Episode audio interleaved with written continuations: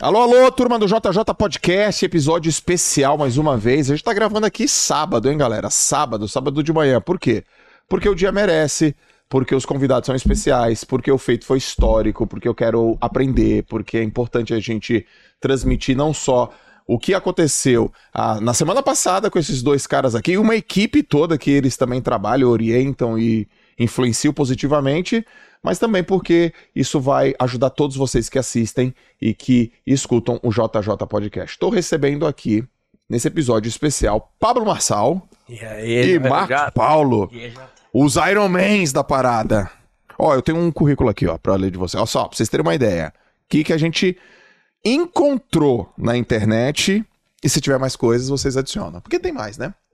O Pablo, todo mundo sabe que ele é casado, casado com a Carol, tem quatro filhos, 36 anos.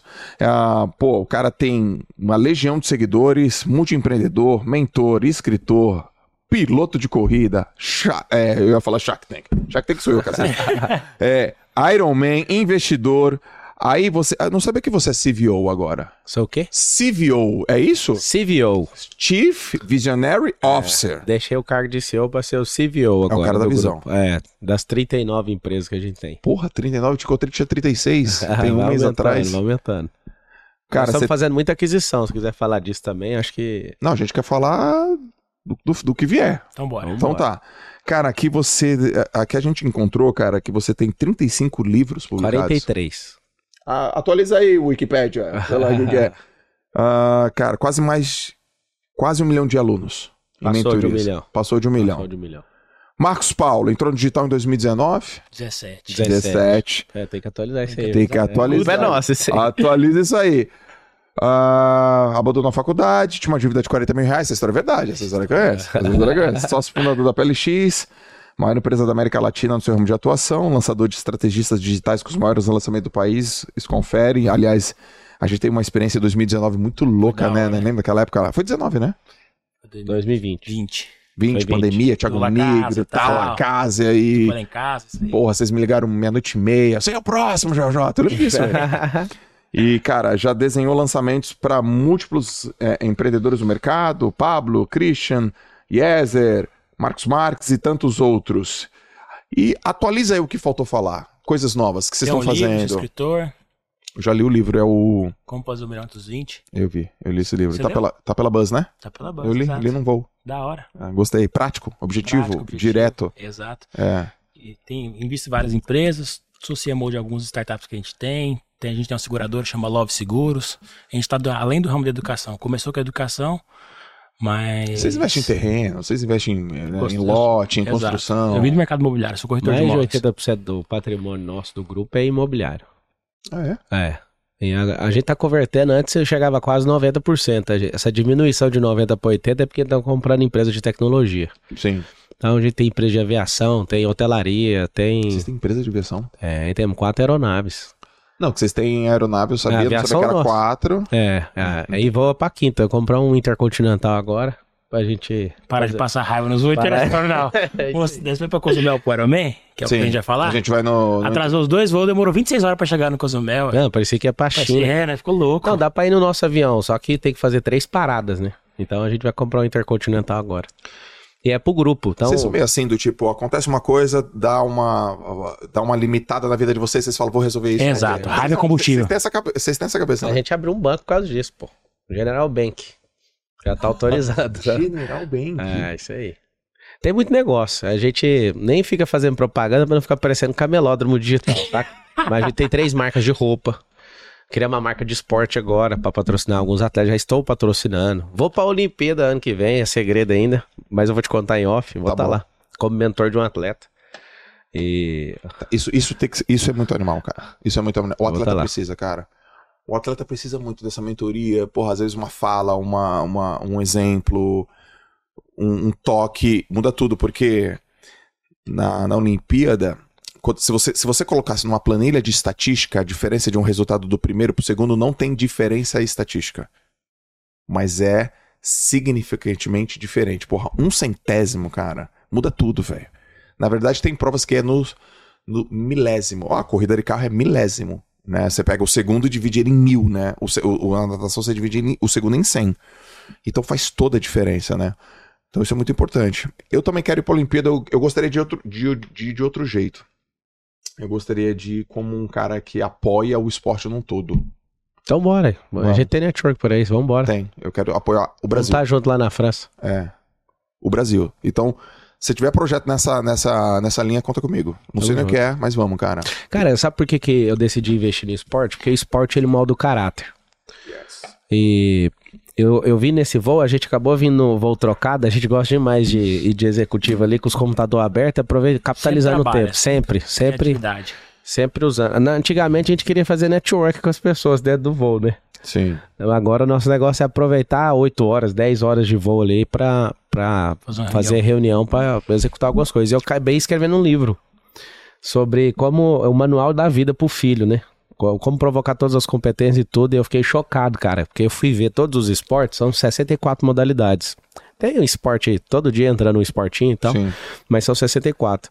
Então tem esporte que aumenta a precisão, tem esporte que aumenta a mobilidade, tem esporte que aumenta a força, tem esporte que aumenta a resiliência, a resistência, tem esporte que aumenta a, a pressão mental da, da pessoa, tem esporte que aumenta a estratégia, tipo xadrez, que é considerado esporte, luta, você nunca mais vai brigar. Eu comecei a surtar ali, cara, escrevendo É. um livro e falando, poxa, tem que colocar quando você descobriu o dom, o talento do seu filho ali é uma coisa, mas ele tinha que navegar por esses esportes para aprender a respeitar os outros, para aprender precisão, para aprender força. Por exemplo, a gente tem um grande amigo que é mais forte que todos nós, só que até hoje ele tá sofrendo com a Ironman, a gente não sofreu nem um minuto. Fo- forte. Fisicamente. força De quilo, É, quilograma, força. Sim, ele é muito forte e ele tem agradecido a gente todo dia, o Adonis. Ele fala assim pra nós, cara, 17 anos que ele treina, ele é muito forte, né? Nós temos 600 músculos e os dele parece que é quatro vezes maior que os nossos. O que acontece? Ele terminou a corrida, ele realmente corre melhor que a gente, passou quase todo mundo Certo. na corrida e depois não conseguiu nem andar. Certo. Aí eu falei, esse é o preço da força, moço. O negócio aqui é leveza, resistência. Se colocar força, você vai ter problema. Sim. E ele não tá afim de fazer outro Iron. Eu e o Marcos já estamos olhando o próximo Iron, inclusive já. O cara que nos. nos... Os caras, vocês, puta, vocês vêm em Jaguarapuca. solta, solta na, em Ao vivo. Nossa, Não, cara, foi você que começou isso. A gente precisa fazer um junto. precisa. Precisa fazer um junto. Precisa ensinar pra gente. A gente quer diminuir nosso tempo no nada. A gente Fazer muito, abaixo de né? uma hora, você tem que ensinar nós. Tem que ensinar Eu faço nós. uma hora e meia. É. É, muita coisa baixar meia hora, hein? É, eu faço uma hora, mas na, na prova é. Não, mas esse cara que era bloqueado, ele tinha medo de entrar nem na água, nadar. pô. Foi pra Medo, mim o grande bloqueio, trabalho mas do, do você- Ara foi nadar. Aí você falou lá com o Matheus, falou com o Avelino, né? Matheus foi, muito massa, cara. Muito legal. Porra, a molecada adora muito vocês. Matheus acidente. Foi o Matheus que acidentou Foi o na Matheus bike? caiu de bike. Caiu de bike, mano. Ralou. Ó, mas esse moleque é diferente. Por que que aconteceu? É, esse moleque foi meu atleta. E ele era o concurso na piscina. Ganhava tudo. Ele nadava peito. E não tinha pra ninguém. Então ele era campeão paulista, campeão brasileiro, campeão sul-americano, foi melhor do mundo, né? De categoria e tal. E, pô, pro nadador e pra, pra corrida, muda, né? Porra, decúbito do- dorsal, decúbito né, ventral, depois você tá deitado, depois você tá em pé, assim por diante. Aí ele falou, tô indo pro Iron. Eu falei, por quê? Porra, vou estar com o Marcos. Eu falei, ótimo. Ótimo. Aí não teve água. Então já seria o primeiro motivo dele Não fazer nada. não fazer, pô. Então vai ter bike e, e corrida. Corrida. Aí ele fez. Aí ele caiu. Já seria um, um outro motivo pra ele não terminar. E o moleque terminou. E terminou sorrindo. Então eu mandei uma mensagem pra ele e falei, cara, você é um. Terminou bem, cara. Terminou bem Terminou o bem. caramba. Você é um bicho estranho, cara. Você é diferente, cara. Porque um cara desse. que- Essa mentalidade que esse moleque tem, construída pelo esporte, pô. E o tanto que ele é gente boa, hein? Ah, gente boa demais. Gente boa. Achei massa que ele falou que bateu um recorde, tinha 14 anos. Aí teve que nascer outro. Se passou 14 anos pro cara bater o recorde que ele bateu. Exato. Nossa, que loucura. Exatamente. O bicho é brabo. Não tinha ninguém pronto no mundo pra bater o recorde dele. É, moleque, é. Vamos lá. Iron Man. Bom, vocês acabaram de voltar do Iron Man. Tem uma. Cara, hoje é sábado quando Faz a gente tá seis dias. gravando. Tem seis dias que vocês fizeram a prova. Hoje, qual foi o maior aprendizado? Tá, posso falar a minha visão do Iron Man? Sim. Eu não queria fazer. A insistência do Pablo e do nosso grupo dos meninos pra poder fazer. E o que que me fez tomar essa decisão? Vou criar uma analogia que ela não é real, mas só pra entender a minha visão. Minha visão é, pô, não ficar. A gente decidiu 43 dias antes em fazer a prova. E era, aí eu falei, pô, não me sinto pronto pelo nado. Pedalar eu desenvolvo, corrida eu desenvolvo. Tá, então faz o seguinte, vamos voltar. O que, que aconteceu 43 dias antes? Qual foi o, o clique? Cara, eu tô correndo todo dia. Desde o dia 23 de dezembro. Eu não falhei nenhum dia correndo 5 km. Tá bom. Tem três maratonas, alguns 21, alguns 15, alguns 10, mas 100% dos dias 5 km. Tá. Aeroporto, não interessa. No gelo, qualquer lugar que eu tava, eu corri 5 km. Eu vou terminar no final do ano. Essa tarefa insistente, inclusive, eu, eu recomendo para você que tá nesse podcast. Uma vez por ano, descubra uma atividade para você repetir todo dia. O seu cérebro aprender sobre constância. Apesar de ser bastante constante, de ser bastante, de ter bastante progresso na vida, eu nunca vou deixar de fazer isso. Sempre uma atividade para ser feita repetidamente. Ok. É o que mais traz progresso. Porque correr mudou minha alimentação, mudou meu ambiente, mudou meus tênis, mudou minha roupa, mudou meu corpo, mudou tudo. Então, uma atividade, ela vai fazer uma atrocidade na sua vida. Então, de tanto correr, eu falei, cara, a gente tem que coroar esse ano com alguma coisa. E aí alguém falou, vamos fazer o Iron, meio Iron. Eu falei, eu não quero fazer o meio, eu quero fazer o difícil. Tá bom. E aí a gente tinha um empecilho, a gente não sabia nadar. né? eu fui para um treinar no, no- fazer um triatlo em agosto. E aí eu ci- 56 atletas, eu não sabia nadar. Eu treinei pra caramba, cheguei em terceiro no global. Sim. E primeiro na minha categoria e terceiro no global. Aquele super sprint. Tá. Ah, fiquei doido. Inclusive, quando eu fui pedalar com você, eu sei que você é muito bom. Eu murchei o pneu, eu fiquei com 20 libras treinando 10 dias com o pneu murcho. Quando chegou lá. Quando chegou lá, eu enchi o pneu, pus 120, aí o Ness tá fazendo. Eu falei, aquilo que todo mundo tinha que fazer. Treinar no pior cenário e desfrutar no, no vamos ver. E aí eu pus 100 libras a mais. Eu, eu andava com o pneu murcho mesmo, quase furado. Aham. Treinei 10 dias seguidos e o Nes doidinho olhando aquilo. E aí, inclusive, a gente era uns 30 mais ou menos, aquele povão Sim, lá, né? sim. Só nós três, eu, você e o, E o Avelino. o Avelino. É. Só nós três na frente e eu tenho a recordação, de vez em quando eu falo pros meninos, assim, você ia batendo forte no pedal, rá, e você dava uma olhada pra trás pra me ver lá atrás, eu tava atrás de você ali. Ali eu vi, ali eu, ali eu te conheci um pouco mais. Eu falei, eu falo pra galera, eu falei, o Pablo é diferente, porque a gente fez força ali, mano. Muita força. A gente fez força. Aí tu foi bem. Tu ficou lá com a gente. Em alguns momentos tu, liderou, tu foi pra frente. E aí eu olhava pro Avelino e falava, caraca, mano. Ali deu pra ver. Deu pra ver que você tem uma capacidade de domínio. Não sei como é que você chama isso. De amar a agonia. Que aquilo ali é agonizante. É. O Nes, por exemplo, que pedalava no mesmo nível, ele chegou 10 minutos depois e rodou 10 km a menos. Ele Sim. chegou 10 minutos depois com 10 km a menos. É lá em São Bernardo, é São Bernardo lá? É, chama. Estrada Velha. Estrada Velha. Tem muita subida, cara. Então, assim, a gente decidindo ali numa corrida ou no outro, a coisa que eu mais amo e eu sugiro que todo mundo faça é, é um dos melhores momentos pra pensar, é correr, cara. E aí a gente falou, cara, vamos pro Iron. Aí vamos botar, a gente ia pra Austrália. Não, Eu- começo da rua, o que, que eu queria? não, no, no, lá no- é boa. na rua Japão, lá dentro do, do condomínio, o, o Marcos fala assim no quebra-mola: Eu não vou nunca no Iron Full. Aí eu olhei pro eu olhei pra galera. e Mas falei, tava dentro do carro, tava Não, andando? correndo. correndo. Começo da Correndo. rua. Uma, uma trotadinha marota. É, tadinho. ele passando num quebra-mola. Eu olhei pra ele. Por que, que você não vai? Por quê? Comecei a fazer pergunta. Quando chegou no próximo quebra-mola, ele falou: Eu vou. Aí a gente falou: Cara. Mudou de ideia na rua só, né? Não, meu? 50 na metros. Rua não, na rua não, de um rua. quebra-mola pro outro. E aí a gente decidiu. Ele falou: não, vamos fazer o meio primeiro. Fez nada de meio, moço. Vamos treinar pra ir pro full. E a gente coroou esse ano com isso. Tá. E, cara, todo desafio novo revela um bloqueio que você acha que é novo, mas é muito antigo. Ele é de Boa. estimação. Então, eu fui atrás disso. Eu fui atrás de. Pô, de Gostei dessa, Pablo. Todo desafio novo revela, Revela um- bloqueio. que parece novo, mas é antigo, é de estimação, tá guardado. Então o desafio novo revela bloqueio, que você chama de novo, mas não é novo. Então, por exemplo, as pessoas me procuram e falam: você consegue me desbloquear inteiro? Aí consigo, entra num desafio atrás do outro. Daqui 10 anos a gente desbloqueia tudo. Não, não tem como desbloquear uma pessoa num dia, no final de semana, no imersão. Isso é uma besteira, isso é uma mentira. Então a pessoa ela precisa entrar num desafio novo para ver a ilha dela neural que não foi destravada ainda. Por exemplo, na água, eu vi que ele destravou. Olha o que que. na- Fala pro Joel o que, que a gente tava vendo ontem, nove e meia da noite, o desafio. Paris e França. Ah, vocês estão de sacanagem. Canal da Mancha. Ah, vocês estão sacanagem. Então, olha aqui meu braço. Olha meu- Não, dá uma olhada no meu braço. Eu sinto isso já, Aí cara. nós Vou tava lendo, foi menos de 20 brasileiros que terminou, né? Falou, pô, trem é difícil, É, então. é mano. difícil, então eu tô afim. Então é 33 quilômetros, cara. Dá pra fazer em 10 horas, 12 horas. Se você ensinar a gente, então, a gente faz em 9 e 40. Aí vocês começam a se se ensinar, daqui a pouco, daqui, daqui a- na próxima lombada. eu tô falando que eu vou fazer o canal da Mancha. Falta mais uma lombada pra eu dizer que eu vou fazer o canal da Mancha. A gente não disse ainda, quebra- mas tava olhando. É, não, nós vamos subir o Everest. é, Massa. se você for com a equipe, você volta vivo, né? Se você não for, a chance é 25% de não voltar. Sim. Mas sim, pra finalizar o negócio do- da sua pergunta, é, por que o Iron? Primeiro você mexeu com a gente lá atrás, levando as bicicletinhas, você morava em Santos, era humildezinho, você não era estourado de jeito ainda. E aí você levou as bicicletas e a gente começou a pedalar. Ele tomou uma queda a 40 e poucos por hora, largou a bicicleta. E assim, Com esse- aquela bike lá? Que a servela é, cair. caiu. Com a branquinha? Era uma branquinha, né? Passei em cima, da, tava chovendo, igual tá o tipo de dia de hoje. Ah, eu acho que você me falou isso. Passei em cima da faixa branca, quando eu passei, o cara tava... Ah, eu na faixa escorrega. ralei tudo. Ah, tá. Aí deixei de lado. E aí o que acontece? Tava sem pedalar dois anos só. A gente queria coroar esse treino aí, a gente decidiu cinco ir, né? Cara, era assim, foram 22.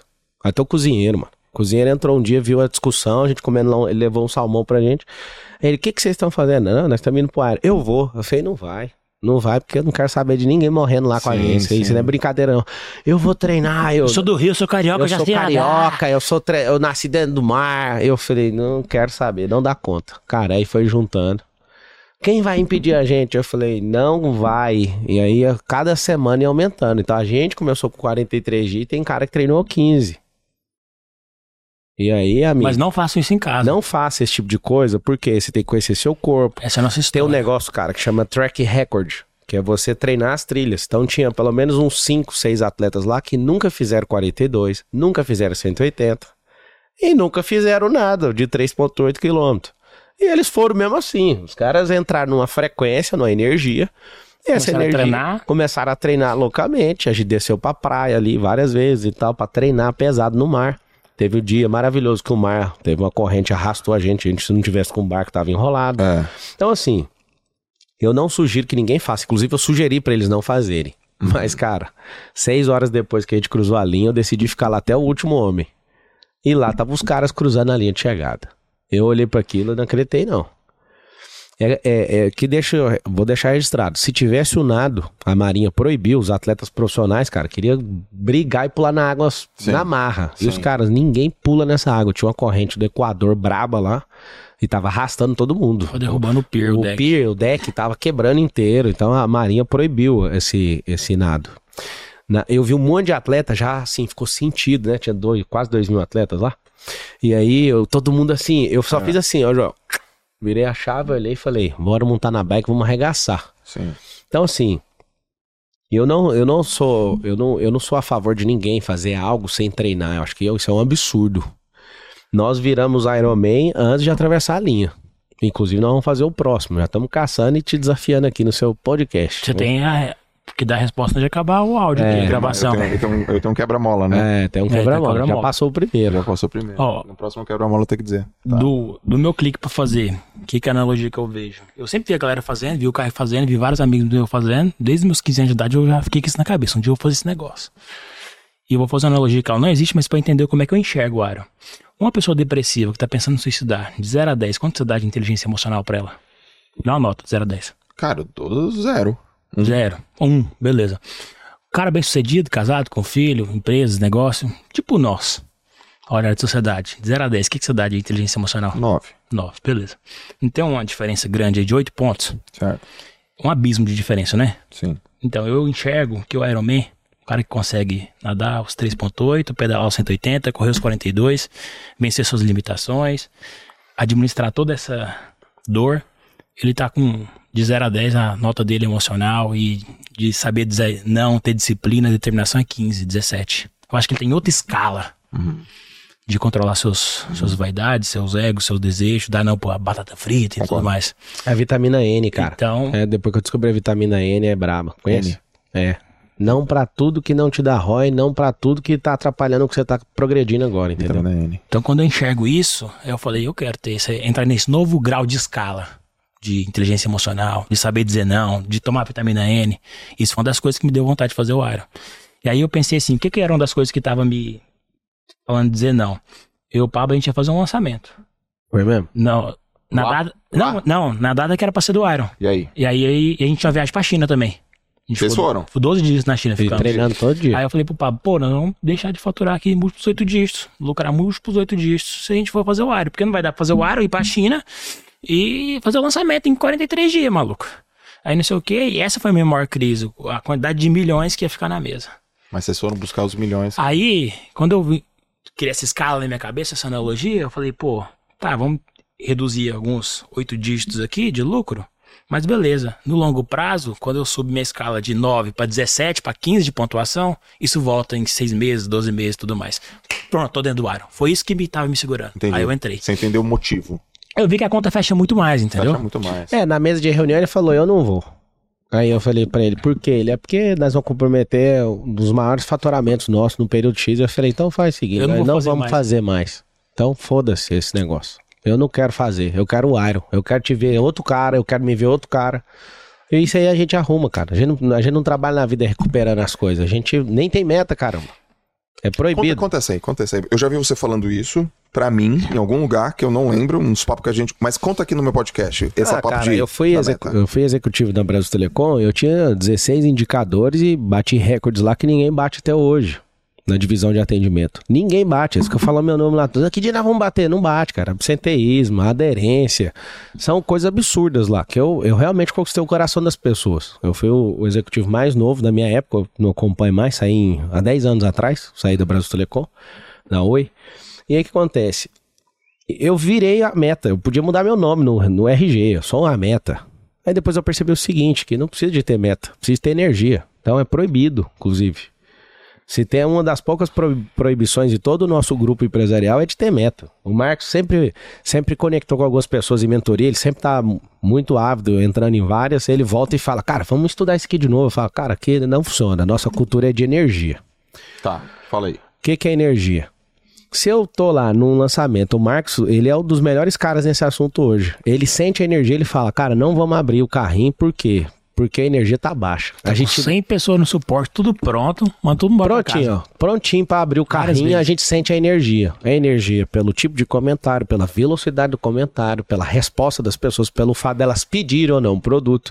Então, quando a gente aprendeu a jogar de jeito, e eu que sou o cara da meta, é, tem gente que acha que eu falo isso porque eu não gosto. Cara, eu quebrei tudo que você imaginar. Você era o cara da meta. Meu nome era meta, moço. Batia tudo. Parece arrogância, mas é o que eu vivia, cara. Sim, não é. É, é, é meu passado. Eu batia tudo mesmo. Tipo assim, teve uma greve de ônibus, eu ia ferrar meu resultado, cara. Eu peguei os carros, tudinho, meu carro, e fui em cinco cidades em Val de Goiânia buscar os, os funcionários pra bater a meta de absenteísmo, cara. E todo mundo ficava puto. Então, tipo assim, eu não tinha falta no dia da greve de ônibus, cara. E 90 e tantos por cento das pessoas usavam ônibus. Eu falei, Sim. não, vamos buscar o povo, velho.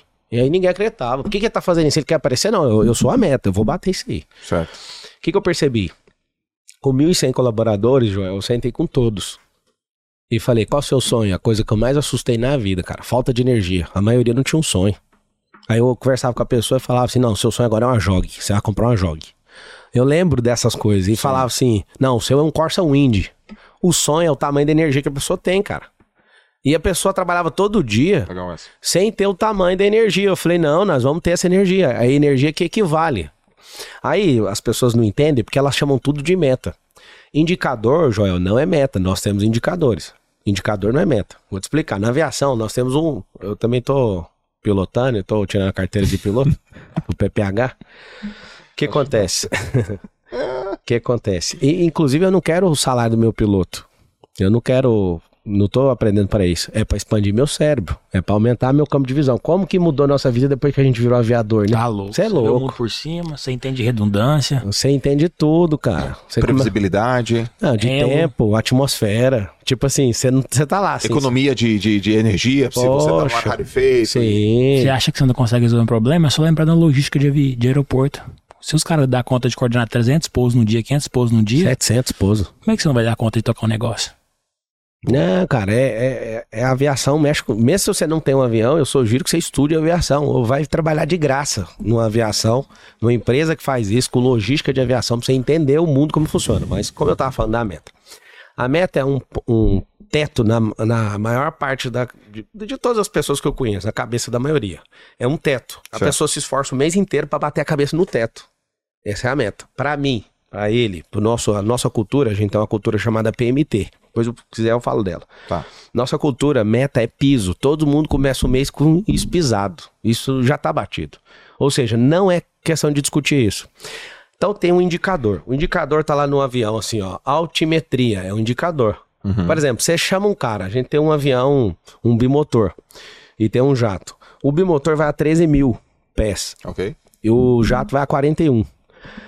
O que, que a maioria das pessoas fazem com a meta? Pega um avião de 13 mil e coloca pra bater 20 mil, 25 mil. Não sei se você sabe, quando chega a 25 mil um avião de 13, eh, todo mundo desmaia lá dentro. Esse aqui é PQD, também tô tirando a- a- o PQD, que é de saltar de paraquedas. A gente gosta de aprender tudo. A gente não, não quer ficar fazendo tudo pra ficar pondo nos stories. É para o cérebro ficar um pouquinho maior, né? Legal. Então, o indicador é o seguinte, a altimetria. O cara quer pôr uma meta que não tem energia. A fuselagem do avião não é pressurizado, o avião não é pressurizado. Então, por exemplo, a 13 mil pés, se você coloca um fandangos lá, Estoura. estoura. Se você começar a subir a 20 mil, você aperta a sua unha aqui, não tem sangue, velho. Aí começa o primeiro a desmaiar lá dentro do avião. E Certo. acontece. Certo. Então, colocar a meta acima da lógica, tratar ela como um teto, muitas pessoas se matam pra fazer e nunca bate, cara. Eu já cansei de ver time que nunca bateu meta. E o cara não bate a meta, o cara fica pondo mais meta ainda. O que, que a gente decidiu? A gente não mira em meta. Temos indicadores, mas a gente cresce energeticamente. Então a gente investe treinando o povo. Por isso que eu tenho uma cultura chamada PMT, que é programação de, é programa de multiplicação de talento. O que, que é esse PMT? Eu treino a pessoa, nós temos um time, a gente olha pro time, o time dá conta de resolver algo, então tá resolvido. Várias vezes, nem, nenhum, tá? Nenhum lançamento a gente falou, vamos bater tantos milhões. Nós já fizemos lançamento de 189 milhões. E a gente falou que ia bater quanto? Não falou. Mas a gente fez o seguinte: bora dar tudo que a gente tem. Tá bom. É energia, caramba. Sim. Então, nesse lançamento de 189 milhões, é um híbrido que a gente fez digital e analógico, presencial, Imobiliário. imobiliário. Foram 189 milhões, gastamos 60 mil de tráfego. Só que nós não acordamos nem um dia, vamos bater isso. Nem imaginava. Nem imaginava que ia fazer isso. Ficou todo mundo chocado. A gente, inclusive. Nós preparamos energia. Nós falamos, vamos fazer uma campanha política, como se fosse uma campanha para a prefeitura. rádio, televisão. Vamos fazer tudo que todo mundo dá de fazer, mas vai ser com empilhamento de pressão. Aí que tá o lance. Quando eu acho o campo de energia, a gente empilha a pressão. Então não tá escrito lugar nenhum faturar tantos milhões. Nenhuma empresa, João. Nenhuma. Só tem um problema. Despesa é zero, custo tem que aumentar. E você acredita, tem gente que não tem energia suficiente para aumentar o custo da empresa? Aí eu explico. Vocês estão assistindo, o custo é o que te dá retorno, despesa é aquilo que vai incinerar seu dinheiro. Então, tudo para nós, despesa é zero. Tem que zerar a despesa em tudo. Custo tem que aumentar. Só que tem gente que não tem energia suficiente para aumentar o custo. Ok. Então vamos lá. Fala disso, fala disso. Vai, Então vai, vamos lá. Vai, vai mais fundo. A despesa. Despesa zero significa que você vai ter zero de despesa da empresa? Não, é uma filosofia. Entendi. Eu tenho que ir sempre diminuindo a despesa. Despesa é o seguinte, eu vou. Por exemplo, você escreveu nessa água aqui, ó, Joel J. Isso aqui tá gerando um brand violento. Vou virar aqui, ó, para cumprir o brand dessa, desse negócio que ele fez na água aqui. Isso aqui chama custo. Não sei se tá pegando aí, que tem um negócio na frente, tá pegando, né? Então aqui, ele escreveu o nome Joel. Esse, esse aqui é um brand violento, por quê? Porque é custo. O custo vai voltar. Só que se eu escrevo esse Joel no carpete, onde ninguém vai ver, onde a pessoa, o estagiário, achou que ficou bonito, isso é despesa, porque não retorna. Ninguém vai achar isso bonito, isso não dá retorno nem de brand, isso não dá retorno nem de storytelling, isso não dá retorno financeiro, não dá retorno nenhum, é despesa. Então o que acontece? O custo. Se você coloca uma pessoa que não tem uma cabeça com a energia expandida, esse custo, essa pessoa, ela, ela não dá conta de evoluir no custo. Por exemplo, não, nós precisamos de comprar um avião. Qual, qual que era a crise sua no avião? Ele Não se queria... paga. É. Não, não paga. Não se paga. Se fizer conta, né? É, não essa se paga. Não se paga. Tempo de voo, Foi numa noite. Foi numa noite. Eu liguei pra ele e falei, cara, eu tô comprando um avião e eu quero te falar uma coisa. Eu Quero quero, que você que tá você, dentro. eu quero que você entre. Ele, eu não vou entrar de jeito nenhum, De onde porque você já viu um cara de 23 anos ter avião? onde você já se viu. É aquela limitação dele. Aí eu falei, irmão, eu tô indo na sua casa. Era às 10 horas da noite. Foi jogar sinuca? Aí jogamos a sinuca Passou na casa lombada? dele. É, Não, mas eu não fiquei decidido à noite, não. Ah, não foi na autolombada? Quando? Não. Não. Aí eu fui conversar com, sabe o Tilt? Sim, Aí Lucas. trocando ideia com o Tilt, aí ele falou, falei, mano, pá, tô achando pra eu comprar um avião, não sei se eu compro e tal. Ele, você tem um dinheiro? Eu falei, tem. Então, mas por que você não compra? Eu falei, cara, porque eu acho que é um dinheiro que é desperdiçado. Se eu for. Vou só ver meus pais em Goiânia. Passagem aérea em cima da hora é 2 mil. Pra ir no avião e voltar vai gastar 15, 20. Não vejo faz sentido. Aí ele falou assim, mas será que vai dar ROI? Eu, como assim? Seu brand, você acha que você vai vender mais? energia, vocês vão entender. Você acha que você vai vender mais por causa disso? Sim. Você acha que você vai ficar mais confiante? Sim. Você acha que você vai enxergar de outra forma? Sim. Você acha que no final. Você vai ficar mais confiante, essa é boa. Você acha que no final de tudo, esses custos aí de 20 mil e tal, pra você ir em Goiânia e voltar, não vai fechar a conta? Você tem certeza? Eu falei, não, se for olhar desse jeito aí, o quanto que eu vou vender mais, quanto que eu vou ficar mais respe- respeitado, quanto que eu vou me sentir mais confiante quando eu olhar no espelho, tudo isso vale a pena. Ele falou assim, então, cara, então não é caro. Caro ou barato é uma questão de retorno. Tudo que dá ROI não é caro. Compra, pô. Essa é boa. Aí eu falei, putz, aí eu, aí eu topei. Por que que eu tava querendo pôr inconveniência dele, entendeu? Eu, eu tenho uma Augusta de 20 milhões, chamei ninguém pra ser sócio. Um helicóptero. Ninguém. Mas o dia que eu olhei pro Marcos e eu chamei ele pra colocar, ele tem. Quantos por cento você tem do avião? 20? 20. Tem 20% do jato. Eu chamei ele e falei, eu, eu sempre muito, muito transparente. Falei, Marcos, eu vou pra outro patamar e eu não gostaria for- que você fosse comigo, nem que seja num pedaço. Por quê? Porque senão sua energia não aumenta. A casa que o Marcos mora foi um dia que eu entrei no apartamento dele de 30 metros? 65. Não 65 desfaz do meu apartamento. Ah, é porque eu não lembro, pô. Era tão pequeno que não Não guarda nem o pra registro. lembrar. Eu já morei no apartamento de 30 metros. E parece o seu lá, inclusive. Eu lembro de onde que era. Já Então. morei nesse mesmo lugar, lá no Morada Nova, em Goiânia. Então o que acontece? Ele falava: Não, eu moro na casa. Eu falei: Você vai morar numa casa de rico, porque senão você não cresce a sua energia, a sua cabeça não vai avançar. Por que, que eu não trabalho com meta? Porque eu sou o cara que tem que multiplicar os talentos que estão em volta de mim, ô Joel. E aí o que acontece? Ele não queria. Aí, não, deixa eu terminar, que essa é brabo, mais brabo que a do avião. A gente foi arrumar a casa, era 40 mil aluguel, maluco. Aquela, aquela que eu fui? É, É? Aí isso aconteceu? Eu pagava 3 mil no apartamento. Pagava 3 mil. Sai de 3 pra 40. Aí ele, chi- chiliqueto, não louco, eu não vou, aí no tamanho dessa casa. Eu falei, você vai, eu vou te ajudar a negociar esse aluguel. Negociar o aluguel, pagou 20? 30. Não, no começo era 20 e poucos, não? Ah, era 30, eu paguei um ano adiantado, paguei 22 mil. Isso aí. 22.222. Aí ele ficou feliz. 12 Sabe o meses. que aconteceu, irmão? A gente levou a energia do Marcos. Aí num sábado de madrugada, 3 horas da manhã, vamos fazer um tal de lá casa digital, um reality, não sei o que. Onde vai ser? Aonde? Na sua casa. Aí eu falei, na sua casa que vai ser. Ah, então a ideia foi tua.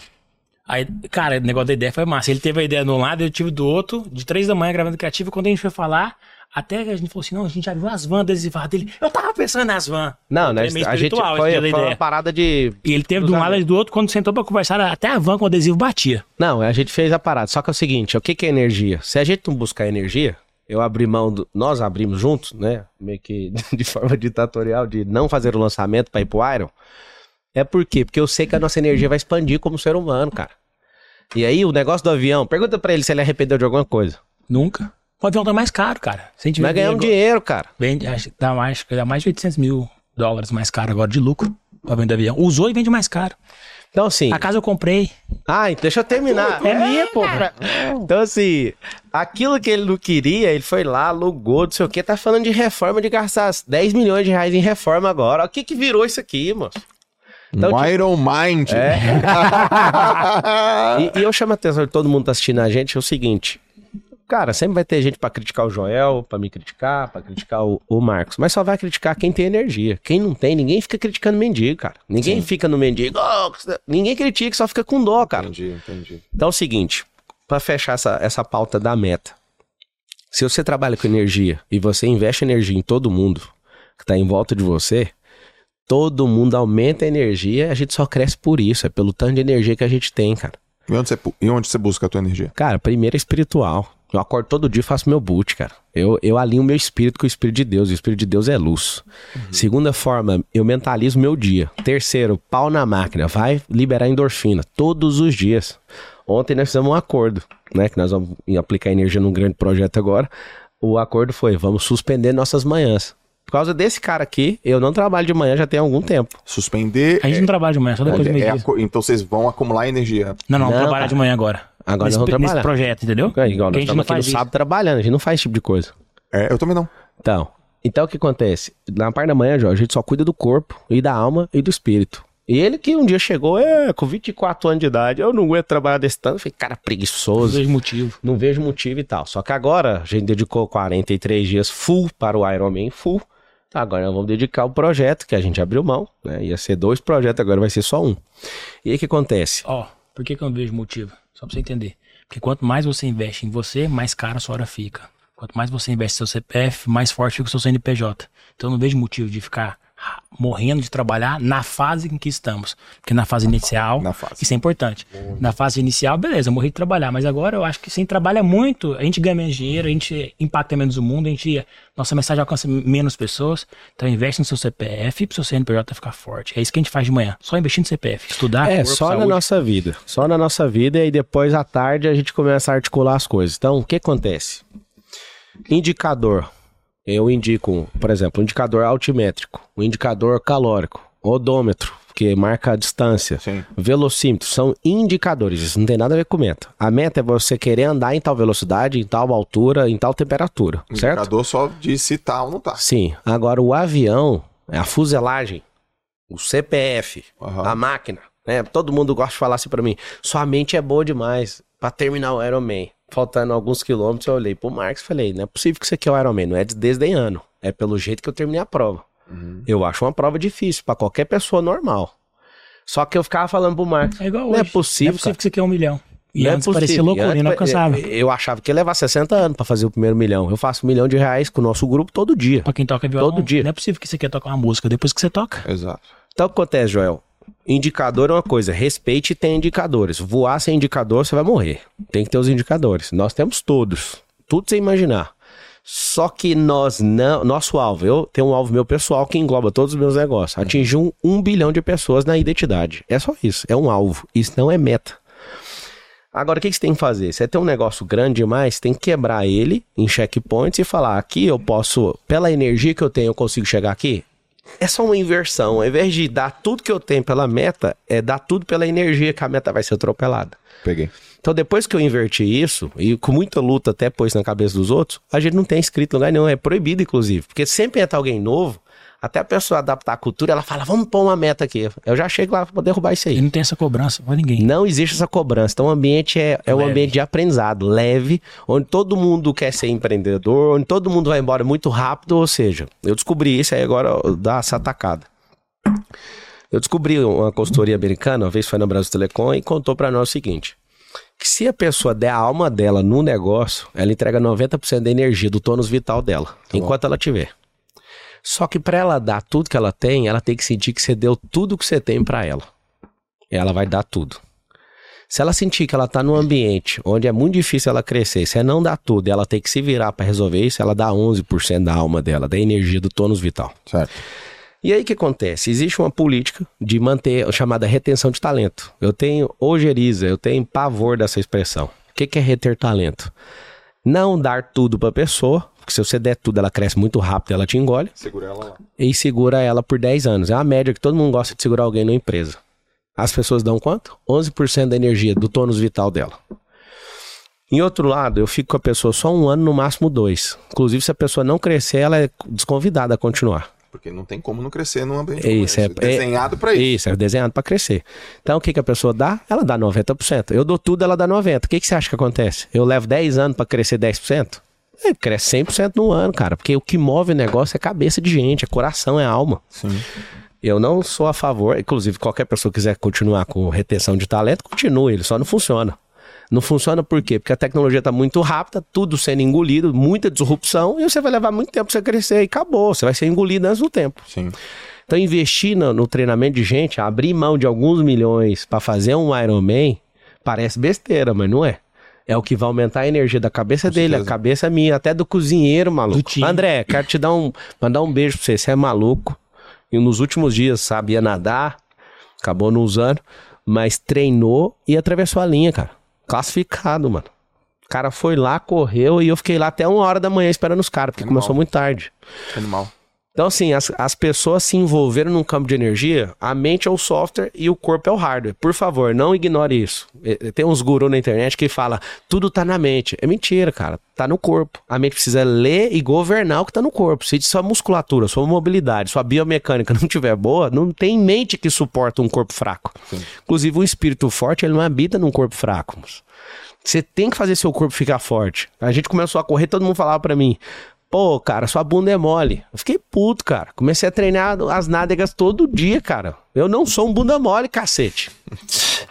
Porque a bunda, cara, segura o tronco. Exato. E aí, se a bunda não segurar, o joelho vai se ferrar. Eu tive derrame nos dois joelhos, Joel. Aí eu tive que resolver esse problema. Eu era um bunda mole, cara. Era bunda Pô. Você, você disse que, vocês disse que, ah, a gente não cobra meta. Vocês cobram algo? Deixa eu te mostrar um negócio, parece caneta de papel. Eu não entendo, eu, apesar de estar junto com o Pablo, a gente tá junto aí, sei lá, 5 anos, 4 anos. E eles falavam, falavam, eu não entendi, não entrava na minha cabeça bem. E aí, lendo um livro, que certeza você já leu, chamava Hábitos Atômicos, lembra? Já. Aí ele desenha Brabo. assim, ó. Três camadas. Primeira camada aqui é a mais profunda da identi- identidade. Segunda camada é a camada do comportamento. E lá ele explica por que, que o cara também não é a favor de meta, o autor do Sim. livro. E a terceira camada e a última é de resultado. Quando você tem a meta, vai, vai virar o ano, agora eu vou emagrecer 10 quilos. É uma meta, uma meta de resultado, emagrecer 10 quilos. Só que é uma meta burra. Geralmente o resultado, ele não depende 100% de você. E aí quando você não consegue atingir um resultado, isso te gera uma frustração muito grande. Então o que, que o livro te convida a fazer e o que, que a gente faz? Que é a parada de energia que ele fala. Eu não vou ter a meta de emagrecer 10 quilos. Eu vou ter uma meta de com, o- indicadores, objetivos de comportamento. Que é, em vez de emagrecer 10 quilos, eu vou na academia 5 vezes por semana. Eu não vou comer fritura, eu vou comer mais vegetais, Sim. eu vou me alimentar melhor de proteína, eu vou dormir melhor, ter um sono reparador, vou me hidratar, tomar 3 litros de água por dia. No comportamento, depende 100% de mim. E quando eu foco nesse comportamento, o resultado vem como consequência. E aí você despressuriza todo o seu emocional que tá ligado no resultado. E quando você quer algo no resultado e não consegue, você fica frustrado. É isso que gera meta na, eh, na galera, gera burnout, estresse. Então a gente foca no comportamento. A gente não fala assim, nosso lançamento vai dar 50 milhões de reais. A gente fala assim, a gente vai fazer live todo dia. A gente vai fazer três lives por dia, a gente vai fazer disparo de WhatsApp, a gente vai fazer disparo de e-mail marketing, a gente vai na casa de aluno, a gente vai fazer ligação, não sei o quê. Tudo focado no comportamento. Antes de começar tudo, a gente lista 50 coisas. Que é o de energia, cara. E é o que aí, eu tenho poder. Resultado que se lasque. Cara, isso é muito Mas o que eu depende de mim eu vou fazer, entendeu? Então é 100% focado no comportamento. Isso aqui é muito forte. E a maior mudança de todos é quando ela foca na identidade, que vai além do comportamento. Deixa eu te falar aqui, ó. Olha que louco isso aqui. O Marcos falou que não queria fazer o Ironman. Ninguém normal quer fazer mesmo. Eu também não queria. Aí a gente se desafiou. Faltou motivo. Depois que você vê o motivo. Olha só, por que, que você tem que mexer na identidade? Você tem que virar o Ironman antes de cruzar a linha, senão você não cruza. Sim. Aí o comportamento mudou. Nossa, oh, Treinar. dormimos. Você dormiu tão bem como agora? Nunca. Eu encontrei vocês. Nós tem campeonato de sono, já mostrou. É, campeonato de É, sono. não, Dois meses atrás, campeonato Sim, de sono. Mas nem tinha ideia do Iron naquela época. Não, nós tava sem ideia de É Iron. verdade. Ah, vocês estavam assim, ah, talvez a gente faça. tá? É, então. Aí o que acontece? Primeiro você muda a sua cabeça, sua identidade em relação a ser um Iron. E meu, meu maior pavor do Iron era na hora que tocasse aquela buzina e na hora que passasse a linha. E na hora que passou a linha, eu falei, não é possível, cara. Não tem como olhar pra trás, sua cabeça faz isso. É, não Então você como. mexeu na sua identidade, você sabe o que, que você é, seu comportamento vai mudar, cara. Ô, mudou tudo, João. O que, que a gente falava na corrida o tempo inteiro? Eu nunca tive tão forte na minha vida igual agora. Ai, eu tô no meu ápice. Animal, animal, animal. Cara, sabe o que, que é terminar a corrida? Animal, Nós animal. fizemos. Eu vi. Pô, Vocês fizeram ficção. Caramba. Você pulou, você pulou a grade. É, cara. Normal, pô. lá, lá, lá. Normal. Então, assim, é, o grande lance não é você querer ser o Superman, cara. Ser o Superman é difícil. A Iron Man é simples, mas tem que virar antes, cara. Então, a, a parada da meta, a gente não precisa brigar por ela, porque ela é um teto na cabeça da maioria e um piso na cabeça, na- no pé do outro. Eu Essa, essa, isso aí que vocês falaram, essa forma de, de Encarar a viver. vida. É, de viver, né? Filosofia de vida. É animal, cara. Pô, você coloca é, compromisso nas ações e que o resultado vem. Quero fazer uma pergunta. O que que para vocês é normal e para a maior parte das pessoas é loucura? Cara, pra mim é normal o reino, o reino dos céus, a volta de Jesus. É, apesar de ter muito cristão, mas eles dificilmente entendem o reino. Eles confundem até salvação e reino. Acho isso completamente normal. Eu acho completamente normal o mundo espiritual. Sei lá, de demônio, de entidade, de os cambal. E um monte de gente chama cada um do apelido. Eu tenho experiência com isso. Sim. Você acha É. isso normal? Não, acho normal não. É um fato. É um fato. E é normal porque eu vejo e vivo e expulso e o pau quebra nisso aí. O que eu vejo que é normal é ter uma vida em paz e para vencer essa, para ter essa paz você tem que vencer suas guerras. né? Apesar de muita gente interpretar de forma errada o que eu faço, eu quero que as pessoas vivam em paz, mas eu tenho que ensinar elas a combater essas coisas, senão você não vai ter paz. Nunca vai ter paz se você não combater esse monstro aí que tá na sua cabeça. Cara, eu acho muita coisa normal. Eu acho que nós estamos estudando longevidade agora, cara. Animal. Olha o que, que nós estamos arrumando. Estudando um jeito de fazer o que todo mundo fazia no passado, só que a gente foi enganado e todo mundo tá ficando pelo caminho, cara. É antiguíssimo. né? Então, cara, então, olha a loucura. Então, assim, eu acho normal, cara, esse, esse tipo de coisa que não- as pessoas não estão buscando, né? Estão morrendo tudo pelo caminho. Por exemplo, cara, eu tenho uma guerra com açúcar assustadora justamente por isso. Açúcar destrói seu corpo inteiro. Sim, sim. Inteiro. Do cérebro até o, a, a ponta do osso, cara. E as pessoas não estão levando isso a sério. Aí tem Alzheimer. Já acabou de sair um estudo novo que Alzheimer é, é, é açúcar, velho. É excesso de açúcar no corpo. Então, eu acho muita coisa normal. Aí, você, vai, você, não leu A Revolução da Glicose. Livraço. Não li ainda. Livraço. Só fala de açúcar. Origem do açúcar. e é- e simples, prático. E pra Ok. você, Marcos, o que, que é normal e pra maior parte das pessoas ela, elas acham que é loucura? Pra mim, é normal o mundo não girar no meu script. E eu percebo que as pessoas não conseguem entender isso. A natação é o que eu mais, que eu mais queria da prova. Infelizmente foi o que não aconteceu. Exato. Então, tudo que eu quero e não acontece, eu só divido em três esferas. Tá no meu controle? Vai depender de mim, eu ponho energia. Tá no meu poder de influência? Não depende de mim. Seu time já depende de você? Você controla eles? Você manda neles? Não. Você influencia eles. Então, sua energia, sua expectativa tem que ser de acordo com o percentual de influência que você tem no comportamento deles. E nunca sobre o resultado final.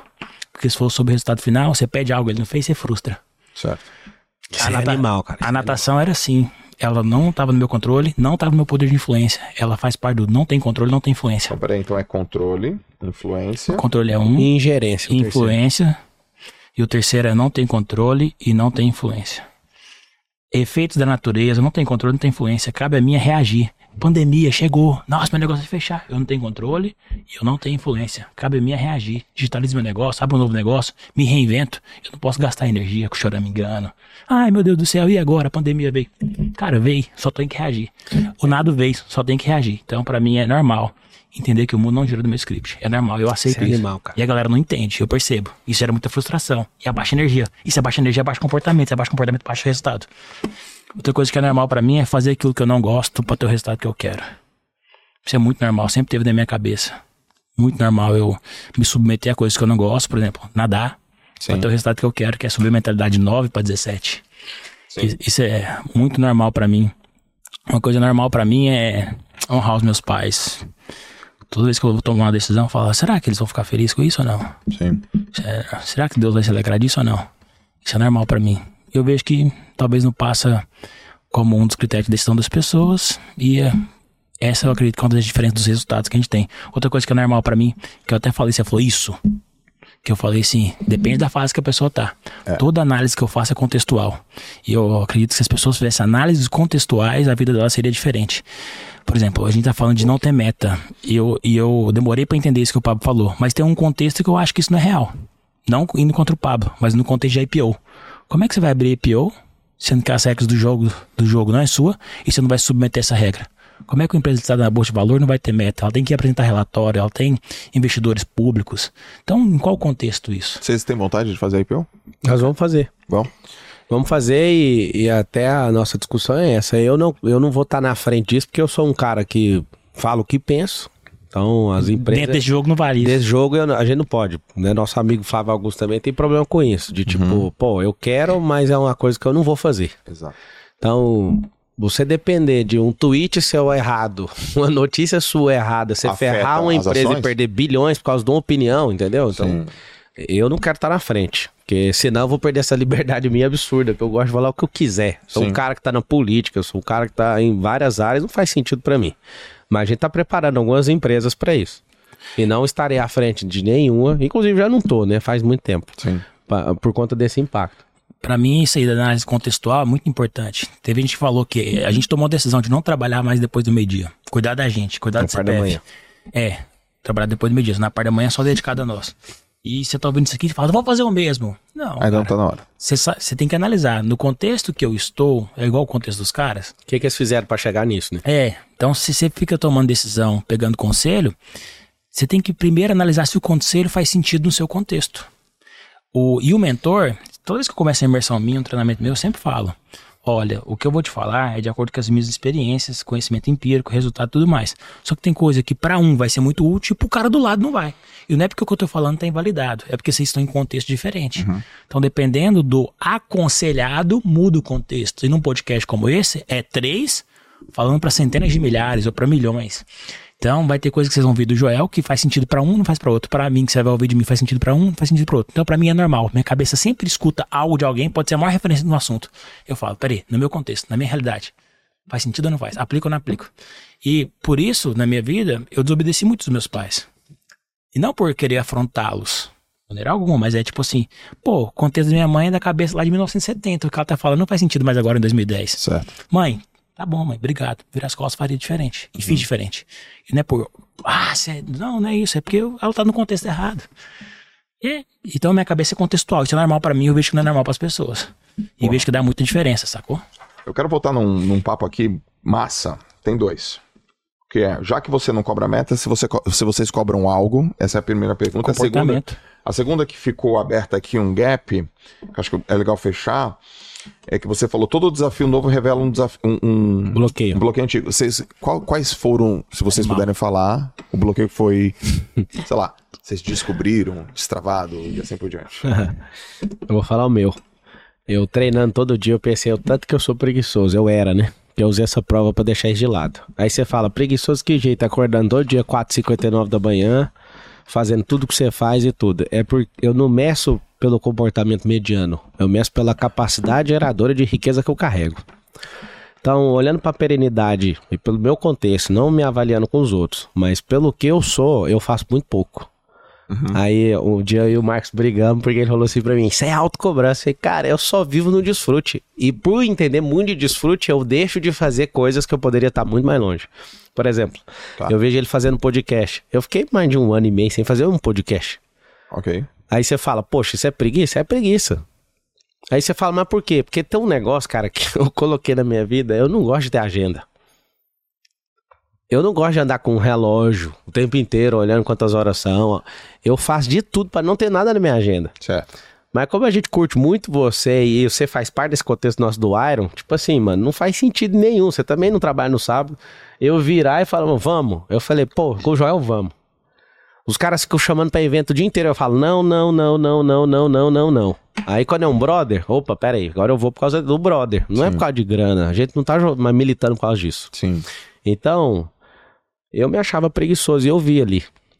Inclusive, eu cheguei sete minutos antes do Marcos na bicicleta, vi o Marcos e eu falei, eu vou fazer uma maratona de 4 horas e 40 nesse Iron. Eu já fiz, eu já fiz de 3,49. Uhum. Só que eu vou fazer um negócio uma hora acima pra não me quebrar. Eu quero ficar uma semana aqui em Cancún, a gente tava lá até ontem. E aí quando eu vi o Marcos correndo, cara, eu lembrei desse bloqueio. Porque a única coisa que eu não treinei foi corrida. Apesar de correr todo dia, não treinei para o Iron. Por isso que você não treinou, porque você já corria. Eu corria 5km todo dia na lenga-lenga, 25 minutos, 28 minutos. Uhum. No Iron tinha que estar correndo em 22, 23 ali pra falar, bora comer todo mundo vivo aqui, né? Sim. Só que eu falei, eu não quero. Aí começou a vir essa loucura na minha cabeça. Você é preguiçoso. Você não dá seu melhor. Você acha que o pedal resolve todos os problemas? Eu fiz um pedal de gente grande. 5 horas e 15 minutos, o Marcos fez 5 e 22. Os outros brod em 6, 7, 8 horas de pedal. Foi bom, pedal. Foi, foi, Bom pedal, foi bom, assim, pedal legal. Tomei um cartão, um pênalti, tive que parar ainda. Sim. Quebrou meu flow, tava animal. E aí eu fiquei, o meu bloqueio foi esse. Eu falei, cara, você não é um cara que dá tudo que você tem. Por que que você faz isso? Aí eu ficava vendo o Marcos, 1 km 600 atrás de mim, a gente cruzou, eu olhei e falei, ah, ele não chega não, cara. E o Marcelo, Marçal, pelo amor de Deus, cara, um peixe de 6, acelera, velho. Falei, não, cara, eu quero curtir. Tava no desfrute. 100%, cara. Nem parecia que tava numa prova. Tô falando sério, não é zoeira, não. Tava de boa. Rapaz, aí nós damos. Quando a gente dobra 7km, Marcos diminuiu 200 metros. Eu falei, que esse cara tá arrumando, mano? Aí passou 14 km, ele já tinha diminuído 1 km. Aí eu falei, o cara vai pegar. Fiz as contas, falei, com 30 km, mano, 32 km ele me pegou. Aí na hora que ele chegou, eu fiz a pergunta pra ele. E, bro, qual que é a estratégia? Solta a estratégia aí que não vai seguir. Se você for correr, eu vou correr. Aí ele, não, vamos junto, bora de boa. Aí eu falei, pô, ele tá querendo me agradar, só pode. E ele tava uma máquina. Só que a última vez que eu vi ele, antes da última curva, ele tava um pouquinho com o bico aberto. Eu conheço um pouquinho ele pela amizade, muito tempo. Falei, cara, ele tá esforçando pra chegar nisso aí. Ele fez um pace animal pra pegar a gente. Não, e ele, ele chegando no final, ainda conversando, e aí, vamos dar um tiro. Eu falei, cara, esse cara vai complicar minha vida aqui, mano. Ou seja, eu vi isso de, de não colocar pra ferrar. A gente fez uma maratona na Argentina, foi a primeira dele, a segunda minha. Eu cheguei na frente dele uns, uns 20 minutos. 20 minutos. Só que, tipo, sabe essa parada? Essa gestão de recurso e de energia pra mim é tão forte que eu falei, cara, não compensa eu pôr pra fuder aqui. Não tá valendo vaga em mundial. Uhum. Já acabou esse negócio da vaga, os caras tá tudo muito doido. Eu, eu tava acompanhando ali. Quando eu percebi que o Mark chegou, aí esse bloqueio aflorou. Eu falei, cara, pra que ser preguiçoso desse tanto? Aí eu ficava brigando com essa gestão de recursos. Tipo, Pô, isso é legal, hein? será que rola eu pôr pra fuder aqui? O ROI não é alto, cara. Eu, na verdade, é muito baixo. Só que eu vou perder pro Marcos. Falei, ah, Aí eu comecei a pôr na minha cabeça. É uma honra perder pro Marcos. Ele é mais novo, ele é mais jovem, ele é mais forte, ele é um cavalo.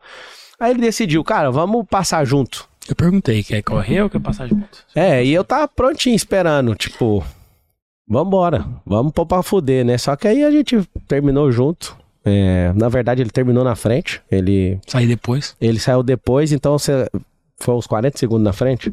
Ele ficou 40 segundos na frente. E ali foi revelado esse, esse bloqueio meu de. Pela minha capacidade geradora de riqueza, o tanto que eu deixo esse negócio inativo, sabe? Que eu poderia ser uma máquina num nível assustador. Só que as pessoas estão ouvindo, vão ficar assim, pô, Pablo, mas você é um cara. Sim. Cara, não avalia. não- você não avalia a vida de alguém comparando com a sua. Sim. Uma coisa que vai curar a sua alma é avaliar a sua vida com aquilo que você carrega, com aquilo que Deus pôs aí dentro. Com o tanto de energia que você já liberou. É isso que você tem que avaliar. Você tem que avaliar o Marcos pela capacidade geradora dele. Não- nunca se avalie pelo dinheiro que você tem no banco. Se você avaliar pelo dinheiro que você tem no banco, vai acontecer duas coisas. Se tiver muito, você vai parar. E se tiver pouco, você vai sempre se culpar achando que você é um bosta. Uau. Boa. É, Você tem que olhar para sua capacidade geradora de riqueza, sua perenidade, sua potência. É a cadência e a potência para chegar a algum lugar. Um monte de gente gostaria de estar nos eventos do Joel e não tá porque fala assim: eu não tenho dinheiro. Fala ou não fala, Joel? Um monte. Ah, ela fala porque ela não entende a capacidade geradora de riqueza que ela carrega. Que é o quê? O conhecimento, as habilidades, a experiência, os destraves, a- o network que a pessoa tem, o que ela pode gerar de valor, ela não avalia isso dentro dela. Então eu vi isso, bloqueei lá e de- falei pro Marcos. Teve gente que fez o aero com a gente, que o olho deles fica assim, né? Eu não quero nunca mais mexer com isso. Vários. Sim. Eu e o Marcos já saímos de lá, vamos pra Austrália. Aí a data não tá batendo que a gente vai pra África. Então, não dá pra ir nesse? Não. Então vamos em qual? Vamos nos Estados Unidos? Vamos... A gente já tá caçando o próximo aero, cara. Porque, tipo assim, a gente não quis ir lá esbarrar no aero. A gente quer o lifestyle disso pra depois ir pro próximo. Eu virei golfista, a gente fica indo caçando é, coisa. Piloto de carro. qual- qual- E, e você? Você. Qual, qual bloqueio foi revelado lá? Cara, seguinte, eu fui olhar pela lógica, não era pra eu estar aqui, saca? Tipo, eu tinha medo de sangue, eu desmaiava toda vez que eu via sangue, já desmaiei umas 25 vezes tirando sangue. Ouvindo história de acidente, plá, desmaiava. Dentro do metrô, o dia você Já desmaiei dentro do metrô, várias vezes, assim, na rua e tal. E perdi o medo de sangue, eu mesmo faço autoterapia em mim. Tá. Eu tinha medo de falar em público, falo pra caramba, evento com 10, 15 mil Sim. pessoas, 40 mil pessoas, já falei de boa, falo toda semana, duas, três palestras. Não era pra eu falar em público. Eu tinha medo do Michael Jackson quando era moleque, se eu visse ele, eu tinha, minha mãe tinha que dormir com medo. Tinha que dormir comigo, olha que loucura. É até zoado, né? Eu fui criado, sei lá porquê, mas acho que a maior parte das pessoas é medroso com muita coisa, né? E eu tinha medo de água, porque eu já afoguei. Então, pra mim, foi uma puta superação nadar. E aí ficou mais claro ainda que a diferença daquilo que você tem medo para aquilo que você pode vencer é algumas horas. Eu olho no Garmin, eu tenho 30 mil metros nadados só. É pouco, né? 30 mil Metros, 30, nada. 30 km. 30 km. Tá. E a prova é 3.8. Ou seja, eu fiz a distância da prova 10 vezes para aprender a fazer ela. E me senti confiante, que eu nadei 4 mil lá em São Sebastião sem pôr o pé no chão, sem boia, sem nada. Sim. E aí foi, uau, consigo fazer essa merda, caramba. Sim. Falei, vocês vão ter que me engolir, esse cara vai ter que me engolir. Aham. Então, pra mim foi muito massa vencer isso e ficou cada vez mais claro, né? Pelo meu histórico, que tudo aquilo que eu tinha medo, eu venci. Então, cê- eu sei que eu sou um caçador de medo agora, saca? Tudo que eu tenho Caçador medo. de é, medo. tudo que eu tenho medo, eu quero ir lá e espancar a cara dele. E o Aaron consagrou isso na minha cabeça. Isso foi muito bom. Outra coisa que eu vi é que eu conheci um Marcos Paulo que eu não conhecia. E quando você faz um Ironman, você conhece um JJ que você não conhecia, conhece um Pablo Marçal que você não conhecia. E eu percebo que, tipo, vai parecer idiota pra quem não vive os treinos. Pra quem vive os treinos vai entender. Você treinar pra um Ironman e trabalhar e ter família e não sei o quê, seu dia parece que ele vira 48 horas. Você pensa em todos os detalhes. Vou sair pra treinar agora, tá? Eu vou correr, mas eu tenho que pôr o tênis na mochila, eu tenho que pôr a meia na mochila, depois eu vou nadar. Então eu tenho que pôr o palmar, a sunga, o óculos, o filtro solar, tem que pôr uma sacolinha pra não molhar minha mochila e meu computador. Você tem que desenvolver uma capacidade de logística tão grande dentro do seu dia pra você poder alimentar bem, dormir bem, fazer todos os treinos. E se você esquece uma sunga ou um óculos na natação, você fala, puta que pariu, vou ter que voltar lá na minha casa pra depois voltar pro Sim. clube pra nadar, vou perder meia hora do meu dia. demais, cara. Você fica louco. Então eu passei a valorizar os segundos treinando para o. Eu conheci um Márcio que eu não conhecia em gestão. Esse olha pro meu resultado, eu sou um bom gestor. Uhum. Mas com o Ironman foi para um outro nível, de logística e gestão. Uhum. E aí eu paro pra pensar, eu falo, pô, fiz o Ironman, treinei aqui 43 dias. Eu pego essa capacidade que eu desenvolvi para poder fazer o Ironman, treinar, e essa disciplina que eu tive para fazer esse, esse percurso aqui e bater essa, esse alvo que é fazer o Ironman, passar na linha de chegada. E a Glória não é passar na linha de chegada, eu posso falar disso depois. A Glória, pô, acho que a Glória é terminar o Ironman. Não é, tá totalmente equivocado quem Sim. pensa isso. Eu falo, pô, se eu pego meu Instagram agora e coloco a mesma energia, a mesma força, o mesmo foco, em 30 dias meu Instagram é um dos mais top do Brasil. Pronto. Se eu pego essa energia para poder falar, pô, vou subir muito mais meu nível de palestrante. Se eu pego essa energia, essa dedicação para qualquer coisa que eu quiser, eu vou para um novo nível. Então eu percebo que transmutar isso, essa dedicação, energia, logística, capacidade, dizer não, vitamina N, para qualquer coisa que você quiser, vai você ficar muito mais produtivo. Então eu descobri um novo Marcos que eu não conhecia em logística, gestão e tudo mais. Então, para mim, os desbloqueios é ser um caçador de medo. Se eu fosse você, pararia esse podcast agora, dá um pause, faz uma lista de cinco coisas que você tem medo e vai para cada uma delas pra você poder resolver na sua vida. Cria um plano. Cria um plano para cada uma delas. E elenca, mais importante, porque depois que você vence isso, uau. Você pensa uma pessoa que tem medo de dirigir. Várias pessoas têm medo de dirigir. Meu irmão tinha. Foi tirar a carteira com 30 anos. Se a pessoa não vence um carro, ela vai vencer do quê? Ela vai vencer quem? Sim. Então, se você não vence seu medo, você vai vencer o quê? Então, isso pra mim foi animal. E pegar essa e transmutar essa, essa, essa capacidade de logística, gestão, atividade, execução para qualquer outra coisa, eu sei que eu vou explodir muito mais do que eu já achava que eu era bom. Então, isso pra mim foi transformador pro do Pablo- Iron. Eu perguntei pro Pablo onde que era a fonte dele de energia onde é a sua. Minha fonte de energia? Cara, a galera pergunta qual que é a sua motivação pra pra acordar, pra trabalhar e tal, né? Cara, cada vez que passa eu me desenvolvo muito mais nessa questão espiritual. Mas eu sou um cara muito matemático. Por que, que é a sua motivação pra acordar? Pô, minha bexiga tá desse tamanho, tô louco pra mijar. É por isso que eu acordo. Tipo, não tenho uma, uma filosofia. Tipo, qual o seu propósito de vida? O Pablo é o cara que faz a galera encontrar o propósito. Eu acho que eu vi meu propósito sem saber qual é ele. Tipo assim, ah, meu propósito é tal coisa. Eu acho que propósito é tipo dinheiro. Só pensa quem não tem. Propósito é tipo oxigênio. Você passou um ano sem lembrar do oxigênio. O dia que te faltar o ar, você. Meu Deus, cadê o ar? Eu não fico pensando qual é o meu propósito, qual é a minha fonte de energia geradora. Isso não é uma coisa que passa na minha cabeça. De 30 dias do mês não passa nenhuma. Não é uma preocupação, uma ocupação do meu Tudo que é CPU. natural é de jeito, pô. Sacou? Ah, É, a, a árvore não pensa em crescer, eu Tudo tenho que, que é dar natural fruto. não fica pensando pra que que fica querendo viver. É Então- por isso que eu te falo, que a gente fica doido caçando coisa o dia inteiro. Não me incomoda, não um pensamento, mas qual é o seu propósito? E tipo, eu não tenho uma frase bonita pra te responder qual é o meu propósito. Não- queria te agradar e queria me agradar pra ter uma resposta disso, mas eu não tenho. Pra ser bem franco, chulão lá do Goiás, igual eu sou, acordo cedo que meu bexiga tá cheio, eu quero mijar. Propósito é igual dinheiro, quando você não tem, você pensa. Eu. Quando eu entrei nesse mundo do. Anotei aqui. Quando eu entrei nesse mundo do desenvolvimento pessoal, a história foi, foi muito curiosa, né? Bom, primeiro eu estudei desenvolvimento pessoal porque eu era nadador. Senão eu não ia conseguir so- sobreviver. Era Gustavo Borges de um lado, Fernando Scherer de outro, Nicolas Santos do outro, é, é, é, Thiago Pereira do outro, César Celo do outro. Então eu falei, cara, eu fui pra um campeonato. Essa história é muito louca. Eu, eu porra, treinei a vida toda pra ser convocado pra uma Copa do Mundo de Natação. Puta, fui convocado. Tinha 24 anos. Foi na África do Sul. Cara, era tudo que eu queria. Falei, caraca, vou arregaçar. Nadei eliminatória. Entrei na final. 50 livre. Tava com quinto tempo. Do meu lado direito, campeão olímpico, Rick Nitlin. Do outro lado, Roland Skumos. Só os craque, meu. Eu falei, tô na final. Tinha 24 anos. Isso é mundial de natação? É. África do Sul. África do Sul. Animal. E na raia 1, sei lá, o cara falou, eu não sei lá, era um croata, sei lá. Na raia 2, a câmera veio, pum, do Brasil, João Moraes Santos Júnior.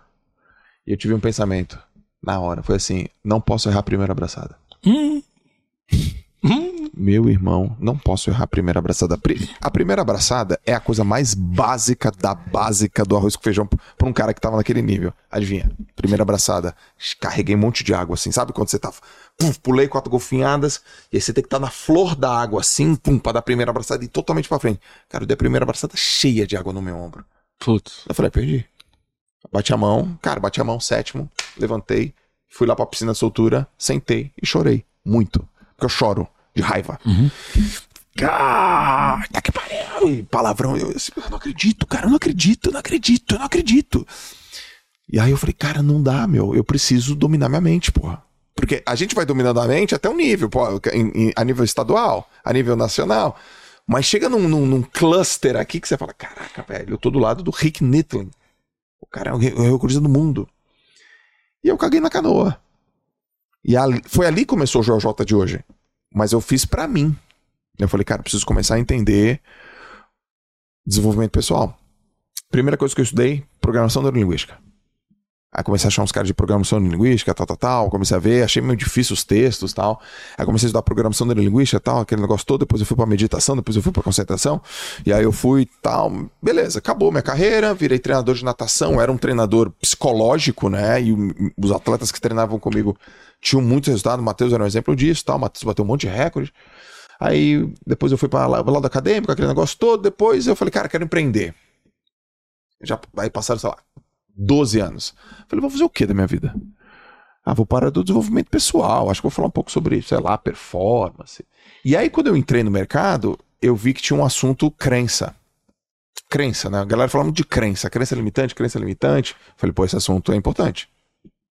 Essa parada lá ferra a galera. Pouco te ferrou na natação. Me ferrou, então eu preciso dominar essa parada. Então deixa eu entender o que é crença limitante. Aí teve, aí teve o assunto propósito. E aí eu ia nos eventos, qual é o teu propósito? Qual é o teu propósito? Cara, meu propósito é ajudar as pessoas. Aí o outro, meu propósito é ajudar as pessoas. Eu ficava, caraca, ajudar as pessoas. E o teu, Joel? Fala, cara, não tenho, eu não sei que é essa parada. Que, que é isso, né? Propósito é ajudar as pessoas, propósito é ajudar as pessoas. Mas não é propósito todo mundo ajudar as pessoas? Eu ficava pensando, né? Não é meio isso assim? E eu comecei a ver que as pessoas não tinham propósito. E elas pegavam o propósito de outras pessoas emprestadas, que também não tinham propósito, que já tinham pego o propósito de outras pessoas emprestadas, que não tinham.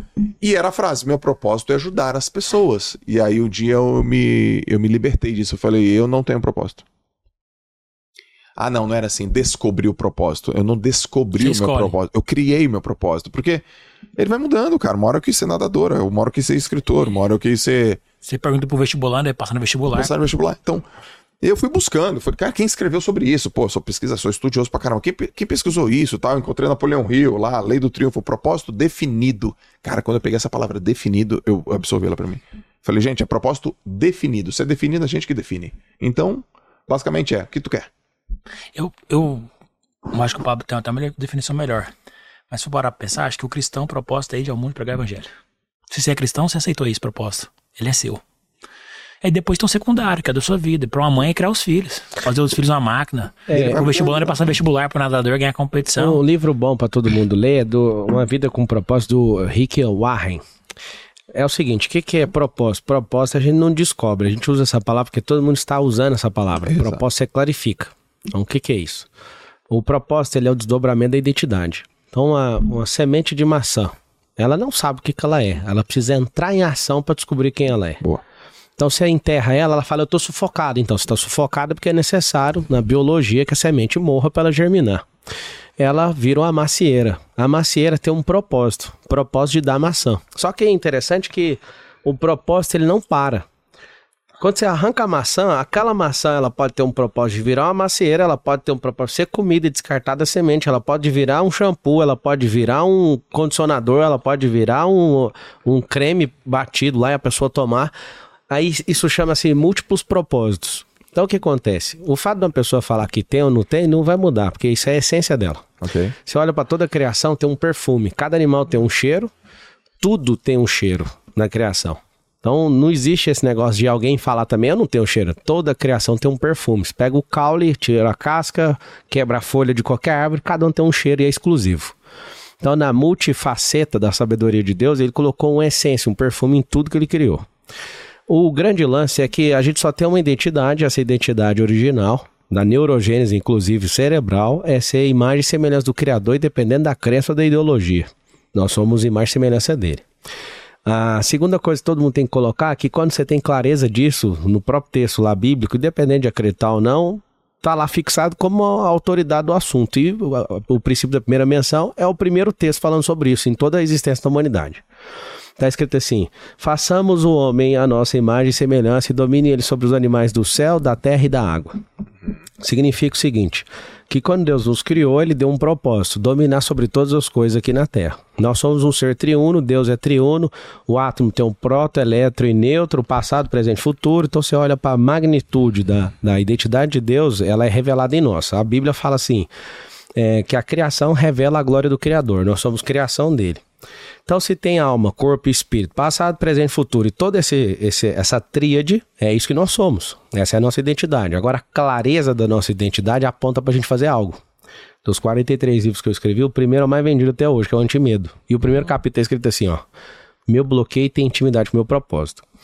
Esse lance, propósito, ficou muito comercial. Meu bloqueio tem, Tem intimidade com o meu Tem um propósito. versículo da Bíblia que fala isso de outra forma, não tem? Tem. Então o que acontece? Se você é uma pessoa que está caçando um propósito, você é antinaturalista. Porque, como o Marcos falou, você não Sim. precisa caçar isso, está dentro de você. Você precisa ter clareza igual a semente de maçã teve clareza. Você pega um, uma- um caroço de manga, tem caroço de manga que se convenceu que é o Elvis Presley, colocou uma jaqueta, uma guitarra e acha que é isso. E na verdade não é, cara. Você precisa de morrer. O que, que é morrer? Fazer o que não gosto. Pra realizar aquilo que a minha alma deseja. A natureza vai revelar isso. A natureza revela isso. Agora, indo um pouco mais adiante, a nossa vida está a serviço de outras vidas. O que, que significa isso? Você tem talento com, com água, você tem talento com treino, você tem talento, você que adquiriu essas coisas, isso potencializou a, a onda de, a banda de frequência sua de propósito. Então você consegue atingir mais gente. Certo. Agora, se você quiser que eu dê uma resposta é, sobre propósito comercial, eu vou falar para você. Meu propósito é ativar pessoas na sua identidade, clarificar seu propósito, restaurar a família. Aí eu te explico tudinho. É, levantar pessoas na prosperidade, ativar elas no digital. Aí, é, de gestão do tempo. Aí você olha tudinho. Minha Você fa- tinha dificuldade. tudo que eu tinha dificuldade, caramba. Então eu era um cara que era paupérrimo, pobre. Eu sou um dos caras que mais ensina prosperidade hoje. Não é porque eu tô competindo com alguém, não. É pelo volume de coisa que eu faço. Não tô na posição isso ou aquela. Minha, eu vim de uma família destruída. Apesar da galera odiar quando eu falo isso, essa é a verdade. Esse é um bloqueio meu. E aí o que acontece? Eu sou um dos caras que mais ajuda a restaurar a família no país hoje. É impossível entrar num elevador de qualquer prédio. Não, assim, eu entrar e você pode ligar a câmera, velho. Você mudou minha vida. Aí eu só quero saber em qual área. Porque eu falo de dinheiro, falo do reino, de Bíblia, de família, de digital, dos cambal. Ou seja, o tanto de coisa que você foi se resolvendo, e é por isso que eu quero ir pro meu próximo desafio, isso vai aumentar a amplificação do meu propósito. Então, tem um monte de gente que quer ajudar na internet, eu não acho ruim, cara, mas eu acho interessante porque virou um grande instrumento comercial, porque as pessoas não são naturais.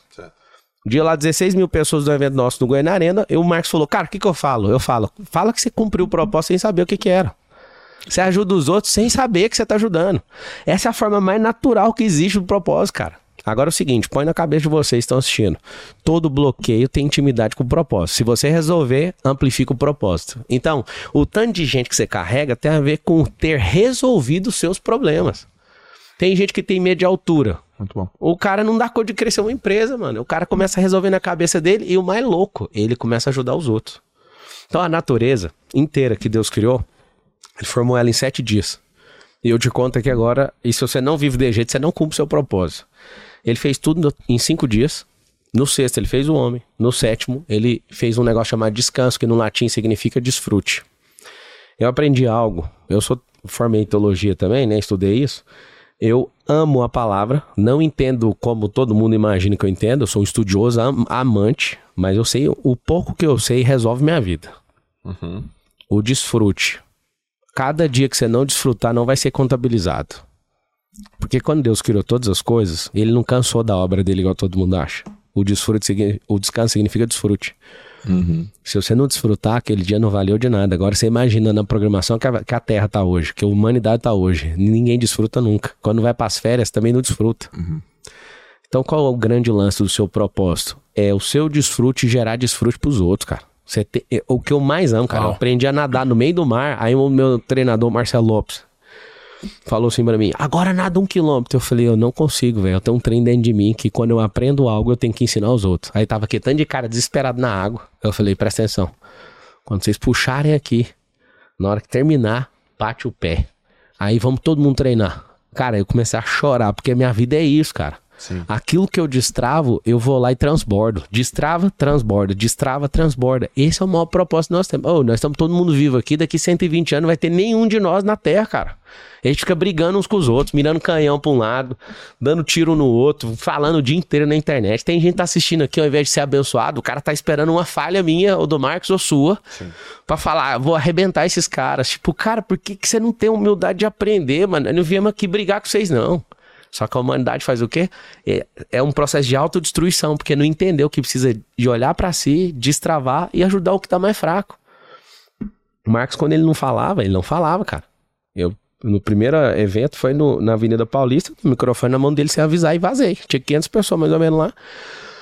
O Marcos travou, mas agora parece sertanejo. Pega avião, faz 10 eventos assim, de uma vez, um atrás do outro. Eu falo, cara, o que que aconteceu? Aí isso acontece, um monte de gente fala porque ele fala. Um monte de gente foi pro digital porque ele é o cara brabo, financeiramente falando, mais brabo de todos. Ou seja, quando você descobre o que você carrega, o fato dele falar que se tem nome ou não tem é o que ele faz. O propósito é multiplicar, cara. O propósito é transbordo. Nosso propósito, a nossa vida. Vocês estão assistindo? Escreve assim: ó, minha vida está a serviço de outras vidas. Quanto mais próspero você for, significa que o tanto de gente que. te- a sua vida alcançou mais gente. É só isso. Gostei dessa, proposta é multiplicar. E é normal você para pra sentar com alguém. Por exemplo, o Flávio. Antes mesmo de você ter negócio com ele. E a gente senta muito com ele. O cara te ensina com o maior prazer do mundo, já viu? Porra. E quando alguém me pergunta algo e eu, e eu vejo que a pessoa quer mesmo e eu ensino e a pessoa executa, eu fico com maior felicidade. Parece que todo mundo que tá mais velho, ou é mais sábio, ou tem mais resultado, tem puta prazer em ensinar quem é aprendiz. Exato. E tem tesão quando o aprendiz executa, entendeu? Essa é a natureza. É normal, isso é natural, parece que de todo mundo. Tipo, é muito da hora. Quando você ensina uma criança, você vê ela fazendo, fala, caramba, ela fez tal. É um trem bobo, mas você fica feliz. Isso é, isso é normal, assim, do ser humano. Sabe o que é interessante, João? Você vai olhar no contexto bíblico. Um cara chamado pai da fé, você sabe? Você lembra de cabeça quem é? Abraão. Um dos caras mais covardes sem fé que existiu. O que, que Deus fez? Deus transforma o bloqueio do cara na intimidade. Do propósito dele. Ele virou o pai da fé, cara. Ele é pai do Islã, pai do judeu, pai do. de todo mundo, cara. Pai da fé.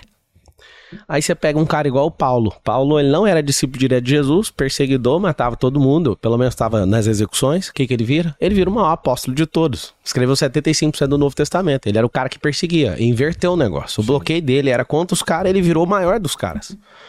Quando você começa a ver, por exemplo, um cara que é Jacó, Deus mudou o nome dele para Israel. Israel é a nação de Israel, é esse cara, chama Jacó. Jacó significa suplantador. Quando ele encontrou e trocou porrada com o anjo lá a noite inteira, igual tá em Gênesis, o chamado Peniel, aquela guerra transformou ele, cara. E o cara virou um. cam- Israel significa campeão de Deus. O que, que eu quero mostrar com isso? Que o nosso processo de transformação não é de melhora nem de mudança, mas de transformação. A, a equidíase, a, aquela hora que a lagarta bate a asa e nunca mais vai ser lagarta, quando você transforma essa vida sua naquilo que tá dentro da sua própria essência, porque ninguém comprou mentoria, nenhuma borboleta, nenhum lagarto, a lagarta comprou mentoria para virar borboleta, ela não precisa disso. Ela não fez o método IP, ela não fez nada disso, cara. É natural, cacete. Eu queria que as pessoas entendessem isso.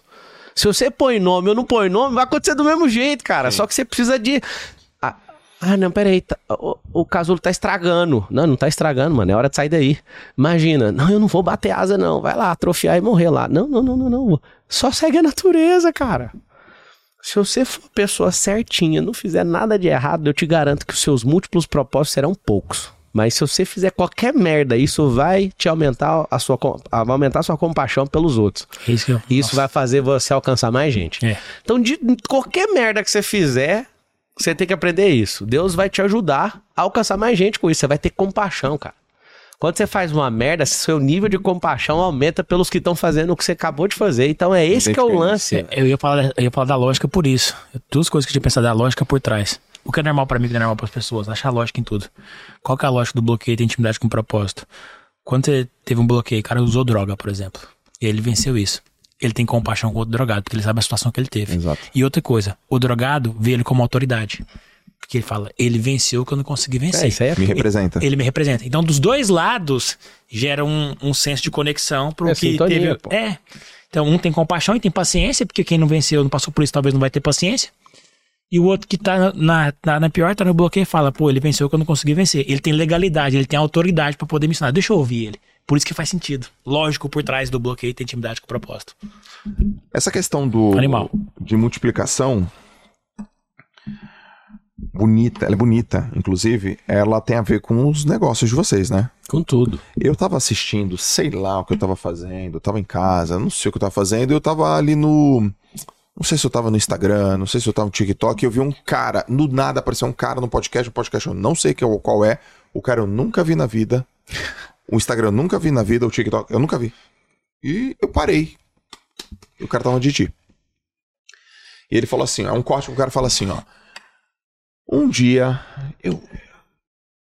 Era mais ou menos assim. Um dia, um amigo meu me chamou pra ir no, no, no resort. Aí o cara falou, pô. Vou lá com o Pablo? Lá com o Marcos? Vou. Eu recebi isso aí. Você recebeu esse? Recebi. Pô.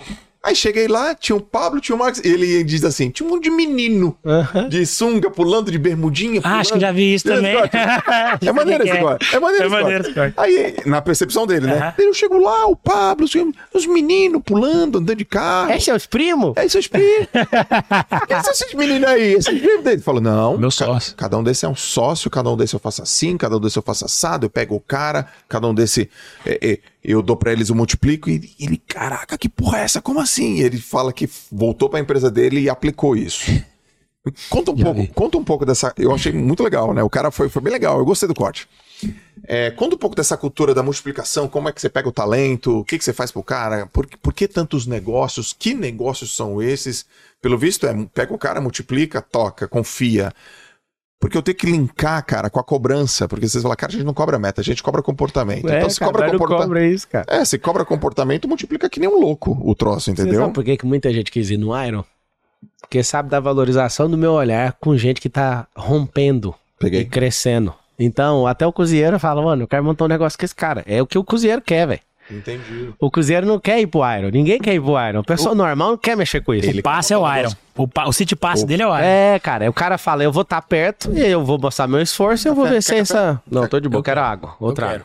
Água, café, café eu quero cafezinho. E aí, sabe o que acontece, cara? Na próxima vez que eu sentar com esse cara, eu vejo que ele tá querendo romper, ele não tem que ficar contando história pra mim. Obrigado. Exato. Ele não precisa ficar contando história pra mim. Eu já sei quem ele é, cara.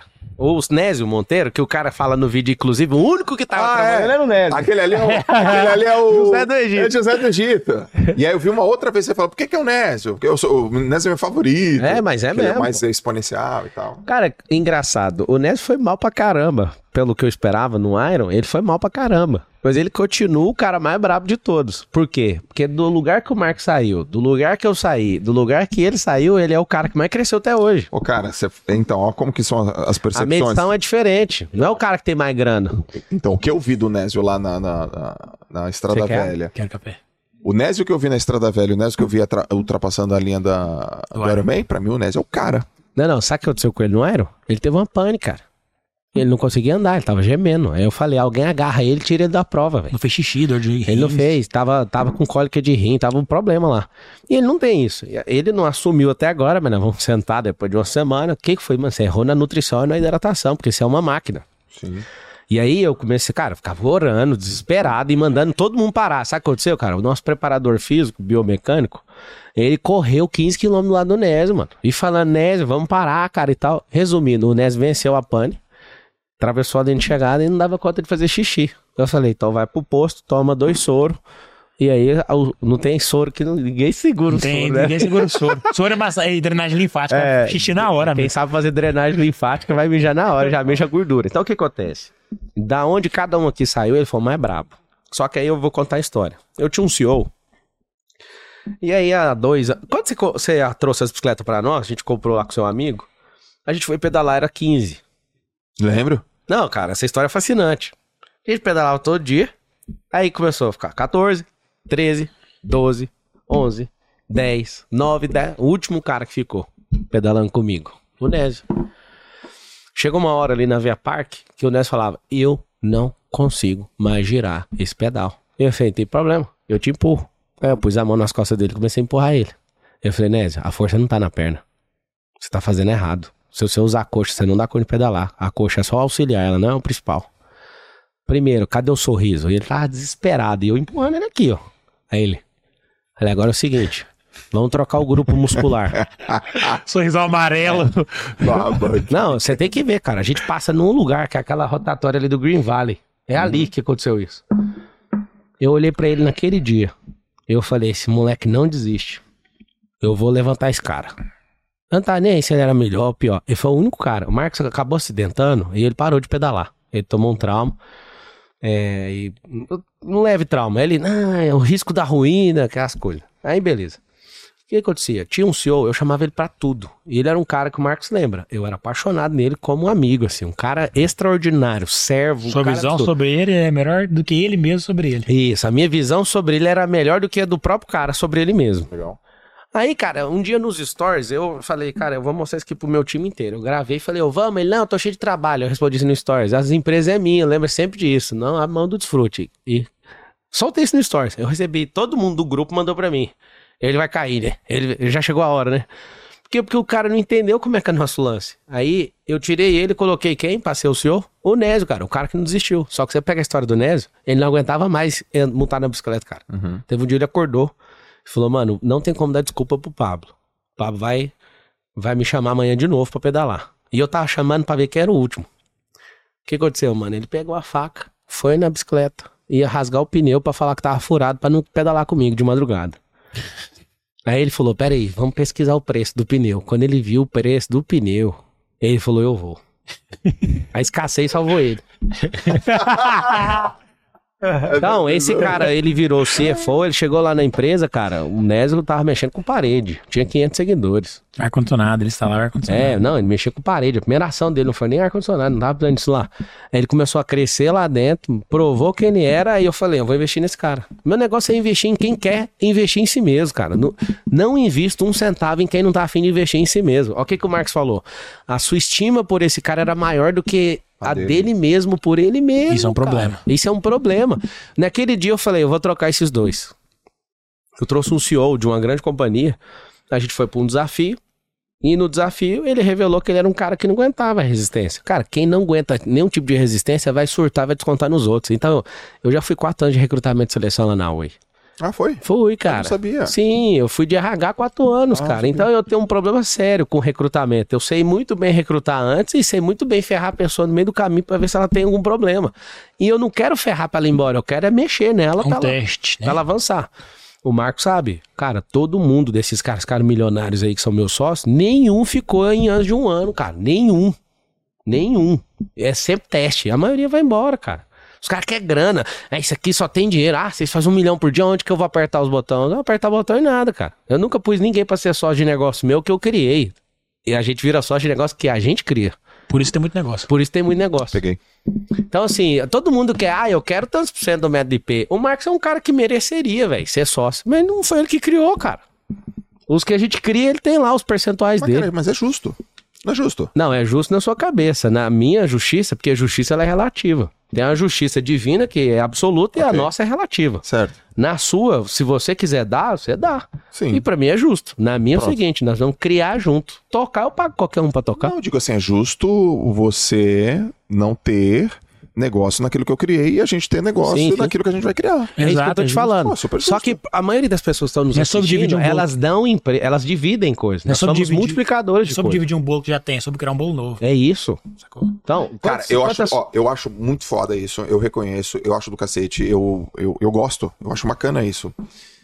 Agora, vou fazer uma pergunta que eu tenho, e provavelmente os ouvintes e a galera que tá assistindo tem. Como que você gerencia ego, expectativa e um grupo grande com essa, nesse, ne- nessa multiplicação? Simples. Todo mundo é um ecossistema. O NES é um ecossistema. Você vai lá, o terceiro andar do meu bloco é o NES. Você vai no segundo andar, é esse cara aqui. Você vai nos andares do prédio, então um prédio aqui em Alphaville, monstruoso. E lá todos os donos de ecossistema têm seu próprio povo. Se você não tiver donos de ecossistema, vai ficar todo mundo querendo ficar perto do Pablo. Todo mundo vai querer ficar só perto Exato, do Marcos. exato. Nós não temos isso não, cara. Tá bom, peguei. É assim, você fica um ano treinando a pessoa. Um ano parece longo, não parece? Cara, é muito rápido um ano. O meu CEO hoje, ele fez uma transferência ontem. Você viu a Ah, transferência? não, mas o né? Nésio. Que isso, cara. O Lá Nésio já... Pum. no- os cargos de CEO não é cargo político, isso é cargo de direção de companhia. É cara que tem que pôr tudo que tem. Na hora que ele entregar o que ele tem, você tem que pôr outro, cara. Não dá pra ficar um cara dois, três anos, não. Nunca aconteceu isso. Nunca vai acontecer isso na minha É a empresa. minha visão. A- o negócio do Pablo funciona e para de crescer.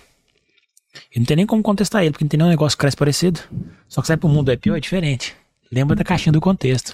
Eu me libertei com isso, porque quando eu queria pôr tudo numa caixa só, não funciona. Sabe o que é entendeu? interessante? E outra coisa que é interessante, Tem que falar um caso aqui. aí você fala. Interessante é que o nosso lucro de um lançamento, a gente faz três por ano, na média. Com o Pablo com a cara, mais uns Com 3 papo mil, com a cara, tá? mais uns 3 mil com a minha cara e tal. E de todo o ecossistema, tipo assim, Um lançamento nosso dá mais lucro que uma multinacional listada na Bolsa de Valor. Várias. Então, Não, eu vivi uma o eu crise. Já, Eu vivi uma crise, porque eu sou pragmático, matemático, estudioso. Falei, foda-se, mano. Vou jogar de um jeito aqui, o jogo que a gente joga, e o mundo é outro jogo, e a empresa que for pra IPO vai pra outro jogo. Mas tem uma questão, tem uma pergunta. Isso é porque são vocês? Deixa eu melhorar a minha pergunta. A pergunta pode ser melhor. Vocês, vocês já enxergaram outras pessoas fazendo isso? só Ou- tem cinco no Brasil que dá essa margem aí. Só cinco, cara. A gente Então- é Neymar, pô. E sem querer ofender, mas nesse negócio do lançamento, a gente é Neymar. É porque a gente não faz o lançamento. A gente tem uma técnica que a gente desenvolveu que chama BML. que é- BML. BML, que é Branding, Movimento. O segredo não tá no lançamento. O lançamento é nada. O movimento é tudo. Então o líder ele tem que ser menor que o movimento. Tem que criar energia para isso e tem que fazer as pessoas pedirem por isso. Qualquer outro tipo de lançamento, só lançamento, pode dar 10 milhões, 20 milhões e vai, vai gastar muito dinheiro para fazer isso. A gente gasta dois, faz 57. Isso, então assim, a gente nos últimos lançamentos do final do ano fizemos 110 milhões de reais no último ano. Então o que 90 acontece? dias trabalhando. 90 dias, só que é energia. Lembra da energia. Você é um cara atleta, você sabe o que eu tô falando. Nada pode atrapalhar a energia. Então, a, a gente tem, um, tem algumas coisas que são parte da rotina de geração de energia. Ontem a gente foi resumir, fazer uma reunião jogando tênis. A gente não faz no escritório, jamais. Uma reunião para um novo projeto acontece num ambiente repetido. Porque a frequência é sempre diferente. Nós temos que estar num lugar desconectado de gente olhando, de, de situação onde a gente tá viciado. Cara, eu vou levantar aqui pra te mostrar uma reunião que rendeu 65 milhões. Foi assim, ó. A gente tava na sala, eu tirando o sapato desse jeito aqui, ó, e fazendo isso aqui, ó. Jogando o sapato pra cima e o Marcos atrás. E eu deitado no sofá. E ele ali, ó. E eu assim, olhava pra trás, o Marcos ali, a gente jogando sapato. E... Dormiu, jogou home cub, voltou. Aí o Marcos cartesiano pra caramba e tal, e o negócio dele, cara, a gente é improdutivo demais. Eu falei, cara, isso chama. Essa criatividade, esse, esse é um ócio criativo. Sabe uma coisa que eu vou te falar? Que o Marcos ele me peitava bastante. Eu gosto dele demais por causa disso. Porque ele é um cara que é o contraponto. Eu não tô atrás de cara Esse que é meu sentimento agora, que nessa relação, né? É, Tem um eu não quero um cara que fica, tá, vamos fazer tudo que você quer. Ele enche o saco o tempo inteiro. E é massa. Por exemplo, um dia a gente tava na reunião e eu falando pra todo mundo: se vocês não multiplicarem talento, eu não quero ter negócio com vocês. Aí esse que fechou a cara. Você acha que todo mundo? Eu falei, mano, só pode ser do PT, né? Não é possível. Aí ele falando assim: você acha que todo mundo quer ser desenvolvido igual você? Você o quê? Aqui, por exemplo, aí tava o Vai, analista vai- dele, cara. Cara, foi muito massa, mano. Aí aqui, por exemplo, cara, você acha que o cara desse aqui quer palestrar, quer não sei o quê? Aí ele mirou no cara, o cara. Eu queria ser desenvolvido, velho, pra fazer isso. Aí na hora eu. Ah! Desiste, moço, de querer fazer os três sozinho. Desiste de não ser um multiplicador, cara. A vida é o lance da vida. Você vai pegar a, a soma, a subtração, a divisão e a multiplicação. O segredo tá na multiplicação, velho. Soma leva mil anos. Pra fazer o tanto dinheiro que a gente fez É só até um agora, jeito, tem que ser, tem que na assim, soma né? é mil anos. Exponencial. No- na subtração é consumo. Então, cara, os caras da soma é poupador. Poupador nunca vai ficar multimilionário, não tem como. Na subtração, no consumo também nunca. Na divisão piorou, que é o faccionista, o cara que só vive em contenda. E o multiplicador? Multiplicador desapegado, cara. Lembra de um caso aí nos últimos quatro anos de gente desleal com a gente? De sócio? Não lembro. Nenhum caso. Porque os caras Nenhum? vazam. Nenhum. Os cara. caras vazam no teste antes. Eles vazam. Desapegado. Tem que ter, cara. Ou o segredo, Joel, os caras que andam com a gente, eles são, tre- eles são testados por um ano. Sabe o meu CEO hoje? Ele é meu sócio, cara. O Sintra, piloto de avião, CEO, um dos, um dos melhores CEOs que eu já tive. Ontem ele viu a transferência que eu- a empresa do meu CEO fez pra mim. Eu olhei pra ele e falei, ó, isso aqui, Marquinhos, que é doido. Cara, sabe o que acontece? Ele era um cara que era pra ser o CEO e nada mais. Eu falei, cara, eu vou te treinar, você vai ser isso, você vai montar esse negócio e nós vamos fazer esse negócio acontecer. Eu tenho 30 players hoje, 30. E cada um deles não tem nenhuma cobrança, só pra você saber, cada um deles fatura mais de um milhão de reais, cara. Só cada um deles. O Marcos fatura mais, o Nes fatura mais. Os caras faturam.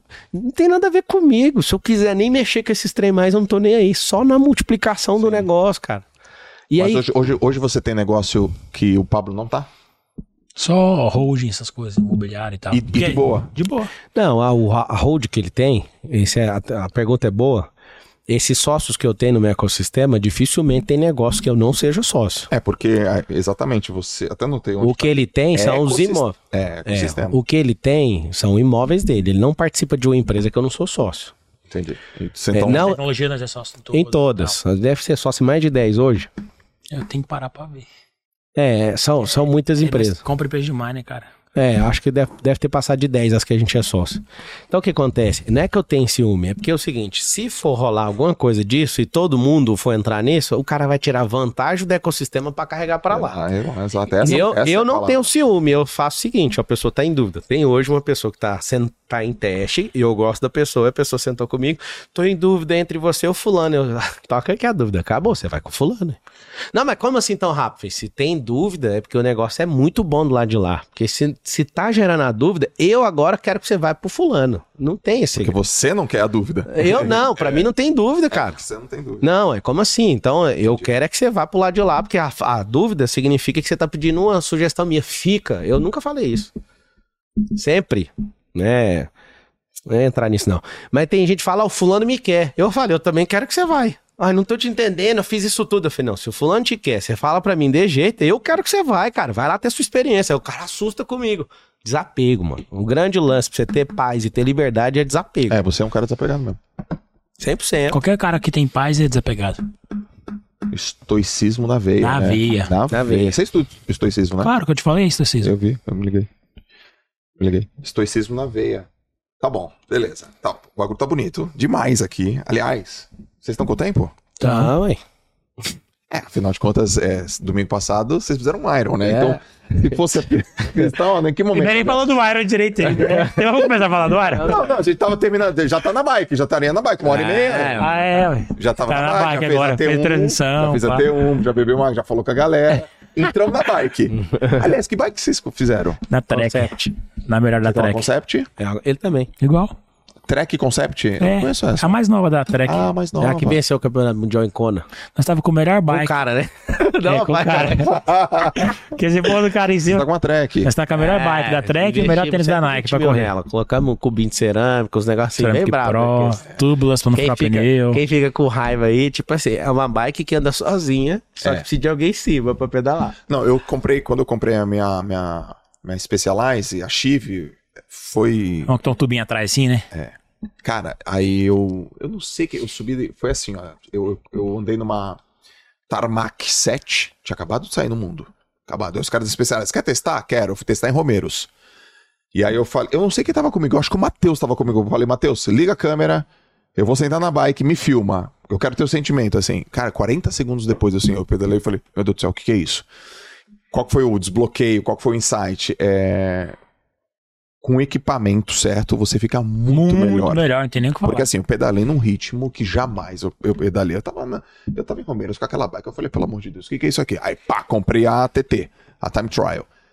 E fiquei com ela. É também cubo de cerâmica. Porra, 6,8 quilos. Não, 5.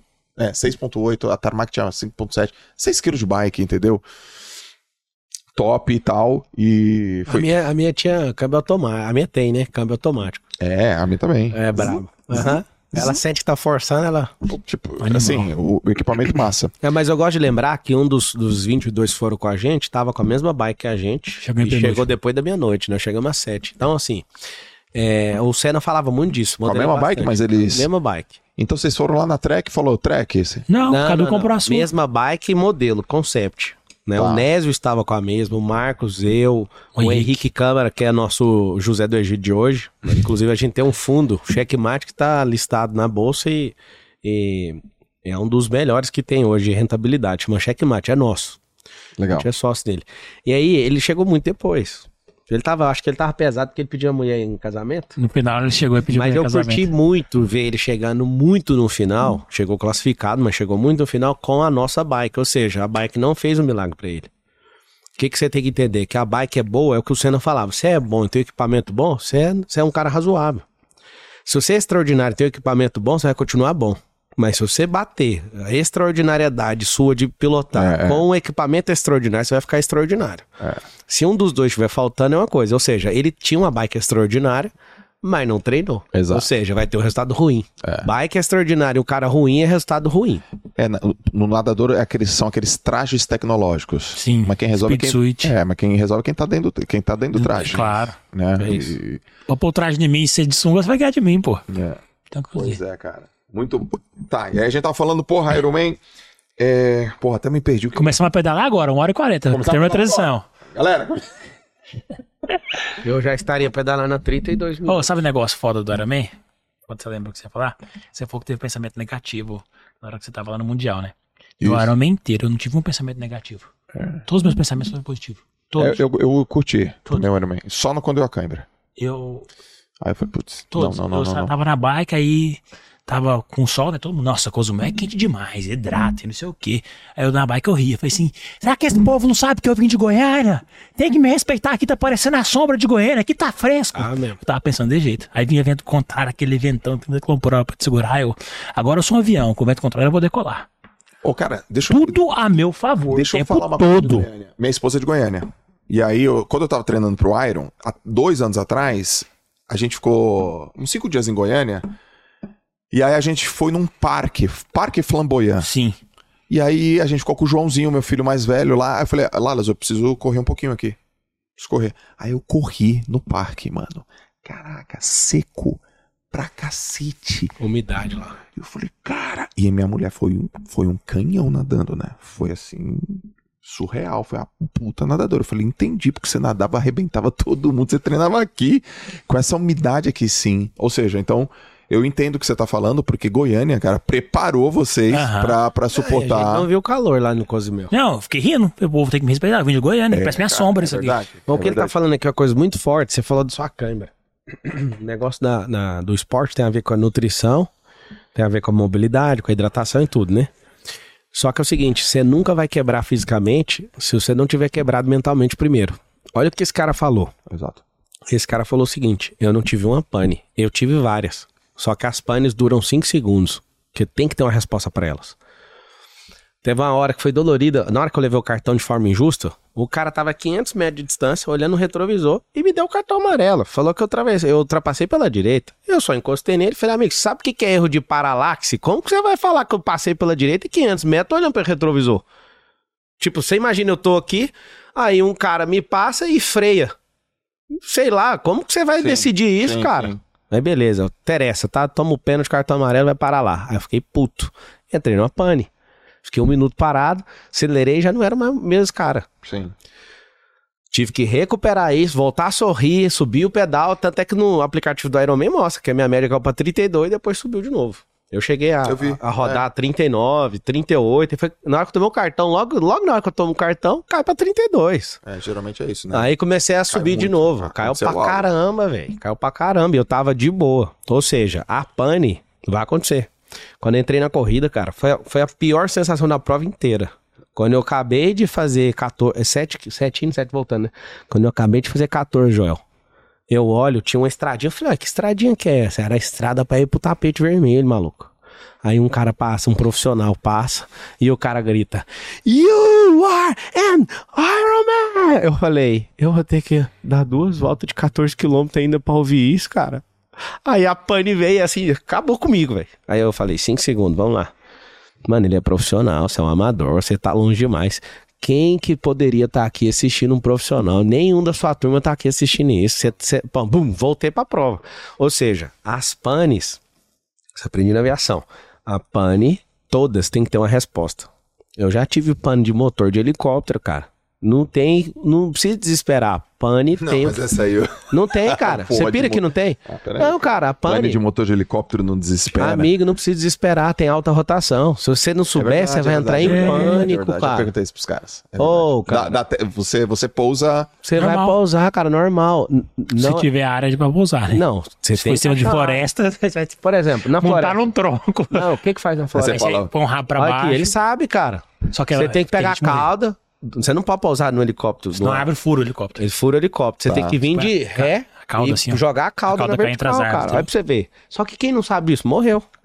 Ou seja, quando você não trata pane, você vai entrar em pânico, Joel. Então, a relação da pane e Isso o é massa, pânico hein? é o seguinte. Não tratou pane, por exemplo, a gente já foi pousar no jato, os trem de pouso não, não funcionou, cara. Dá pra ir lá no hidráulico? Dá não. Pera aí, vamos resetar os fusíveis. Pega lá o manual, não vai. Olha como trata pane. Tem que puxar os dois fusíveis no nosso jato. Aí o piloto de lá, eu de copila. E eu, eu gosto de piloto até pra não morrer também, né? Pra saber o que tá acontecendo, pra não cair em conversa de gente que não quer fazer as coisas. Então, puxa os fusíveis. Tchup, tchup. Aí o trem de pouso. Abriu, cara, pronto. Pai, mas se não der, qual que é a próxima pane? Hidráulico, vai na mão. Porque A redundância da aviação é assim. Se não funciona no eletrônico, vai no hidráulico Tá bom. ou no mecânico. E aí o que acontece? Você não conseguiu? Cara, eu já sei até o que, que vai acontecer. Se eu precisar de ir no manual, vai estourar uma- um negócio lá que vai custar caro pra depois arrumar no avião. Mas é muito melhor que rasgar o casco dele no chão. Não abriu, dá pra pousar? Dá. Tem que chamar o corpo de bombeiro, Faz uma- avisar. tenta fazer uma manobra pra ver se vai no tranco. Tac! Pra ver se no tranca o, o trem de pouso cai. Se não, Tem aviões, cara, que o, a ponta... bombeiro. Isso, você tem que fazer as coisas tudinho. Ou seja, fogo. quem não sabe o que fazer diante de uma pane, automaticamente entrou em pânico. Alguns colegas nossos entraram em pânico. O que acontece? O lactato vai lá em cima, o oxigênio acaba, sua musculatura enrijece, por isso que eu fico rindo o tempo inteiro. E eu vi o Nes na prova, por exemplo, que ele é uma máquina, mas ele, ele acabou entrando em pane e foi pra pânico. Eu ficava falando, cadê o sorriso, maluco? Sim. Mesmo ruim, tem que ter o sorriso, tem que fazer as coisas pra você sair da pane. Porque toda pane, guarda isso aí, vocês estão assistindo. Toda pane não resolvida vai virar pânico. E o pânico você já não é mais gestor da sua vida, você é passageiro da agonia. Cara, eu vou, eu vou comentar uma coisa aqui. Uma percepção dessa 1 hora e 46 que a gente tá junto. Vê se Tá. faz sentido, tá? Observando vocês. É, Eu tenho a impressão que vocês têm um mindset do tipo. Eu aprendo o que eu quiser, claro, autodidata. tá bom? As coisas não são difíceis. Quando E- não começa é. Difícil é é. pra quem não começou, simples pra quem repete e fácil pra quem fala. Essa Isso, é a já- filosofia. É, já vi você falando isso também. E vocês estão sempre querendo ter novos conhecimentos de diversas áreas e que isso é, Eita, o crescimento. Que é que tá o crescimento. Exato. Isso Aí que tá. alimenta a filosofia de vida de vocês. E é aí que revela os bloqueios. Novos desafios, bloqueios antigos à mostra. Você Ai. vai pegar aí. A gente tá em 2023, dá um jump pra trás, pra, cai, em 2018. Volta todo mundo pra 2018, beleza? Uhum. Quais eram os assuntos que vocês não tinham a menor ideia que vocês iam estar tratando em 2023 lá? Por exemplo, sei lá, assunto, sei lá, IPO, tecnologia, comprar empresa, Não multiplicar, valor múltiplos 8, múltiplos 9, é, valuation de bilhões, Não é, sabia nada. morar, morar em Alphaville. Não sabia. Não, não, não atingia isso. Deixa, eu- Não. deixa eu. Disso. Imagina só. Ele já te pediu pra ir na Disney? Nunca pedi porque ele é novo, mas eu levei. Ah, é, mais Mas ou ele menos. não tinha isso. É, Então, uma criança que não sabe que a Disney existe, não pede. ela jamais vai sonhar em ir pra Disney. Então, a gente, muitas coisas que a gente vive hoje, a gente nem sabia que existia. Fui ver Porsche a primeira vez, morei em Alphaville, cara. Não era em Goiânia, não. Mas não tinha concessionário na época, tinha um ou outro carro. Então, aquilo que você não sabe que existe, você não sonha. Você não pede, você Seria muito deseja, forte. você não almeja. Nunca imaginei ter Ferrari também. Então, a gente não imagina essas coisas. E aí, existe um conceito na aviação, faltando que a aviação é massa, que chama visão progressiva. Você é muito louco. Que quando você tá no helicóptero, e aí tá meio que neblinado, você só enxerga um, dois, três quilômetros de distância. Aí você não consegue ver onde é que você vai chegar. Só que você anda um quilômetro, você enxerga mais um quilômetro. Você anda um quilômetro, você enxerga mais um quilômetro. Você É igual animal. você ir à noite daqui de São Paulo pra Santos no carro, seu farol ilumina 300 metros. Perfeito. Você não vê a pista inteira, você só vê de 300 em 300 metros. Aí você anda 300 metros, você enxerga mais. E aí vai. A visão é progressiva. Então, uma criança não deseja ir pra Disney se ela não sabe que ela existe. A gente não desejava essas coisas, nem vivia esse nível de desbloqueio, de prosperidade de financeira e tudo mais. Então, progressivamente a gente foi crescendo. E onde é que limita as pessoas? Porque a mesma dádiva, uma qualidade em excesso vira um defeito. Autoconfiança, muita gente vê o Pablo como arrogante, porque ele é muito autoconfiante. Autoconfiança em excesso parece arrogância, ou pode ser arrogância. Principalmente pra quem não tem. E, e principalmente do ângulo que tá olhando. É Se for de baixo, sempre vai ser arrogância. Se for de cima, vai ser compaixão. Porque um cara de cima olha o outro empolgado demais e fala. Ah, identifico ele, eu era assim mais É. novo. É, coitado. parece muito no meu começo, parece muito quando eu era É. mais novo e tal. Então, é, isso é bom, a questão da visão progressiva, só que também é um limitador para muitas pessoas. Por quê? A sua visão sempre é maior que o seu recurso. cara vê um podcast e fala, quero começar um podcast.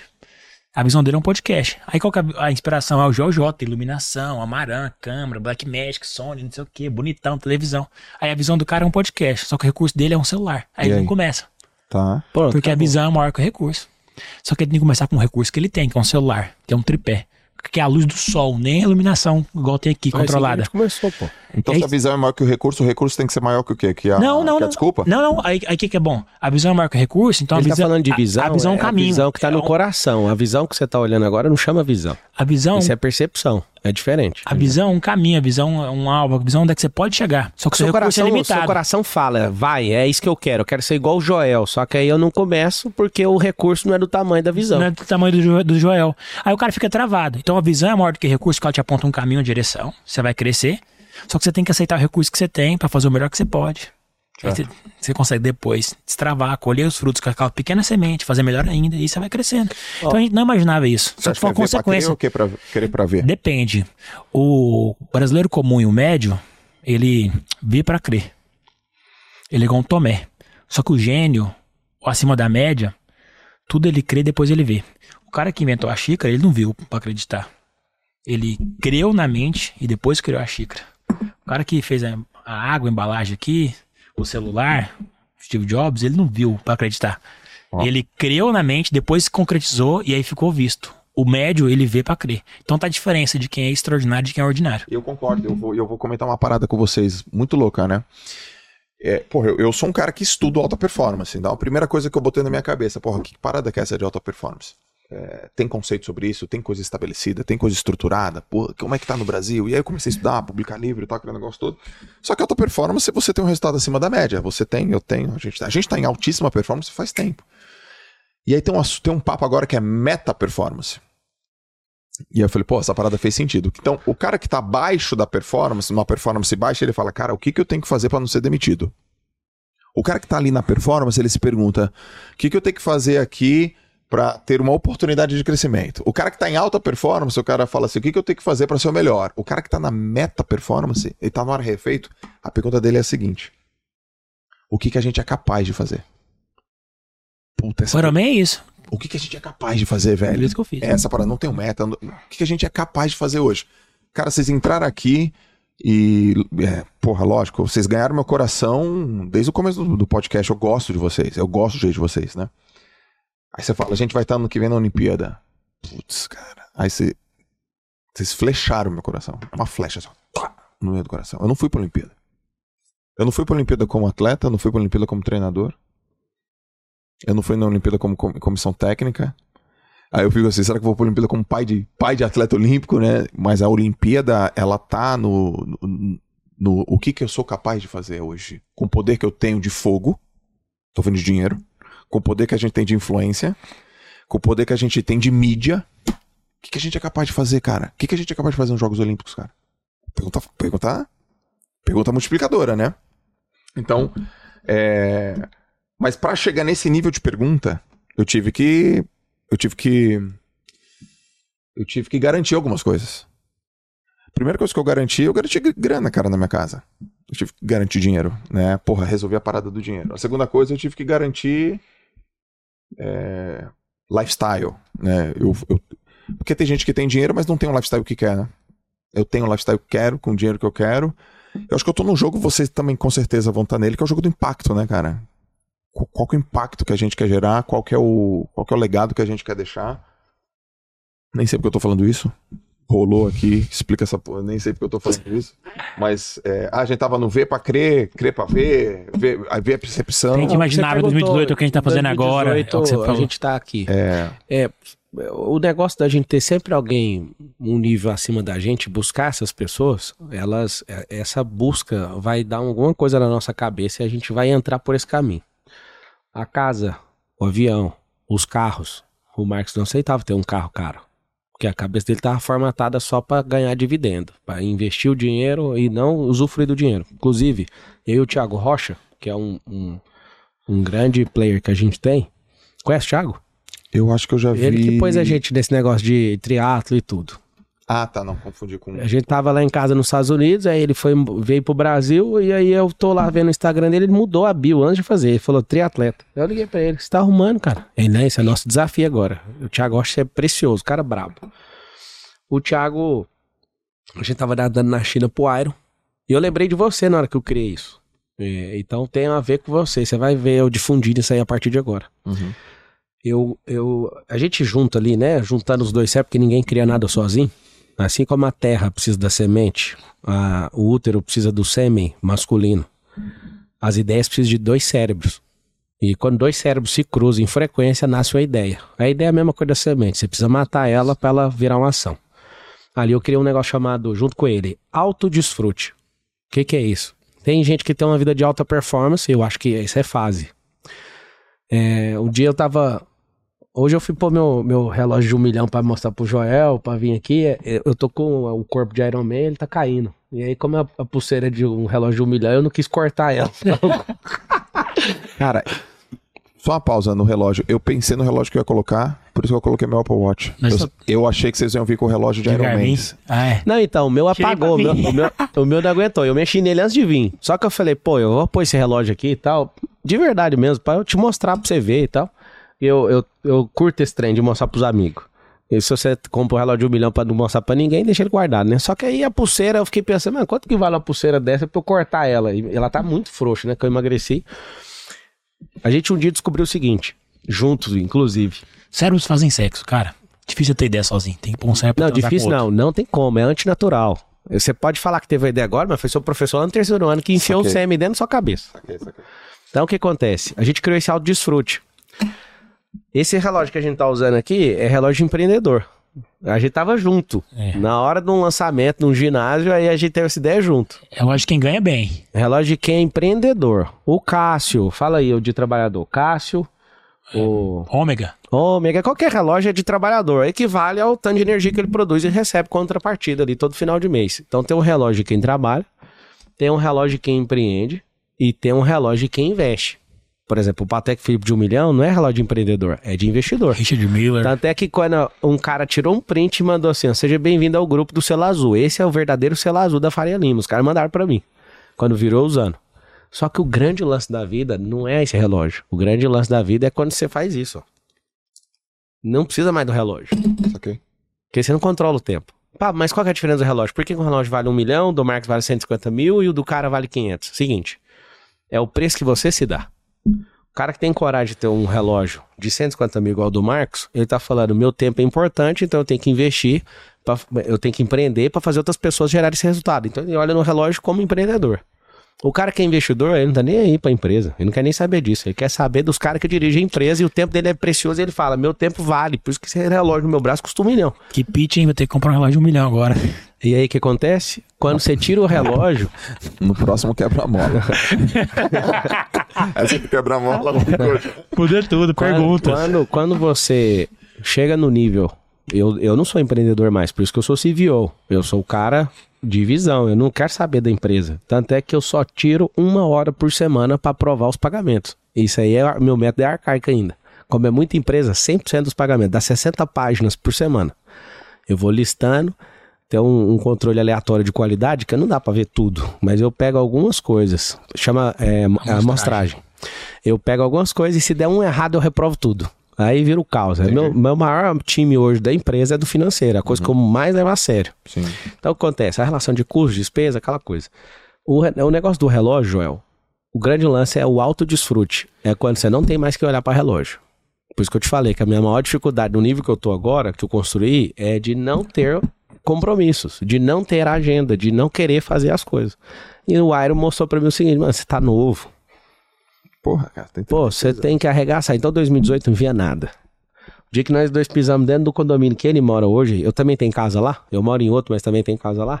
A gente viu uma casa, lembra de ver o castelo? A gente falou, não é possível Deus que tem uma casa o tamanho dessa. disso aí. Hoje nem se me der, eu quero pra reformar, que dá trabalho demais, é um trem velho. Ou seja, sua cabeça, vocês estão assistindo, eu sei que é. Nossa, cara, deve ser dolorido. Hoje você tá assistindo e querer o resultado hoje. Não tem como, cara. É contra a lei da semeadora e da colheita. Tem que investir. A primeira vez que eu ouvi falar de você, Joel, eu não pude ir num evento na igreja católica e aí me trocaram. Eh, Eu não pude, né? Aí eu vi que colocaram você. Eu falei, quem que é esse cara pra pôr no meu lugar? Goiânia. Eu pensei isso Goiânia. em Goiânia. E aí eu fiquei muito feliz que eu fui ver, eu falei, quem é o Joel? Aí eu fui ver, também não conheci o Negro, né? Eu tava lá em Goiânia ainda, nessa transição comecei a ver vocês. Falei, pô, Joel, aí eu vi a primeira vez o, o Negro falando que falou pra você que você era um desperdício, não sei o quê. Falei, vou, eu vou aproximar do Joel. A gente acabou aproximando bastante. Sim. E aí, irmão, o que, que eu te falo pra fechar o assunto? O alto desfrute, depois que você viver tudo, conquistar tudo que você acha que você dá conta, se você não tiver um desfrute, não valeu de nada. Eu falei isso no começo do podcast. Se não tiver o desfrute, cara, a gente não trabalha no período da manhã, é impossível. É desfrute. Nós moramos no quadro dos sonhos, né? O que a gente nem sonhava, mas muita gente sonha. Só que as pessoas foram programadas para não desfrutar. E Deus nos programou para o desfrute. Certo. Então, assim, esse autodesfrute, eu acho que tem que, é, depende do contexto, viver na alta performance. Não, tô colidindo com o que você prega. Mas a alta performance, se viver nela a vida inteira, cara, é uma desgraça. Mas é, alta performance é um, é um, é um, é um momentinho. Eu, é uma que eu tô te falando. Agora, um cara que vê sua vida, ele avalia como alta performance. eu fico assim, É, É. eu olho pra você e vejo que você tá no desfrute. É, É isso que eu tô te falando, depende do contexto, cara. Isso que eu perguntar. Você pega, pega você no passado e te perguntar pensando no público final. Pega você no passado, você ralava de trabalhar, igual um louco. É, era workaholic, Pega no passado, maluco. Eu virava à noite, estudando, trabalhando, fazendo O lançamento. lançamento nosso, a gente dormia, cara. Tinha um colchão. Então, Ele- Era a vez do Marcos dormir, ele dormia, aí depois eu tinha que ficar gravando, aí depois dele acordava, eu ia dormir, né? Ficava acordado. 40 desse minutos dormir cada um revezando. Ó, minha percepção sobre vocês em 2019. Minha percepção. Preço que vocês pagaram altíssimo. Exato. Que eu via. Eu via a mudança para Alphaville, aquela intencionalidade, é, aquela conexão e, porra, e live. O Rash Network toda semana. Cara, eu, e aí eu via a tua casa, a casa de vocês, tinha sempre gente. Eu falava, caraca, cara, que preço, né, meu? E aí tem, uma, tem, umas, tem um momento que eu quero contar pra vocês que foi bem legal. O- A La Casa foi que ano? 2020. 20. Setembro de 2020. Aí você me ligou. Foi você, um dos dois. Quer vir? Foi- acho que foi você. Joel, quer vir aqui? Eu não sei, um dos dois. Eu morando em Santos, né? Quer bater um papo com a galera aqui? Quero. Aí eu peguei meu carro, vim, pá, pá, pá, cheguei no condomínio, aquele negócio, aquela casa, aquela galera. Aí eu olhei assim. Aí eu cheguei antes, aí vocês brincando de, sei lá, fute-mesa. Aham. E aí eu olhei, acho que foi o Pablo que perguntou: quanto você acha que eu vou fazer? Que a gente vai fazer aqui. Aí eu olhei assim, fiquei assim, fiquei assim, olhando, um monte de cabo, tudo diferente. Aí eu falei: 50 milhões de reais. Pô, Só que 50 milhões de reais era impensável naquela época. Aham. Qualquer pessoa fazer. Vocês dois deram uma risadinha um pro outro. Do tipo. Aí eu olhei assim, né? Aí tal, participei, falei com a galera aquele negócio. E tinha uns, uns WhatsApp doido lá, tinha uns Telegram que votava, tinha umas copy que tinha. Tinha umas tarefas doidas, muito diferente, né? Eu achei massa aquela parada.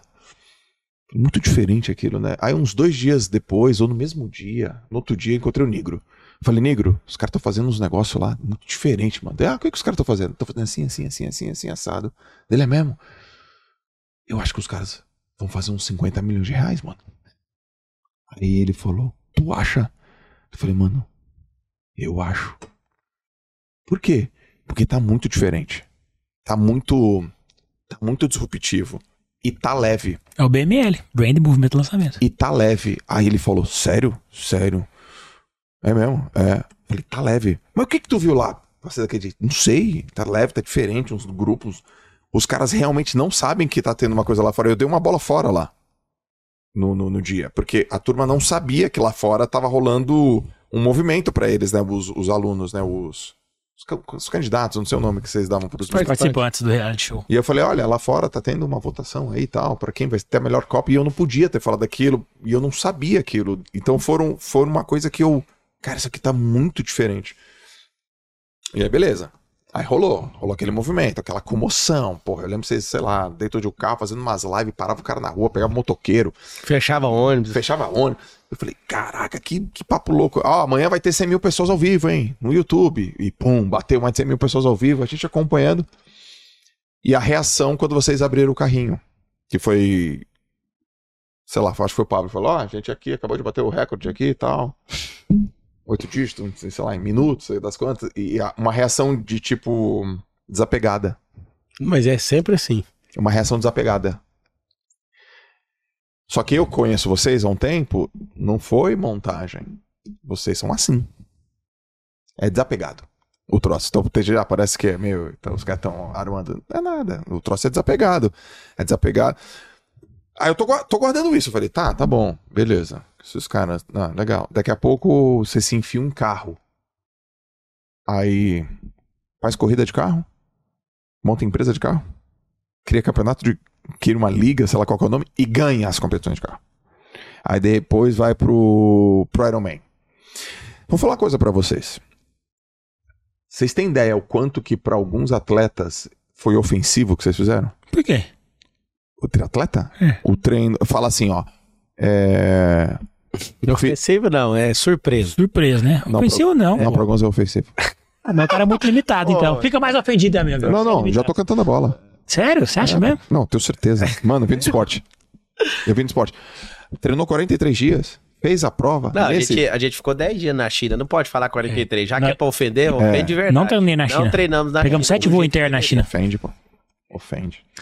Só que isso é uma pessoa, pessoa- é algo que diz sobre ele, entendeu? Exato, mas assim, mas eu quero falar que ofende. O cara fica, pô, como assim? Então, perdão aí, ter ofendidão. É, desculpa nós, pô. Eu ofendi também quando eu dec- decidi que ia fazer um Ironman e aí peguei a bike mais cara da época. Os caras, ó, e o Joel. Eu sei porque os caras do triatlon, que são, são meus amigos próximos, eles falam, ó, você caiu em grupo de WhatsApp. Os caras estão falando. Pelo Não, contrário, eu achei que, os- achei que os caras iam ficar felizes, porque a gente faz isso, aí dá visibilidade, mais gente vem pro esporte. Mas depende da cabeça. Mas eu, o que ele tá falando é real. O Vinhal, ele, eu escrevi lá que a gente treinou 43 dias. Tá maluco, mano? Isso não existe. Viu? Como assim que você fez? É, é. O Vinhal mandou no. Mas o Vinhal, é- o Vinhal já é um cara pff, com cabeça já resolvida. Aham. Ele, é, ele curte, ele vai falar, pô, Não, é ele bom não ficou esporte. ofendido, ele ficou surpreendido. Ele gosta. Diferente. Mas ele sabe que os caras falam, pô, meu.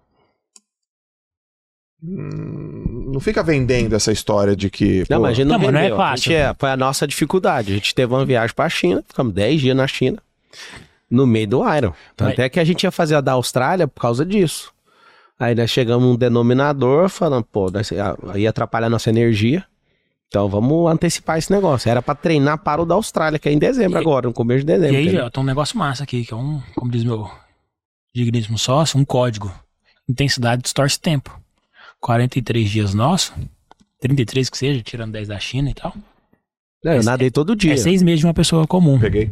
Não porque a gente é melhor, mas porque a gente parou de trabalhar. Pois é, mas tem uma A- a coisa. gente A dedicou gente não treinou o esporte. Que o Ironman não é triatlo. O Ironman é mentalidade, cara. E aí, com hardware, né? Com um corpo forte. Nós dormimos, nós viemos num campeonato de sono dormindo como nunca. Mano, você não tá entendendo? Nós temos três divisões no campeonato. Então os caras todo dia, mano, manda nota. Explica, explica o que que é pra galera o campeonato de som. É o seguinte, por que, que eu queria o campeonato de sono? Porque eu, eu, no contexto, pra chegar onde eu cheguei, eu dormi pouco pra isso. Então hoje, cara, eu durmo no meu mínimo 7 horas e 30 minutos. E eu, por muito tempo, dormia 4 horas, 5 horas. E normal Então, pra ele, acordava de normal. boa. Sempre Eu já morria, zero. ficava puto. porque- Não, o Marcos sempre ficava Mano, revoltado. live 4, Ah, você é 59 o da cara manhã. que tá, você tá no YouTube meia-noite e meia e no outro dia no, no Instagram. Quatro da manhã, quatro tá? da manhã. Aconteceu E eu ficava isso. louco, andava quando dormia à tarde, que ia dormir à tarde. De, de tanto ficar se desafiando e buscando coisa nova, eu comecei a perceber, poxa, isso aqui tá errado. Só que o contexto de ficar quatro dias acordado na Brasil Telecom pra me tornar um executivo mais novo, eu não, eu não consigo apagar essa história. Aconteceu. Eu fiquei quatro dias sem dormir, cara. Fiquei acordado, trabalhando e gerando um relatório absurdo. Então, assim, eu não vou viver isso mais. Por isso que você tem que valorizar seu contexto, sua fase. Por exemplo, ah, mas como é que faz pra eu explodir e ficar multimilionário? Essa não é a pergunta, velho. É o que, que você precisa saber. É o que você precisa destravar. É a experiência que você precisa. Toda vez que nós pisamos nos Estados Unidos, bum, cabeça explode. Certo. China, ah, não tô muito animado pra ir pra China. O Marcos falou, cara, lá nós vamos descobrir um outro mundo. E eu descobri, eu tô- impressionado Vou a China. economizar 4 milhões na minha casa, na minha reforma. De economia, só de trazer da China. Só Eu de sei. economia. Nós tá falando de Você quer dinheiro. construir também, cara? Tem que trazer tudo. sacanagem. Não, de sacanagem Eu não mesmo. aguento mais perder dinheiro. Eu ia gastar construção. 16, eu gastar 12 na minha casa. Não, então, isso é a China. A China é outro mundo. É o mini mundo. Então, assim, eu sempre tô promovendo esses desafios pra quê? Pra aquele, aquela pergunta que doeu que você fez aí, o que, que vocês tinham de 2018 pra cá? Meu amigo, 2018, eu não tinha feito um livro, eu não tinha feito um lançamento. Uhum. Meu primeiro livro e lançamento foi no mês dia 8 de dezembro. Um aluno meu falou: Vamos lançar você, cara. Aí me lançou lá na, na, na- na plataforma X lá. Quando ele me lança, colocou as aulas de cabeça pra baixo, áudio ruim, faturei 43 mil Foi- sem gastar tráfego. Foi que eu, foi aí que eu ganhei ele, que eu fiz um relatório. de cabeça É, aula de cabeça pra baixo, check-out sem CPF, sem telefone, sem recuperação de Ah, carrinho. mas aula de cabeça pra baixo, né? Pois é, mas sabe o que é engraçado? Eu fiz. A menina, eu fiquei tre... 4 horas e 40 dando é, autógrafo nesse dia, 8 de dezembro. O Centro de Convenções de Goiânia mandou eu vazar, senão eu ia pagar uma multa lá gigante, porque ninguém ia embora. A última menina, cara, da fila chegou em mim já falou: o livro era antimedo. Eu li seu livro na fila. Eu achei sete erros. Aí eu nem olhei na cara dela, eu só peguei assim uma caneta e fui dar o autógrafo e falei assim: eu, no seu livro não tem nenhum erro. E autografei e entreguei. Ela falou assim: por que, que você é estúpido desse jeito? Eu falei: porque eu te conheço. Você não fez livro. Que quem faz não reclama de quem fez. Não critica quem faz. Agora você ficou esse tempo todo pra chegar aqui e falar isso. Porra, na tua única chance. Aí, sabe o que eu fiz? Eu tenho uma editora. Eu chamei meu povo lá e falei assim: ó, quem quiser me afrontar duramente, corrija meu livro. Esse livro vai ficar com esse erro pra sempre. E eu recebo mensagem direta: tá errado. E eu escrevo: foda-se. Isso é pra curar todo o perfeccionista. O perfeccionista nunca vai fazer nada. E eu não aceito. Tem 43 livros. Não admito corrigir meu livro que tá com erro. Tá, mas seria bom. Já me te- fizeram de tudo. Eu falei, Hum. o próximo tocar no assunto pode sair da minha frente. Eu não quero saber. Esse livro é em homenagem a essa mulher. Aos que não fizeram. Ele não vai corrigir esse livro. Pode fazer 30 edições dele. Não vai corrigir. Tá lá os sete erros. Então, assim, esse lance, cara, vocês que estão assistindo, homens e mulheres, ou não sei se tem todos, difícil todos aguentar assistir até uma hora dessa, mas é o seguinte: se você quer prosperar, tem como. Vai ter que mudar o ambiente. Aqui em Alphaville, nós não viemos por causa de ninguém, não, cara. Nós viemos por causa de um evento. De ninguém, de nós tudo aqui que a gente conhece, dos badalados, não tinha zero, né, Marcos? Tinha ninguém. Só que aí, cara, eu queria ir pra Paulista. E ficou na dúvida de São Caetano, né? São Caetano, ó, eu ia pra São Caetano, eu ia morar em Moema. Aí meu coração só falava assim: não, não, não. Aí eu vi um evento do Eduardo Reis dando volta no quarteirão. Aí todo mundo, não mexe com isso, não, lá não tem metrô. Eu falei, mas eu não quero vender pra quem anda de metrô, mano. Bom. Aí, a colisão, assim, de pensamento. Cara, nós fomos comprar um pão de queijo na padaria, eu e o Marcos choramos. quase choramos. Porque lá em Goiânia, cara, assim. Ele também sentiu a mesma coisa, vindo de Santos, certeza. É, pô. Não, mas de Goiânia pra cá é maior. Aí a gente olhava pra aquilo e não acreditava, cara. Falava, não, vai ficar pobre só comprando pão de queijo, filho. Aí a casa, aluguel das casas, eu falava, caramba, porque eu não ia chegar e comprar uma casa, eu queria conhecer o lugar. Lógico. Eu fui Irmão, assim. Nós chegamos então aqui, em 2019, e ao chegar aqui, sentar nas mesas e praticar o que a gente praticou, é, você acabou falando aí que você comentou com o Negro, o Negro faz parte do nosso crescimento. Você trava um trem louco com ele. Você tava lá, né? Ele ia lá todos os dias na empresa, nós fizemos um lançamento junto. Eu lembro, é muito massa ver ele hoje cheio, né, da palavra, cheio de Deus ali. Eu lembro dele, eu tenho as mensagens, ele, bro, me explica essa palavra aqui. A gente usou a palavra da, da semeadura Foi. no lançamento. Da maçã. Da maçã tal. do milho, foi na fazenda, pegou o milho. Então, do Ninguém milho, a maçã, é- semente a, dentro a maçã eu usava, eu falei pra ele, pega isso aqui que vai frutificar. E aí você entrou no meio, você trouxe um negócio muito massa do... é, a semente é a única coisa que se conecta com o futuro. Acho que foi você que criou isso. Isso. E a gente juntou ali pra fazer aquele lançamento. Você que não sabe, essa parte você vai descobrir agora. Você falou o negócio dos 50 milhões. A gente guiava. Eu ficava guiando o, o negro no lançamento. E ele é o cara mais brabo que eu conheço Não, pra ele é ler. surreal. Do WhatsAppzinho. Eu ficava escrevendo no WhatsApp pra ele. E ele ficava lendo. E assim, foi animal. Aí eu pedi pra ele fazer um negócio. Eu não vou comentar que negócio que é. Ele falou, eu não vou fazer. Aí eu falei pro meu time assim, ó. Se ele fizer, nós vamos fazer esses 50 milhões. O Negro fazia uns lançamentos de 8. Eu falei pra ele, nós vamos ultrapassar 20. Ele ria, não tem como, não sei o quê. Vai. Aí fizemos 23,6 com ele naquele dia. Quando terminou o lançamento, eu virei pro meu time e falei assim: se vocês colocarem 100 mil pessoas igual o Nigo tem, eu faço 50 milhões. Aí a cara do Marcos, sabe qual é o maior lançamento nosso até aquele dia? Hum. O do Negro. O abaixo dele, o nosso, 13 milhões. Uhum. Aí o que aconteceu? Nós não ficamos focados em 50 milhões. Nenhuma vez nós pensamos nisso. Só Sim. que eu falei, esse tanto de energia. Se tiver de 100 mil 100 pessoas mil, na minha live, eu faço 50. Dá pra bater 50 milhões. Aí a gente esqueceu esse trem. Previsibilidade de lead é igual a previsibilidade de receita. É, Exato. cara, energia, cara. Gostou Você sabe? dessa, hein? Amei. Amei. Então o que acontece? A gente juntou energia, acontece um milagre. No dia da abertura do carrinho, maluco. Uau, 102 mil pessoas. Eu fiz assim, 102 mil. Olha meu braço, João. Eu falei, é hoje. Aí eu falei, Me dá a fita aí que eu vou fazer o que eu falei pro Nico fazer, ele não fez. Quando eu levanto o braço, maluco, foi o quê? 20 milhões e poucos minutos. 12 minutos. 12 minutos, 20 milhões. Nós batemos 57. Aí, acabou. Nós fomos dormir. Mano, a gente não empolga com esse negócio de dinheiro. A gente sabe que é energia, nós estamos conduzindo energia. Aí a gente foi reunir. Eu falei, ou, no outro dia reuni, eu falei, vocês já perceberam o que aconteceu? Não, lá em casa, né? É, eu não lembrava. Eu falei, eu, eu tô surtando aqui. Aí ele, o quê? Eu falei aquele dia no lançamento que a gente fez com o Negro, que se eu tivesse aquele tanto de gente, eu ia fazer 50 milhões. E tinha 102 mil pessoas. Na hora que falou 102, eu virei pro Marcos. Foi, Marcos, é agora. Foi assim, oh, é um caos. Você vê nosso, do, nosso bastidor, a gente muda as coisas o tempo todo, cara. Nesse dia eu dobrei o valor do curso, lembra? Um, 30 minutos antes. No meio da live. Passou um VT, ele foi na sala e falou. Eu falei, a energia tá errada, velho, pode subir. Aí ele falou, velho, Ah, você não ouviu, você não sabia. É, foi no dia da, do pitch, no dia, na hora do pitch. na hora do evento. acontecendo no pitch, ao O que, vivo. que você percebeu? A energia, Aquele tanto de explosão, gente. a- ah, eu Cê- quero! você- ah! Joel, você percebeu? Você- o Nick perguntou, por que, que vai dar 50 milhões? O que, que você acha? Eu Você falou assim, percebi. você falou o quê? Não sei, mas o negócio lá tem um, tá leve, tem uma energia. É aquilo. Então, Vocês tinham feito uma estratégia de os caras mandavam umas mensagens, eles receberam umas 20 mil mensagens.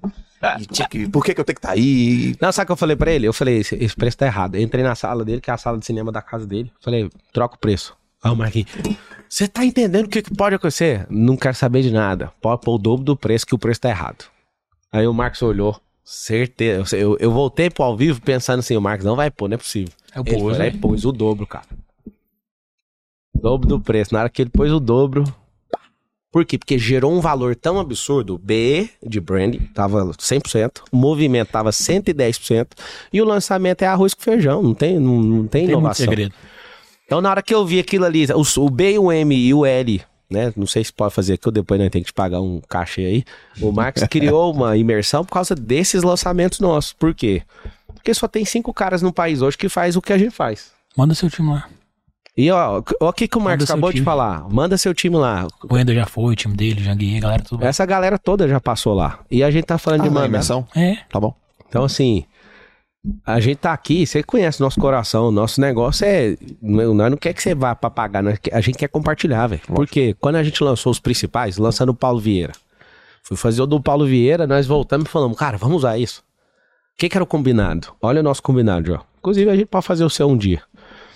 A gente não fica indo atrás de ninguém. Hoje nós mudamos o jogo. Mas de fazer Mudaram, né? total. A gente não vai atrás de ninguém Poder mais. e nem- contexto. é, o contexto mudou. Nosso negócio é equity. E culpa do Flávio. são fases, contextos. É, o contexto mudou. Eu fiquei com muita raiva dele. Eu Ele, cheguei lá e falei, ó, vamos. ele chegou lá na mesa, velho, chorando, assim, ó, com lágrima. Eu não quero trabalhar desse tanto, isso vai matar a gente. Aí, ó, eu, de verdade, esse moleque é preguiçoso, mano, não é possível. O moleque agora, 20 e poucos Ele anos. ficava no maior bloco lá da, da- do nosso prédio. E aí, cara, eu olhei e falei, eu vou dar uma penalização pra esse cara, mano. Ele vai pro lugarzinho pequenininho. Vou reduzir ele na insignificância pra ele arrepender e voltar. Não arrependeu até hoje. O que que a gente fez? A gente lançava, fazia o quê? Oito carrinhos no mês. Oito carrinhos de uma vez, cara. No mês, né? Em 30 dias. Dois por semana e tal. E assim, nós pegamos os caras, os supervisores desse lançamento e demos os lançamentos pra eles. Dado, moço, faturando milhões. Aí fala- foi o dia que ele decidiu. Aí eu olhei bem assim, ele sentado na minha frente. Falei, mano, ele não é burro. Eu, vou validar essa loucura dele pra ver se eu tô com ele nisso. Esse cara não é burro, esse cara é 100% lógico. Ele tá com alguma coisa. Ele não é apaixonado agora, não é problema com mulher. Às vezes uma mulher podia destruir ele, né? Igual aquela, igual a amante contou pra nós lá no. Lá em- na Califórnia, né? O cara que jogou fora 170 milhões de dólares porque casou e falou: Não, agora eu quero desfrutar. E jogou fora o investimento lá da, Da das maiores investidoras da- do Vale do Silício. Sabe o que acontece? Eu vi verdade nele. Eu falei: Então, sai do bloco grandão aí, pega o andar aqui de cima, reestrutura aí, vamos lançar só nós dois. Aí eu olhava nele, eu não acreditava, porque era o dinheiro mais simples que a gente fazia. E os lançamentos E limpo, né? terceiros. Lançamento é bom que é limpo, cara. É assim, ó, é di- não tem discussão, não tem briga, é dinheiro entrando sem parar. Aí eu, eu falei, então você quer trocar pelo quê? Ele falou, cara, eu quero equity. Eu quero comprar empresa. E eu falei, mano, esse cara tá com preguiça. Aí foi passando o tempo, ele falou, ó, essa empresa aqui. Né, alguns períodos a gente comprando empresa uma atrás da outra, assim, ó. E a gente continua comprando, nós estamos atrás. A dificuldade nossa não é. a Filtrar, passar no crivo. É passar no Lógico. crivo e a gente não compra negócio. Aqui tá uma dica pra quem quer entrar nesse mundo. Não compre negócios. Compre o coração dessas pessoas. O jeito que essa pessoa é, é o tamanho desse negócio. Então, assim, ah, a melhor tecnologia, o cara é um retardado, não dá. Uhum. Não dá. Uhum. Então o cara tem realmente a melhor tecnologia do mundo. Ele vai ferrar com tudo, porque ele é imbecil, porque ele é egocêntrico, porque ele é um monte de coisa. O que, que eu faço, Joel? Todo cara que quer ser meu sócio, eu mando ele pro MDP primeiro. Pra ele me conhecer Certo. e pra ele ver se nós vamos bater a Pegar a frequência. linguagem, entendeu? Porque se o cara não suportar o que, que eu penso, a gente não, Não pode dá, ser não dá. sócio. Não, É. pode colidir princípio e valor. Valor até pode, princípio é, é, é impensável colidir princípio. Valor a gente pode ter valor diferente. Ok. Você pode ser de outra religião, isso pra mim não importa. Agora, a gente ter princípio diferente é, é certeza que nós vamos falir um negócio junto. Certo. Porque princípio é inegociável. Então, assim, a gente nunca imaginou chegar nisso. E eu, a gente continua falando algo. E até, se você tiver afim de anotar, anota isso. Isso não é nem a sombra do que há de vir. Nunca se acostume, lembra disso. Falta de dinheiro não define quem você é, nem um tanto de milhões que você recebe na sua vida define quem você é. Agora, para onde você está indo, a visão que você tem no coração, sempre a visão vai ser maior do que o recurso que você tem. Nós estamos indo para África agora. Na África, nós estamos terminando de construir uma cidade. Essa construção dessa cidade, eu tenho um chamado no meu coração: reconstruir 10 mil. Mas na onde que eu vou arrumar isso, cara? Aí vem na minha cabeça um grande movimento. Eu preciso levantar a gente para prosperar para fazer isso. Porque se for só na minha conta, cara, eu dou pra fazer 10 cidades. Custa 25 milhões para fazer uma cidadezinha com 3 mil pessoas, cara. Tá terminando. Só que aí acontece, na Quando nossa. você fala fazer uma cidade, Você pensa o povo jogado? literalmente As casas, escola, Escola, hospital, infraestrutura, rua, energia. estádio, galpão de empreendedorismo completo. Eu- Nós colocamos energia elétrica, eu pus no meu bolso essa aí. furou poço de água. É, o Furoposto foi um pessoal da Coreia. Mas a gente juntou um, um povo pra fazer isso. Inclusive, nós estamos indo em 100 pessoas agora pra África. Agora, no começo do mês, de dezembro. O que, que é o alvo? Terminar essa cidade, pegar o mapa, fazer o debriefing. Como é que é que faz, como que não faz, como é que gasta menos dinheiro. Pô, antes da pandemia, cara, gastava 20 mil reais pra fazer uma casa. Hoje gasta 100 mil. Lá, lá na África é o, é o terror. Então o que acontece? Você está envolvido com, esse- com várias coisas, vai aumentar a sua mentalidade. Você vai sentar em mesa diferente e as coisas vão começar a fluir diferente. Eu, eu nunca quis, cara, ter carro nenhum que tem na minha garagem, cara. Na sua garagem, imagina os carros, Marco. Nós resistimos a essas coisas. A casa agora tem 14 milhões de reais lá dentro da garagem agora. a gente pensava ter um carro, não Um carro, carros, é. né? É loucura. É é a loucura de continuar crescendo e rompendo. Nunca se acostume, nunca bata palma pro que você fez. Comemore, pague a recompensa. Mas só que você ficar dois minutos batendo palma pro que você fez, você fala, é aqui que eu queria ficar. O que, que meu pai, meu velho pai falava sobre aposentadoria, lembra? Tenha 10 casas de aluguel que você pode aposentar. Tem 10 casas de aluguel. Eu tenho hotelaria aqui em, em Alphaville, nós temos resort. Cara, não dá pra aposentar, porque isso não paga nem o combustível do helicóptero, cara. O lucro que eu ganho com a hotelaria não paga os aviões, cara. Não dá pra pagar. Ou seja, o meu pai falou da vida dele. Ele dá conta. Inclusive, eu propus pra ele. Eu vou comprar ó, uns 30 apartamentos pro senhor, nós vamos vender esse aqui seu, e o senhor vai administrar esse aqui, por sua aposentadoria, que ele foi funcionário público, Certo. ganha pouco. Banca o teu lifestyle. Isso, só, só que ele não quer, cara, você pira. Ele não quer esse lifestyle. Ele fala, mas pra questão de dinheiro? Eu falo, mas gente, nós vamos inventar um monte de coisa. Eu vou te dar um taqueira de golfe de 50 mil, você já vai ver aonde que precisa de dinheiro pra pagar. então, assim, cara, o lance, por exemplo, o golfe. Eu tô lá nos Estados Unidos. Marquinhos, eu liguei pro Marquinhos emocionado, cara. A gente emociona igual criança até hoje. Tô jogando golfe com um cara, minha primeira vez, mano. Aí o cara vira dono da Coca-Cola, velho lá nos Estados Unidos. A conversa é meu Gulfstream. Você quer comprar meu avião? Aí eu comecei a arrepiar, velho. Eu falei, esse trade digital é tão pequeno, mano. Uma taqueira de golfe. Eu fui jogar golfe, tô jogando com o cara que é dono da Coca-Cola, mano, da família da Coca. Que loucura. Uhum. E naquele contexto eu liguei pro Marquinhos, Marquinhos, vamos jogar golfe. Aí, até hoje ele não comprou a taqueira dele. O Nes tá jogando. Aí a gente começa a entrar nisso, porque a gente já existe um outro mundo Sim. atrás dessas coisas. E a gente não vê, cara. Então a gente tá aqui pra aprender, pô, destravar e crescer e, e salvar a maior quantidade de pessoas possível que a gente puder. Ô, Joel, Cara, muito bom. olha isso aqui. Esse raciocínio. Vocês estão com frio? Tá com frio? Não. Eu tô com um pouco. É, Dá uma melhorada. Tá quanto você? 2,23 já tem quanto de biker? 23, uma hora. Já tem uma hora de bike agora, né? Não. Uma hora de bike tem 35 quilômetros. Tranquilo. Bebendo uma aguinha, Aguinha, pá. um gelzinho. Já, não, eu tava com suplementação do nutricionista aqui, ó. E cápsulazinha de sal. Cápsula de sal, uma cada uma hora e meia, o meu. Gatorade e água. Qual que é o óculos de sol que vocês usaram? Eu pegando o óculos aí. Eu usei capacete fechado. Ai, muito massa esse capacete. Massa mesmo. Ó, ó excelente raciocínio, até pra tangibilizar quem tá ouvindo e não se perder. E tem Já tudo a tinha ver com tomado o gelzinho já? uma hora e meia, meu. Eu já tinha tomado o gelzinho. Que é pra galera poder perceber e entender. Cara, onde é que nós estávamos em 2018? Onde é que nós está agora? Onde é que a gente vai chegar? Não sei. Uhum. Mais uma vez me perguntaram na caixinha de pergunta. Tem tudo a ver com a área e tudo a ver com o que o papo tá falando. Você vai, você vai ficar bilionário? Você quer ficar bilionário? Aí eu parei, eu ia responder, eu parei pra responder, refleti, refleti. Falei, cara, eu tô agora com meus 25 anos, pá, desse jeito, tantos milhões de patrimônio. Falei, moço, é muito mais fácil eu ficar bilionário hoje do que sair de onde eu saí 10 anos atrás, que eu era feirante e ganhava 30 reais por dia trabalhado, pra chegar onde é que eu tô. O abismo de sair onde é que eu tava pra chegar onde é que eu tô é mais longe de sair onde é que eu tô pra ter o bilhão. Com certeza. E aí, quando o Pablo fala esses assuntos, pra quem tá longe disso, que não consegue entender, você tem que dividir assim, ó. No começo é difícil. E o nosso pensamento, o nosso resultado, ele é linear. Uhum. Mas depois que você atinge um certo nível de ativos, é o que, que são os ativos? Sua imagem, seu branding, seu posicionamento pessoal. Você ganha dinheiro só pela sua imagem. Você tem lá o Rafa, Rafa, Rafael Stephens. Rafael Steffen, suas roupas e tudo mais. Você tá parado tá vendendo as roupas. Exato. Ativo de imagem, ativo de relacionamento. Você tem uma dúvida, você liga pro Flávio, liga, Sim. liga pra mim, liga pro não sei o que, me ajuda, não sei o que, qual decisão que eu tomo. Então, seus ativos de imagem, ativos de network, seus ativos de recursos, seu dinheiro tá parado, mas tá rendendo. Sim. Seus ativos de patrimônio, as oportunidades chegam até você, automaticamente as coisas acontecem agora. Elas vão progressivamente acontecendo de maneira exponencial. Então, quando você ouve isso tudo, e talvez você fala, pô, não me veja assim, a gente também não se via, fica tranquilo. No começo parece que é difícil. E é linear, mas depois, do meio do caminho pro final, o crescimento é exponencial. E fica mais fácil dos resultados acontecer. Agora, qual que é a sacada do começo para isso acontecer? E você destravar, e você crescer? É o que você falou que é uma ofensa pro triatleta.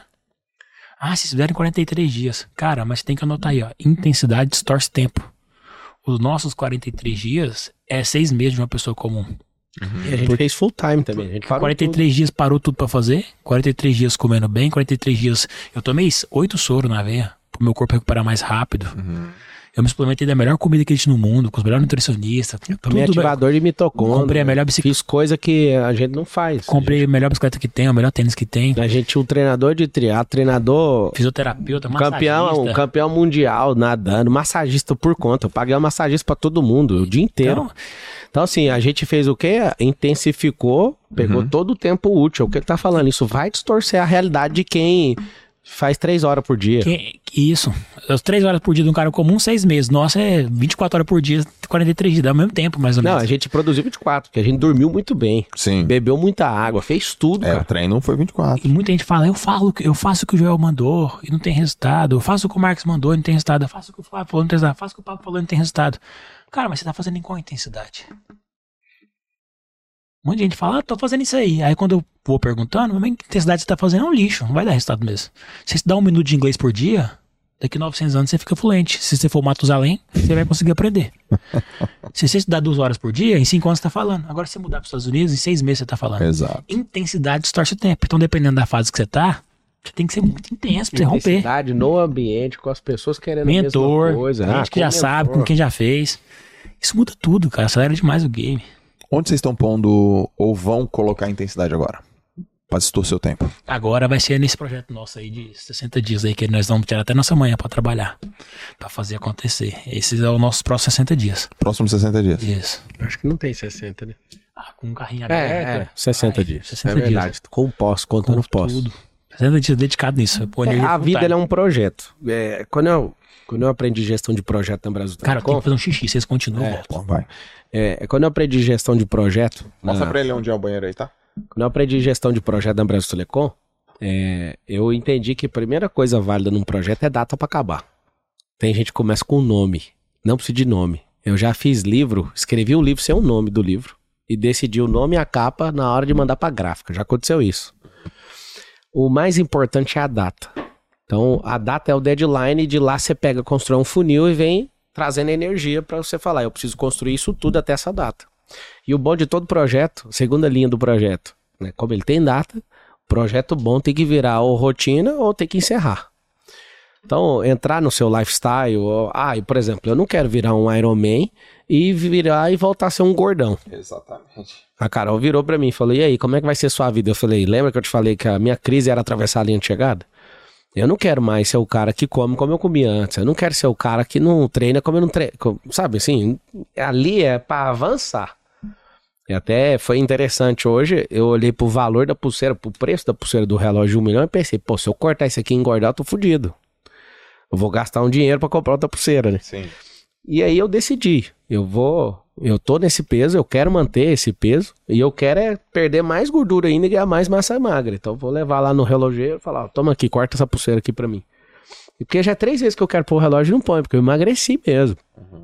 Então o que que é um grande lance? O grande lance é o seguinte, você vai achar um desafio é pra você se transformar. Não sei se eu, eu, eu só falei por cima, não expliquei. Qual o maior problema da maioria das pessoas que estão nos assistindo? Três coisas. A maioria só quer melhorar. E tem como melhorar. O processo de melhora, você volta rapidinho pra onde você tava. Porque você melhora e piora. Tem gente que muda. Pode mudar de cidade, pode mudar o cabelo, é o segundo processo. O segundo processo de mudança é um reposicionamento geográfico, nem que seja dentro da sua própria cabeça, tá? Você vai e também volta. Agora tem um processo, que é o que eu me enfio o tempo todo. O processo que me impossibilita voltar atrás. Transformação. Melhora, mudança e transformação. O que é a transformação? O bebê ama estar na barriga da mãe dele. A mãe ama o bebê na barriga. Os dois entram num acordo. Mora aí. O bebê fala, fechou, eu não. Só de ouvir falar como é que funciona lá fora, eu não quero sair. A mãe ama aquilo mais que tudo e fecharam um acordo. Cara, 41 semanas, esse bebê vai morrer ou, ou o próprio corpo vai abrir a pelve e vai empurrar esse menino pra fora. Ali chama transformação. Era um, um só. Tá dentro do corpo da mulher. Quando se transforma num. O feto se transforma nesse bebê, nesse, nesse nativivo, respirou, ganhou personalidade jurídica. É, No mundo jurídico, se não respirar, é nat morto. Respirou, adquiriu personalidade jurídica. Quando ele respira, isso chama transformação. Ele não respira mais pela mãe, ele não come mais internamente pela mãe, apesar de tomar o leite materno até os dois anos, indicação. Quando ele se transforma em alguém que vai ter que se virar, ali não tem volta. Se a mãe falar volta, vai morrer a mãe e o nenê. Ou seja, todo o processo transformacional, ele obrigatoriamente elimina a etapa anterior. O que a gente mais tem na sociedade hoje é menino, às vezes até casado, mas ele não se transformou. Ele só melhora, piora. O cara tem uns viciozinhos dele lá. É, todo cérebro, você tem que saber, todo cérebro tem vício. Todos, o meu, o seu, o dele. O problema é que tipo de vício que você tem. Nosso vício é Iron Man agora. E eu tô doidinho pra sair desse vício. Não por agonia, porque ó, não achei tão difícil. A gente treinou, treinou distorcendo o tempo, usando tudo de tecnologia. Eu deitei em câmera hiperbárica, você não tá entendendo. Eu fui fazer tudo que tinha que fazer pra virar uma máquina. Treinei, mudei minha cabeça, mudei meu corpo, pus meu glúteo pra aguentar o tranco. Então o que acontece? No processo transformacional vai doer. Só tem um indicativo. A transformação anula a etapa anterior. Borboleta bateu asa, bateu. Esquece, você não é lagarto mais. Já lagarto, você acabou. Acabou. Então, a equidíase do, da cigarra. Os artrópodes. Os artrópodes, eles mudam a sua Exoesqueleto. o exoesqueleto, o que, que vai acontecer? Não, eu quero aquele esqueleto. Não, você não quer, aquilo lá não existe. Agora tem a pior parte. Você tá fazendo isso o tempo inteiro, sua pele tá escamando o tempo inteiro, só que você não tá evoluindo na sua cabeça. Você não tá aumentando sua potência. Então, qual que é o processo que eu falo para vocês? Transformacional. Tem gente que é, vive achando que o mundo é religioso, tudo é religioso. Esse código aí foi muito massa. Nem tudo é religioso, mas 100% das coisas são espirituais. E aí qual que é o problema? O cara que fica só olhando pro espectro religioso, ele é 100% limitado com tudo. Eu vim da igreja, pô. Eu 20 anos a mesma igreja e tudo, e eu lembro que é tipo assim, você tá desanimado? Não, é uma opressão é, maligna. Você não consegue um negócio? Não, você tá impedido. Tudo é religioso. Então, se o cara ele não transformar a mente dele, ele vai culpar sempre a religião. E é fácil culpar o diabo, né? Porque o diabo você expulsa, agora a pessoa precisa de tratar. Então, se a energia do cara tá num lugar, ele só pensa daquele jeito. Por isso que você tem que conhecer, furar as bolhas. Aí isso vai. Cada furada de bolha que você der, isso vai transformar a sua mente. Então, descobrir esse processo transfor- transformacional, cara. O meu maior pavor do Iron era só cruzar a linha. Quando eu cruzei a linha, assiste o vídeo de novo depois se você puder. A cara que eu tô assim, ó. Eu falo, véi, eu não posso voltar aqui atrás. Essa linha é um, é um negócio intransponível, já foi. Então agora eu tenho que fazer outra coisa. Isso vem me transformando. Eu era um cara que não acreditava que eu podia escrever. Como é que tem 43 livros? Alguém pergunta, mas de onde você tira esse tanto de coisa? Vou te mostrar um negócio. Bloco de notas. Vou te mostrar um negócio. Fala aí. O que, que era a pergunta? Nem lembra mais, né? Eu já tô. Doidão, eu já ok. distorci o tempo. Eu já, eu, eu já tô no Interestelar aqui, ó. Eu Olha já- lá, olha isso aqui. Tá aqui, ó, livros. Vou mostrar pra vocês aqui, ó. Você já tem teus livros escritos, ou que Os títulos. 73, cara. Eu E depois vai 73. abrindo. Eu tenho 73 livros para escrever. E eu me dediquei falando que eu ia escrever só, Sim. só 100. Ele tava na minha frente aqui, pô. Quanto você acha aí? A glória, a glória do Iron Man não tá em cruzar a linha de chegada, que ele falando de linha de chegada. É, você falou a glória ó. É, não é a glória. Isso foi uma das coisas que me fez fazer. Porque eu fui, eu fui caçando motivo pra fazer, saca? Uhum. No começo eu não queria fazer, foi esse da mentalidade e o da glória. Porque quando você acha que a glória tá na chegada, se o cara quebrar o pé ou machucar um dia antes do Iron, ou cair de bicicleta igual você fez na semana anterior e não fazer o Iron Man, pra mim ele tem a mesma glória do cara que passou na linha de chegada. A glória não tá em ser milionário. Fazer um milhão de Olha reais. isso aqui. A glória é quem você deve se tornar pra ser milionário. A glória é quem você deve se tornar foi realizar o Iron Man. Então a glória não é passar lá e ter a medalha. A glória é o quanto você dormiu mais cedo, quanto você descansou mais seu corpo, o quanto que você emagreceu, o quanto que você treinou, o quanto Quanto de tava, vitamina N? o quanto de vitamina N, o quanto tava chovendo, você foi lá e fez pra. Foi meio chovendo, eu vou entrar na piscina, vou nadar, vou nadar hoje, senão não vou conseguir fazer a prova. Isso Olha é isso a glória aqui. da parada. 75 livros. Já tem aqui, ó. Você sabe como que eu faço? É, eu peço pro meu time de design já ir fazendo as capas hoje. Pra eu me inspirar naquilo, aí eu vou dedicar esse assunto. Aí eu vou abrir uma live, eu faço duas, três lives, viro o livro. Então aqui, ó. Vou te mostrar Adorei aqui, ó. essa. Olha aqui. Sim, o livro 72, o esporte molda o caráter. Ou seja, de tanto estar envolvido nisso, eu tenho percebido que, cara, quantas vezes eu batendo os braços ali no mar lembrando por que, que meu pai não me pôs na natação. Eu pensei a mesma coisa, meus filhos eram nadaram cedo. Aí, não, eu já cheguei lá em casa e falei, deixa eu ver vocês nadando. Mas vocês não nadam. Vamos arrumar um professor que gosta, vocês têm que aprender a nadar agora. Cara, mano. tinha que ser Você tem que ver a diferença. Colégio. Você tem que ver a diferença do cara que nada desde pequeno e a gente, os caras de 30 anos, aprendendo a nadar. É. Aí, por exemplo, eu sou piloto de corrida, tô arrumando a vaga numa outra divisão, vou lançar a ideia agora, você vai ver, uma, uma divisãozinha melhor. E aí o que acontece? É muito ruim, cara, Doidinho. correr com um Você cara tem que um. corre dele sim. Vocês têm um. Um canal da Mancha pra fazer também, hein? É, o canal da Tá Mancha é pesquisando, cara. Não, eu Se vai vou. falar que vai Não, fazer, é fazer. Não, não, não, não, eu vou. O seu Marcos não foi, ele vai pelo menos no barco lá pra falar, vai. Dá o suplemento. Cadê a próxima lombada aí? Bonnie Knight aqui. Eu chamo de lombada, mas é. que Quebra-mola. Quebra-mola. Quebra-mola. Não, então, cara, assim, pelo amor que eu tô pela água, e não é uma questão de eu quero ser o 21 primeiro brasileiro a fazer, não. Eu vou fazer. Eu só preciso, eu preciso da- do talento que você tem. Então, eu preciso das horas. Eu não preciso ser igual você, mas eu preciso de um talento que você já construiu. Eu acho que pra atravessar, eu preciso, assim, por baixo de mil horas de nado. Pra quê? Pra aprender esse nado Sim. esse nado ritmado, esse negócio que a gente descobriu que o nado, quando ele é deslizado, toca uma música dentro da cabeça. É um ritmo, né, cara? Fica o a ritmo da música respiração com a água saindo. Quando a música dá errado é porque ergueu a cabeça que vai bater água na nuca. eu Volta, falei, corrige a tá errado, corrige. Aí pega o ritmo de novo. Então, tipo coração. assim, é- eu tô apaixonado pela água. Eu tô É, falando eu. demais. Então, tipo, Terapeu, É terapêutica. pura. então aqui, Quantas crianças não morreram afogadas? Se tivesse quatro nas crianças políticas públicas, dia, afogado em piscina. se tivesse nas- na- nos colégios, todo mundo soubesse nadar, e diminuiu muito essas mortes. Uma dica que eu dou pra todo Aí, mundo que tá presidente, aqui, ó. tem que fazer isso. A dica que eu dou pra todo mundo, as, esses botões rápidos aqui, o meu é bloco de notas, câmera, eu tiro muito, muita foto mesmo de, de ideia, o tempo inteiro e vídeo. E tradutor que a gente tá aprendendo inglês agora, né? Tá, tá esforçadinho aí. Então o que acontece? Cara, rede social, Gostei, internet, botões rápidos. é os botões rápidos. Põe o Instagram longe, cara. Põe o WhatsApp longe. Eu ponho ele dentro de um lugar e eu fico trocando ele de lugar pra me dar trabalho pra achar, pra eu não ter que ficar mexendo. Quero só fazer uma consideração, porque a galera pode achar assim, puta, o Pablo. É, essa aí não, não, não é assim que funciona. É, galera, é assim. Eu lembro da época do Clubhouse que a gente conversou, não sei porquê. Tu falou, ah, não quero mais saber desse Clubhouse, eu não quero nem pegar esses troços, eu, quero ficar distante disso. É verdade, a pessoa pode, pode achar que. é, quando você fala, deixa o Instagram longe, mas não é assim que você pensa, mas é assim sim, porque eu já vi várias vezes. Cara, é o seguinte. Quando você perceber que você não tá na linha de produção, mas tá na linha de consumo, você perdeu o jogo.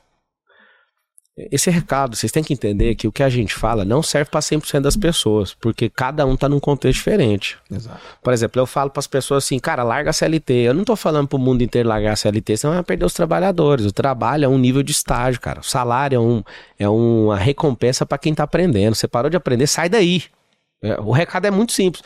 É, mas o mundo inteiro, por exemplo, se eu sair candidato a presidente, ano passado eu saí. Se eu sair de novo, você vai ficar com esse discurso? Cara, o discurso não é, pra, não é o mesmo discurso, cara. Tô chamando gente pra ser os caras que geram os empregos. Uhum. Então tem gente que vai ficar a sua vida inteira. Por exemplo, tem um filme do King Richard, tem certeza que você assistiu. Opa. Cara, se toda a família pobre tivesse um pai e uma mãe igual aquele cara, Vixe Maria. Nossa, loucura, hein? cara, você pode você não prosperar, mas a prosperidade do seu filho vai te atingir. Então treine eles, caramba. Pô, esse filme eu assisti virou reunião familiar, cara. Então, Assisti e falei, lá, nossa reunião familiar. Assisti, não vou, falei, reunião, pô, reunião, A gente não vou vindo pra cá. reunião. É, reunião, reunião. cara, eu sugiro que você assista o filme pelo seguinte: Treinando campeões. Treinando Campeãs, King Richard, o pai da Serena e da Venus. Venus, Williams. Cara, não tem como, pode levar 10 anos. Eu lembro quando eu casei com a Carol, Marcos, eu falei pra ela assim, ó, ela veio uma família bem sucedida. Eu falei, Carol, pelo amor de Deus, não preocupa com essa pobreza que você tá entrando, não. Eu pedi pra ela coisa que nenhuma pessoa tem paciência pra ouvir. Me dá 10 anos. Caraca. Eu vou me esforçar como homem, vou dar tudo que eu tenho e aquilo que eu nem sei sobre mim. E em 10 anos, nunca mais você vai falar de dinheiro, nunca mais você vai ter essa preocupação. 7 anos. Nunca mais ela pensou nesse assunto, nunca mais e acabou.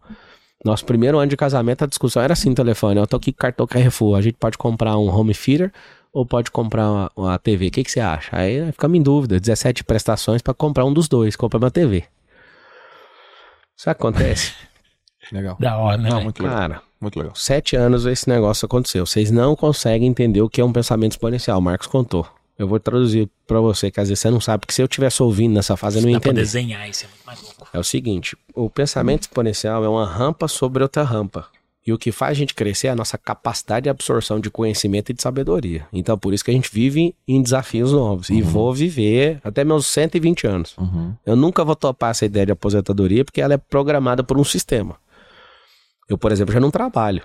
E eu vou chegar uma hora que eu não quero saber de nada mesmo. Inclusive, essa aposentadoria que todo mundo fica falando, a minha é no dia 18 de abril, 17 de abril, às 18 horas do ano 2027.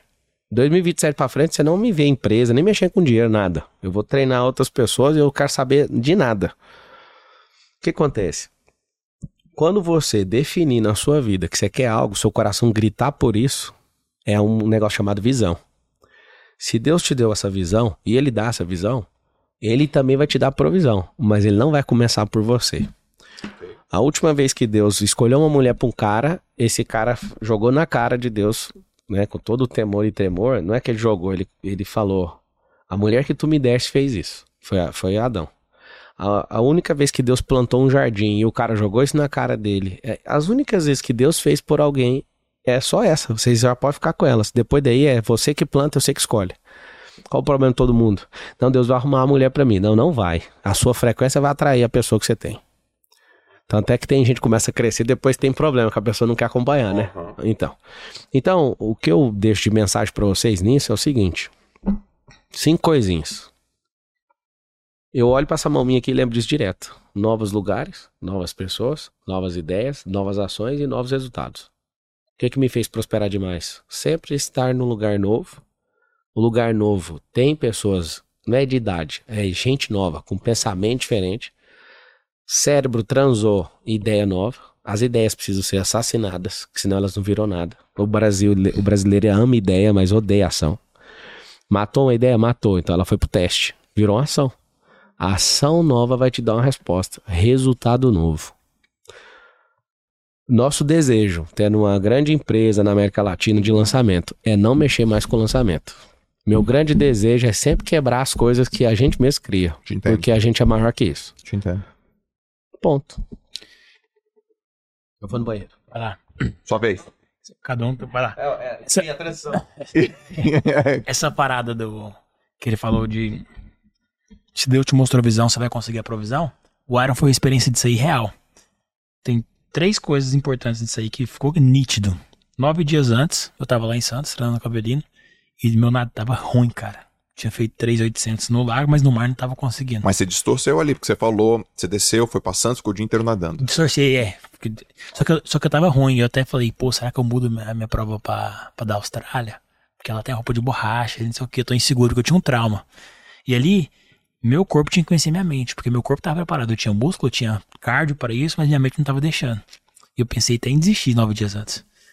E aí, quatro dias antes, um dia antes de viajar, cinco dias antes da prova, lá em São Sebastião, nadei os 4 mil e destravei.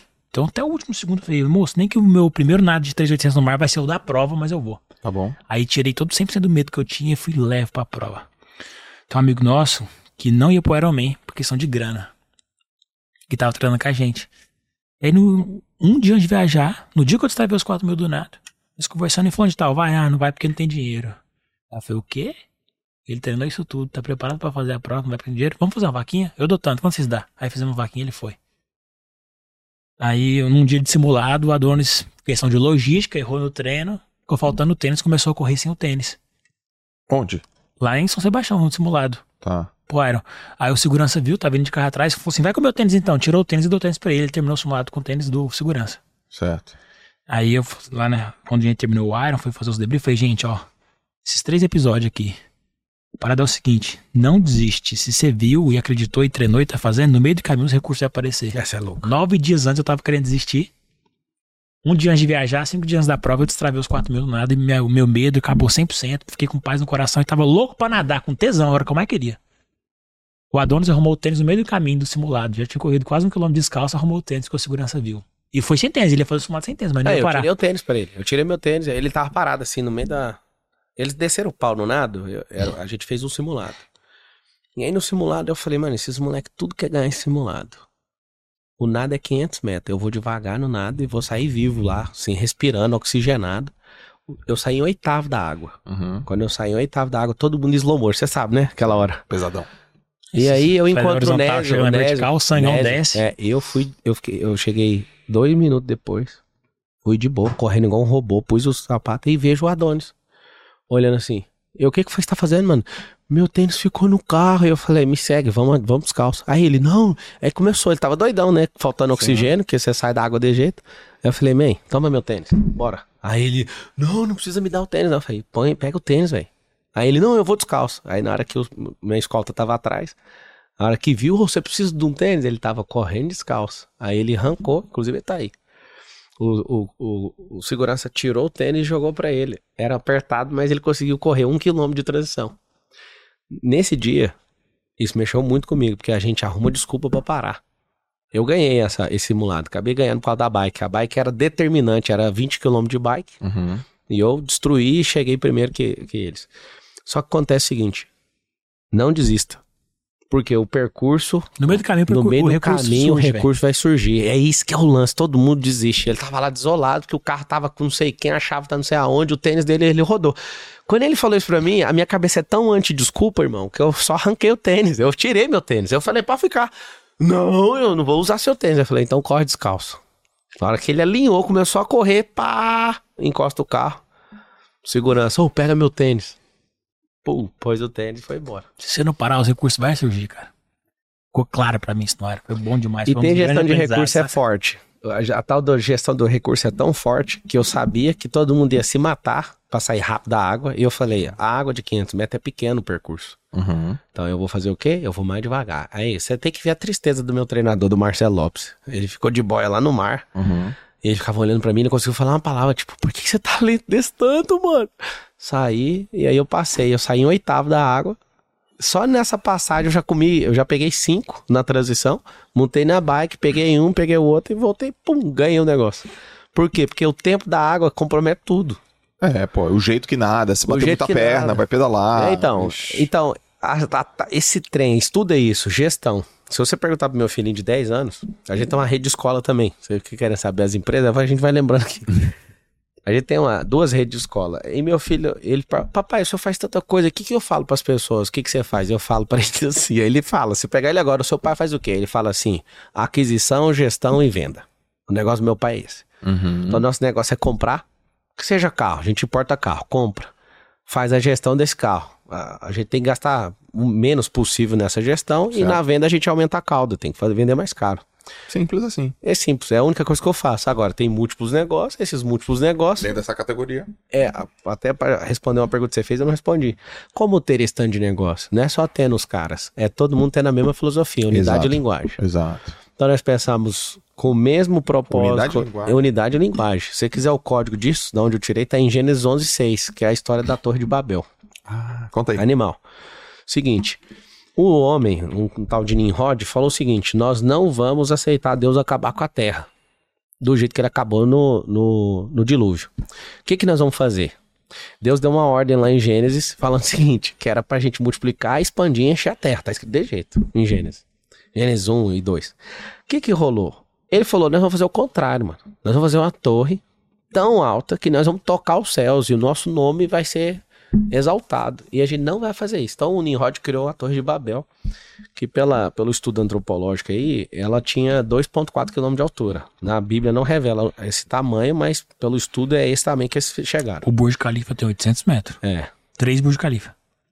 É o 3 Burj Khalifa. Você vê a tecnologia daqueles caras. Eles criaram é, Tubal Caim, que era o filho de Caim, ele criou flauta com cobre. Hoje você pega qualquer pessoa mediana, não sabe nem aonde que acha isso e nem como que faz isso. Sim. Essa é a tecnologia desses caras nessa época. Sim.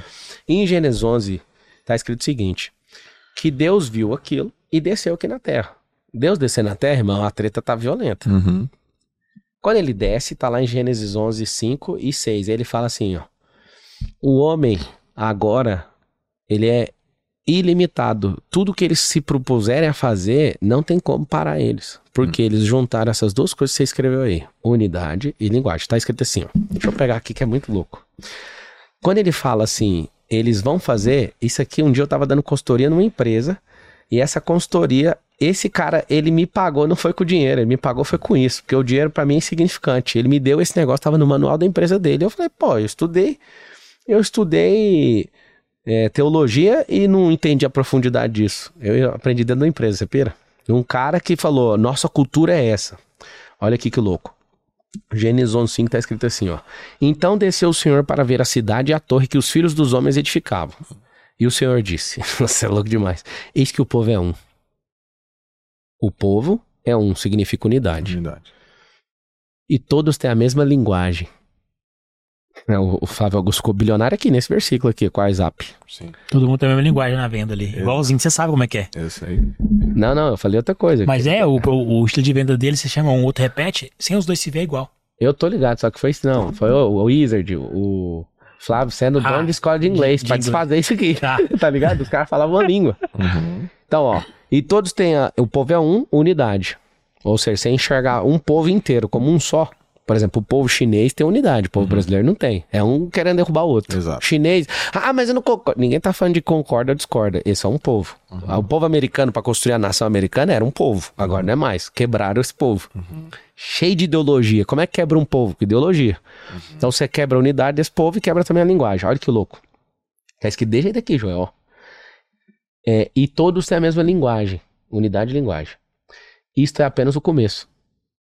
Ponto e vírgula. Agora não haverá restrição para tudo o que intentam fazer. Mano, quem falou isso que foi Deus. Tudo que eles intentarem fazer agora não tem restrição. Ele acabou de revelar um dos códigos mais pesados do mundo. Como é que quebra um casamento? Quebra de unidade, quebra de linguagem. Como é que quebra problema de sociedade? Nós temos unidade e linguagem. Uhum. Ou seja, tudo que a gente põe a mão vai prosperar. Aqui tá escrito assim, ó, não haverá restrição para tudo que intentarem fazer. Isso aqui chama poder ilimitado, irmão. Juntar. Aí no contexto lá em Novo Testamento, tá falando assim: onde tiver dois ou mais reunidos em meu nome, ali eu estarei. Essa fala é de Jesus. Ou seja, quando você tem unidade de linguagem, duas pessoas operando, o que está funcionando na eternidade é ilimitado o seu poder. Por isso que a gente não tem meta, a gente só preocupa com uma coisa. Vamos juntar e ter unidade de linguagem. Por que, que eu treino os caras um ano antes para aceitar uma sociedade de uma pessoa?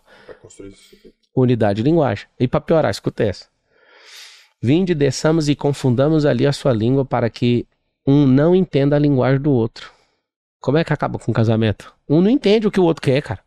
Ah, Quebrou a linguagem. Quebrou um do, ó, quebrou a linguagem, a unidade vai quebrar. Quebrou a unidade, vai quebrar a linguagem. Como é que é um casamento destruído? Um fala em alemão, o outro tá falando em hebraico. Não tem como, irmão. Então, esse aqui, pra mim, é um dos. Tem 33 mil versículos aproximadamente na Bíblia. Mais de 30 mil é certeza. Acho que é uns 33 mil. Esse é top 10 da Bíblia, pra você ter uma noção. Nós já ficamos no Hotel Armani, no Burj Khalifa.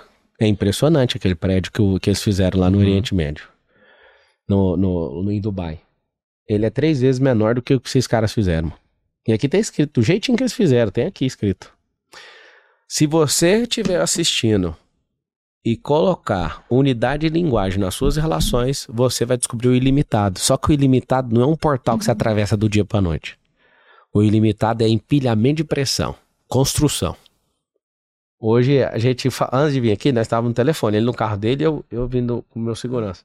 E eu falando para ele. Ele falou um negócio de um apartamento num lugar onde a gente achava que era o lugar mais louco da nossa Que era o cidade. melhor prédio de Goiânia. Aí eu falei, "Ô, um amigo meu mora. Ele falou, pois é, meu leilão lá no sai que eu comprei. Eu falei, como assim? Você comprou nesse lugar, esse prédio? Aí ele respondeu, ô, você esqueceu que a gente ficou rico, moço. Isso aí não é nada. Eu paguei foi tanto. Aí eu fiquei assim, o Marcos tem um apartamento no lugar mais louco que eu já imaginei na vida, assim, que só o cara mais rico que eu conheço lá de Goiânia mora. É um, um apartamentaço. Ele comprou ele pela metade do preço, quase a metade do preço no leilão. Falei, mano, eu, eu tive esse negócio vindo pra cá. Falei, cara, aconteceu alguma coisa, mano. Como que o Marcos tem um imóvel desse lá? A gente é comprador de leilão. É um dos nossos grandes negócios, ó. Nós temos fazenda, comprar de leilão, nós compramos prédio, eu tenho vários galpões, eu tenho muito imóvel aqui em Alphaville, tudo de leilão. Sim. Então o que acontece? A unidade de linguagem não pode ser quebrada. Se você quebrar, você pode amar a pessoa. Teve um dia que a gente foi quebrar nossa unidade de linguagem, nós ficamos 30 dias sem ser sócio. O Marcos falou um negócio pra mim, eu falei pra ele, então fica com 100% do que é seu. Uhum. Resumindo a conversa, em 30 dias ele volta e eu, pelo cheiro do coração desse cara, pelo jeito dele, eu sabendo que nós temos esse negócio da unidade de linguagem, falei, volta. Ele é o único cara de qualquer pessoa até hoje que eu desfiz sociedade com voltei. Uhum. Por causa do coração. Então o que acontece? Eu, eu, se você puder voltar esse pedaço do podcast, até você fazer assim, ó. Se você não estiver fazendo assim, ó, pá! É porque você não entendeu, você que tá assistindo. Não é a sua capacidade cognitiva, é a frequência. Uhum. Quem entender isso aqui, interpretação de texto, você entende. Mas a essência disso, cara, me fez estar onde eu tô hoje. De verdade. Eu era consultor de empresa, atendi 54 empresas. O dia que eu tava na empresa desse cara, eu li no manual dos funcionários, maluco. Eu falei, bingo. Não é possível. Eu ficava lendo, lendo, lendo, lendo. Eu falei, mas isso aqui vai mudar minha cabeça. Isso aqui vai mudar minha vida. E até hoje eu sou sustentado nisso aqui. O próprio Deus falando, não tem restrição pra quem tem unidade de linguagem. Isso é assustador, É, João. isso é animal. Isso é animal, isso é animal. Isso é. Tô achando que vocês vão bater o recorde no meu podcast, cara. Qual que é o recorde? Qual que é o recorde? Agora a Iron Man tem que bater o recorde. É, é, é três baixo, né? É, de baixo. É três Então baixo. vamos passar Vamos esse passar isso aí, velho. Agora que você- usou a- a- o termo certo. É. Desafiou os caras, É, entendeu? usei o. Joel, Ó, tem pergunta pra você. Tem? É, tem. O que, que é o drive mental? Primeira coisa que vem na sua cabeça quando você lembra do meu nome e do Marcos. Primeira coisa, papá. Pablo, o que que veio primeiro com a sua cabeça?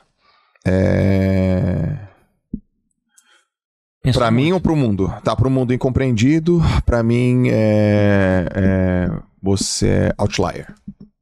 E o Marcos? Marcos é talentosíssimo. Talentoso no ambiente certo. Vocês dois é, juntos são.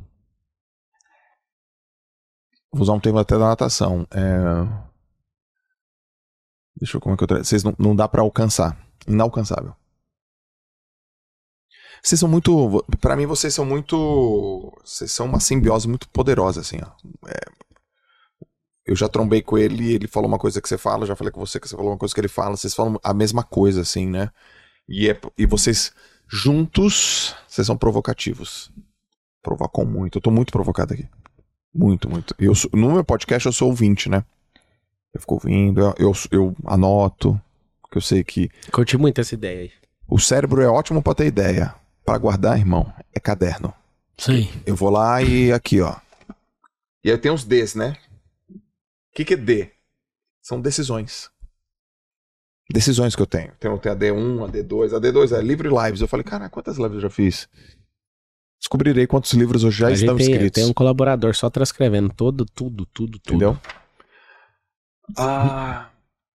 Eu quero entender assim, ó, como que vocês é, tomam decisões de negócios que vocês olham. Mas, mas antes explica, vocês têm negócio na área da educação, vocês têm imóvel, vocês têm carro, vocês têm fundo de investimento, Fazenda, fazenda, escola, aviação. escola, aviação. Como é que funciona isso? Você observa, olho. Vocês estão em uma cabeça do tipo, vocês são criadores ou melhoradores? Criador e melhorador. É bem menos criador e mais melhorador. Tá mais mas de um pra muitos do que de zero pra um. Então, e vocês melhoram observando ou vocês melhoram questionando? Eu, por exemplo, a gente tem uma seguradora. A seguradora já está pronta, a gente entrou nela. É uma seguradora avaliada em mais de 500 milhões hoje. Tá bom. A gente só comprou por causa da tecnologia. Ok. Pra Você vê, ela chama Love. A seguradora que não pega a placa do carro e você não precisa pagar e nós já segura seu carro agora. Faz seguro em três Em minutos. Três minutos a gente faz seguro. Ou seja, Foi só pra... celular. Aí você fala, não, é o melhor negócio do mundo. O sócio vale mais do que o negócio. O coração do cara, o Kesit. O cara que sonhou com isso, foi morar na China, trouxe a tecnologia. Então não tem nenhum no Brasil hoje que tenha isso. Então a gente entrou nisso e foi um dos maiores investimentos que a gente já fez até hoje. E não tem nada a ver com nossos nichos de mercado, mas tem T. O tesão da vida hoje tá na tecnologia.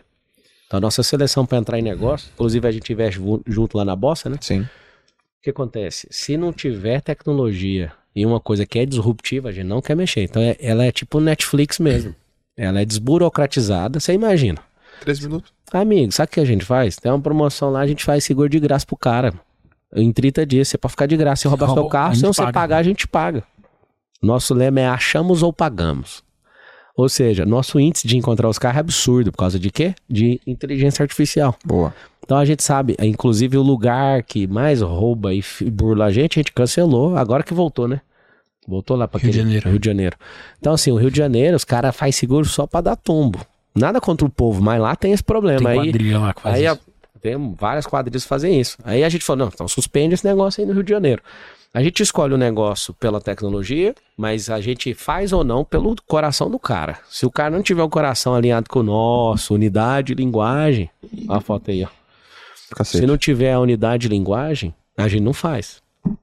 Então, assim, ah, foi entrar na escola. Eu tenho um sócio que é um gênio da educação, o Everton. Então, a gente, assim, a gente foi montar a escola, aí apareceu 400 pessoas querendo comprar a franquia da escola. Eu falei, eu não vou fazer franquia. Vai ser escola própria, a gestão tem que ser minha, senão os caras vão começar a ensinar coisa que eu não acredito. Certo. Aí aconteceu? Eu falei pra ele, eu quero que você. ele ficou puto. Ele, na hora que ele veio, ele vai chorar. Ele falou, cara, tem 400 pessoas querendo comprar, por que, que você tá impedindo? Eu falei, só depois de um ano. Vamos rodar nossa escola um ano. É a primeira escola que eu tenho notícia que deu break-even em duas horas. É, você- é. Ele viu, eu fui lá em Goiás, fiz duas horas, deu break-even point. Ah, você foi lançar lá. É, duas horas. Eu falando, os pais lá, é isso que eu quero. Aí o que acontece? Uma fila gigante, o nosso problema é selecionar a gente. E eu, os caras vêm com a grana, o que, que eles querem? Não, nós queremos tocar a gestão da escola. Não quero. Vocês vão ter que seguir um padrão, a gestão é profissional, vocês são donos, são sócios investidores. Ok. Então, assim, a escola é para não é para produzir gente para ir para vestibular, é para produzir gente para governar o Brasil. Ok. É para sua seu filho entrar lá e empreender desde pequeno. A- a- O maior problema do meu- dos meus filhos hoje é eles ficar falando o tempo inteiro. Esses dias eu, a gente foi em algum lugar, lá, lá em São Sebastião, nadar. Eu não peguei meu dinheiro, meu filho, você tá precisando de alguma coisa? Eu falei, cara, eu precisava do dinheiro aqui agora, porque só cartão tem lugar que não passa ele só um pouquinho. Pegou e me deu o dinheiro. Eu olhei e falei, caramba, mano, onde você arrumou esse dinheiro? Ah, foi vendendo isso e isso. Mano, ele vende os trem, ele faz markup, aí aprende isso na escola. Uhum. Então, assim, esse lance de ter ido pro ensino, eu segui meu coração. Tudo, você fez uma pergunta no começo do podcast. Você- quando alguém contraria vocês, vocês vão lá e fazem? Sim, nós temos a nossa plataforma Xgrow. Uhum. Por quê? Porque um dia uma plataforma começou a cobrar tanto dinheiro da gente e não queria fazer o nosso X lá. Esse é, o meu, esse é o meu entendimento que eu queria saber de vocês. Então, a gente foi lá e criou a plataforma. Um dia, Operações viram negócio. a todas as frustrações virou negócio. Um dia a gente perdeu um dinheiro vultuoso porque um aplicativo aí de ticket online foi lá e ferrou a gente. A gente criou o EventX. Um banco fez uma gracinha comigo. Eu sou o maior correntista do, desse banco aqui de Alphaville. Os dois principais bancos sou o maior correntista lá. Nem eu que falo, é eles. E aí o que aconteceu? Um dia um banco foi fez graça comigo. Eu falei, vai fazer graça? Eu vou abrir meu banco. Chamei o Marquinhos, o Marquinhos fica rindo toda vez. Mano, mas você é louco demais. Eu quero abrir um banco. Eu não quero mais esse tanto de dinheiro dentro de banco.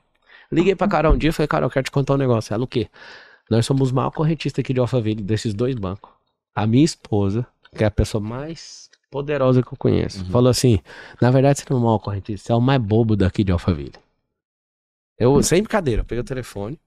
Sei, mano, eu liguei pra comemorar, pô. Ela falou: não, você é, o, você é o mais bobo de Alphaville. Se você é o maior tá ouvindo isso dos dois bancos, significa que você não tem que ser correntista desse banco, você tem que ser dono de um banco. Aí eu sempre ligo pro Marcos. Que legal, cara. É, a gente fez o banco por causa disso. E aí Que agora legal. vai tracionar todos os nossos negócios operando só dentro do nosso banco. Então, assim, Uma vez mandou 50 mil de boleto, 50 mil dólares cobrando da gente. Sabe ouvir, meu? Isso aí. De hospedar vídeo? A gente foi lá e criou a Panda Vídeos. a gente tem a Panda Vídeos hoje, animal. Agora, animal. As operações virou negócio. Onde vocês a Panda buscam hoje os- pode ser, já é considerada a maior do Brasil É de do cliente? Brasil. A gente tem uma empresa maior do Brasil, que é a Panda Vídeo. Em vídeo é, o Brasil é o maior. Os outros, os outros concorrentes são muito pequenos. É, é, e, e a gente tá dedicando energia. É, não, não de criando confusão com MRR e tudo mais. Eu tenho mais critério também pra avaliar as empresas. Mas deixa eu, eu vou falando. Não, então o que acontece? Eu vou É, falar aqui que eu olho. se você, se você tem um negócio e esse negócio ele é promissor, ele pode ser promissor, você pode olhar todos os números, que essa parte técnica quem faz é o Marcos. Se o cara não conseguir segurar, amigo, ele pode ter os melhores números e nós vamos perder nosso investimento. É isso aí que eu- é onde eu cheguei. É, Eu no- nossos funcionários, é, por exemplo, a gente nem chama de funcionário, chamamos de multiplicador. Falei funcionário pra vocês entrar na lógica, senão vocês achar que era instrutor. Não é. Todos chamam de multiplicador por causa do nosso programa de multiplicação de talento. Uhum. O que acontece? Nós compramos uma empresa agora, a DevZap. A DevZap também, de WhatsApp hoje é maior também, né? Não, acho que não. Não, Tem muitas. Tem, tem empresa americana que tá aqui que é grande. não, não, brasileira. Interessa, tá Não no. sei, Tá, eu não tá, tenho segurança de falar, não. É, eu também não tenho não, por isso que eu te perguntei.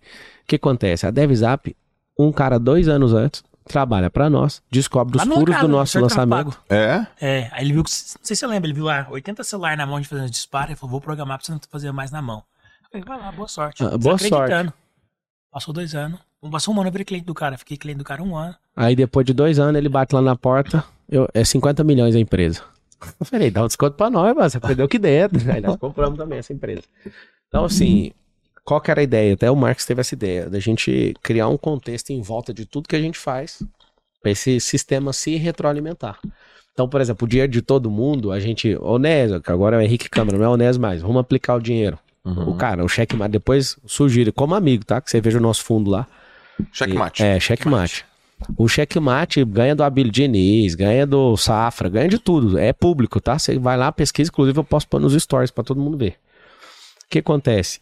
Se vo- a gente começou a criar essa turbina de recurso, então a gente usa essa turbina para retroalimentar o próprio sistema. Muito simples. É, é isso aí que eu olho pra comprar as empresas. Primeira coisa é o cara, que É, indiscutível. indiscutível tem que ser o sócio, antes mesmo do próprio negócio. Por isso que demora pra poder bater esse martelo, conhecer a pessoa. Segunda coisa é smart money. Eu não gosto de investir em nada que eu não consiga melhorar o negócio, que é só o meu dinheiro. Se for só meu dinheiro, eu não quero entrar. E a Eu gente quero- não eu quero, entra. Eu quero ter um pingo de inteligência, eu quero ter um pingo de influência, eu quero ser o chairman, eu quero dar conse- conselhos pro cara. Terceiro, O Carl Icahn, é o cara que mudou a- o capitalismo, ele, ele mudou fazendo isso. O que eu te falei lá, o- só um parêntese, que até para todo mundo pesquisar, que é um, um cara muito fera. Hoje ele tem 85 anos, é um, um cara que tem 100 bi. E ele entrava, ele só investia na empresa, por exemplo, na Apple. Ele investia 500 milhões de dólares, chamava o Tim Cook para jantar e falava: Olha, eu preciso de te dar umas decisões aqui para alavancar o negócio. Ele fez o Tim Cook comprar 200 bilhões de dólares de ação, de é, comprar de volta as ações, porque ele dava as ideias, a empresa alavancava e ele tirava o negócio. Ganhou 5 bi fazendo isso. Então, assim, o que o Marx está falando é uma, é uma ideia brilhante de um cara chamado Carl Icahn, que revolucionou o capitalismo. É o ativismo, é o acionista ativista. Então ele entra na empresa, eu fico rindo nos grupos que ele é sócio, porque ele entra e fala assim, mano, essa empresa tá andando de lado. Aí, tipo assim, o dono da empresa tá lá, o fundador, nós somos sócios, Certo. e ele fica azucrinando os caras. Tipo, mano, por que, que a empresa tá andando de lado? O que, que nós vamos fazer? Ele, ele fica zucrinando. A gente tá lá no meio de Cancún, ele, mano, nós vamos fazer isso aqui pela seguradora, nós vamos fazer isso aqui pelo não sei o quê. E a gente bateu lá, né? ah, o recorde de número de placas registradas ontem. Eu vi o Novamente vídeo lá. Friday. Ele faz esse papel, ele é o cara que fica zucrinando mesmo no, no. Goiás, no goianês rasgado. É colocando pilha nos caras. Sim. Isso é, isso é violento. Então eu olho o sócio, eu olho o smart money, se eu consigo agregar além do meu dinheiro, porque se for por dinheiro, por dinheiro, eu falo pro cara no banco, não precisa ser do meu. Eu olho se faz sinergia com o nosso ecossistema. Porque tem várias empresas agora que, se a gente virar sócio, eu consigo colocar 3, 4, 5, 6, 10 mil clientes para dentro. Por conta do poder do ecossistema. Por conta do poder do ecossistema, por conta do mais de um milhão de e-mails de alunos que a gente tem, que já comprou produtos do Pablo, as dezenas de milhares de alunos que eu tenho. Então, todos aqueles alunos nossos eu posso canalizar para demandas específicas dos produtos. Então, eu vou ver se faz sinergia pra caramba. Quarto ponto que eu gosto de olhar, e isso eu aprendi lá no Vale, que é se o problema é tão grande a ponto que se o empreendedor errar, errar, ele ainda consegue ter tempo hábil de consertar e a empresa ser um sucesso. Ok, Isso é animal. ok. Então tem alguns negócios, Você alguns nichos de mercado. Foi com a Mante. Com quem? Mantion, uma das É uma investidoras. das maiores investidoras do Vale do Silício. Chama. Christian é- M-A-N-P-H-I. é amiga Vocês têm negócio com o Christian agora? Adoro o Christian. É. Beijo pro seu irmão. Tem que vir aqui também. Não, inclusive o Marcos tá com possibilidade real, de vontade, inclusive, de ir morar no Vale do Silício. Ficar lá esse 2024 lá. Pra ficar melhor ainda. A gente vai, vai levar algumas empresas pra lá pra acelerar elas. Então, assim. Desculpa aí, irmão. Se o problema é tão grande a ponto se o investidor, se, o- se o empreendedor quebrar, dá tempo dele recuperar. É, se o, o aplicativo Ou fizer der besteira, certo, fizer besteira, dá tempo dele voltar lá e ainda refazer, porque o problema é tão grande que ainda tem mercado pra poder fazer isso tudo. Eu olho se tem tecnologia proprietária, porque tem muita Sim. empresa que é só uma API, é só uma conexão, eu quero saber se o código é próprio. Isso muda muito, entendeu? É, no olhar do investidor. valor. Eu olho se tem te- tecnologia proprietária, eu olho o tamanho do total, a Viable Marketing, que é TAM, TAM, que é o tamanho do mercado endereçável, certo? E eu, Explica aí o negócio do alemão, pra quem. TAM, que é alemão? Do TAM? Não, é, por exemplo, você quer montar um negócio Ah, de tá. alemão no Brasil. Entendi. Qual que é a demanda disso? É ínfima. Então não mexa com esse negócio. É, não é, ele não é ultra escalável, eu quero buscar escala gigantesca. Alemão, vamos supor, tem 30 mil brasileiros querendo aprender alemão, um exemplo. Em inglês tem 20 milhões, 30 milhões. Então, total, o tamanho do mercado que eu posso alcançar. Eu olho isso tudo para poder investir no negócio. E esses são os principais pontos. E aí, a e carga aí tributária, o Ah, modelo é, de negócio. Sempre olho isso. O modelo de negócio carga pode inviabilizar o negócio. Infelizmente, no Brasil, alguns negócios para dar lucro tem que sonegar imposto. E se tiver que sonegar imposto, eu não entro. Então, eu olho a carga tributária antes de entrar dentro do próprio negócio. Os cursos, o- o- as empresas de educação de vocês, ela também é um funil de talento? Por exemplo, 100%. quando você tá no É. IP, quando Você tá um braço de ensino. no melhor, no pior ano da tua vida. Lógico, por os caras estão lá, os caras compram tal. Mas ali vocês estão observando as mosca branca. Claro. Cara, é, é difícil a pessoa trabalhar com a gente sem ter sido aluno. Muito difícil. Joel, muito, Hum. muito difícil. Eu fui gerar conteúdo no Instagram, não foi pra vender curso meu. Não era a minha intenção. Eu lembro como, como você começou a empolgar. Foi duas coisas que aconteceu comigo. Uma viagem, Lá na Paulista. Você não lembra não, num prédio que você entrou e falou com o Brabão da, da Empíricos? Lembro. Eu, aquele dia eu vi só, eu tava na mesa com você, eu vi seu olho mudando, você falando, eu vou fazer isso. Duas coisas. Cara, eu queria contratar, a gente não achava. Pensa antes da pandemia, achar gestor de tráfego pago. Hoje, cê, cê- você me mandou mensagem, tem dois meses perguntando, "Ô, tem alguém pra me indicar aqui, pra head de marketing, sei o quê? É foda. Você que é famoso, é foda. Agora imagina a gente antes da pandemia, PLX crescendo pra caramba. Aí eu, toda vez que eu tinha que arrumar gente, eu recorri no Instagram do Pablo. O Pablo, faz um stories. O Pablo, faz um stories. O Pablo, solta um stories aí de Force pra eu contratar alguém. Aí eu fiquei puto com isso. Falei, você quer saber? Vou gerar conteúdo, não é pra ganhar dinheiro e tal. Pra encontrar os mosca Pra branca. encontrar os talentos, pra formar gente pra trabalhar comigo, porque meu negócio tá parando de crescer porque eu não acho talento pra poder contratar. E é muito massa, que a gente não Foi por isso que eu contrata fui os caras gerar prontos. conteúdo. O negócio, o nível de lealdade de quem você forma é muito diferente de quem só chega pronto e faz o Huawei e quer ir embora, entendeu? 100% diferente. Meu negócio tava parando de crescer porque eu não tava achando gente. Pra contratar, pra fazer parte, pra pra multiplicar. Então eu tive que gerar conteúdo para ser uma atração. Em vez de caçar borboleta, eu tive que cuidar do meu jardim. Nossa, que legal. muito legal.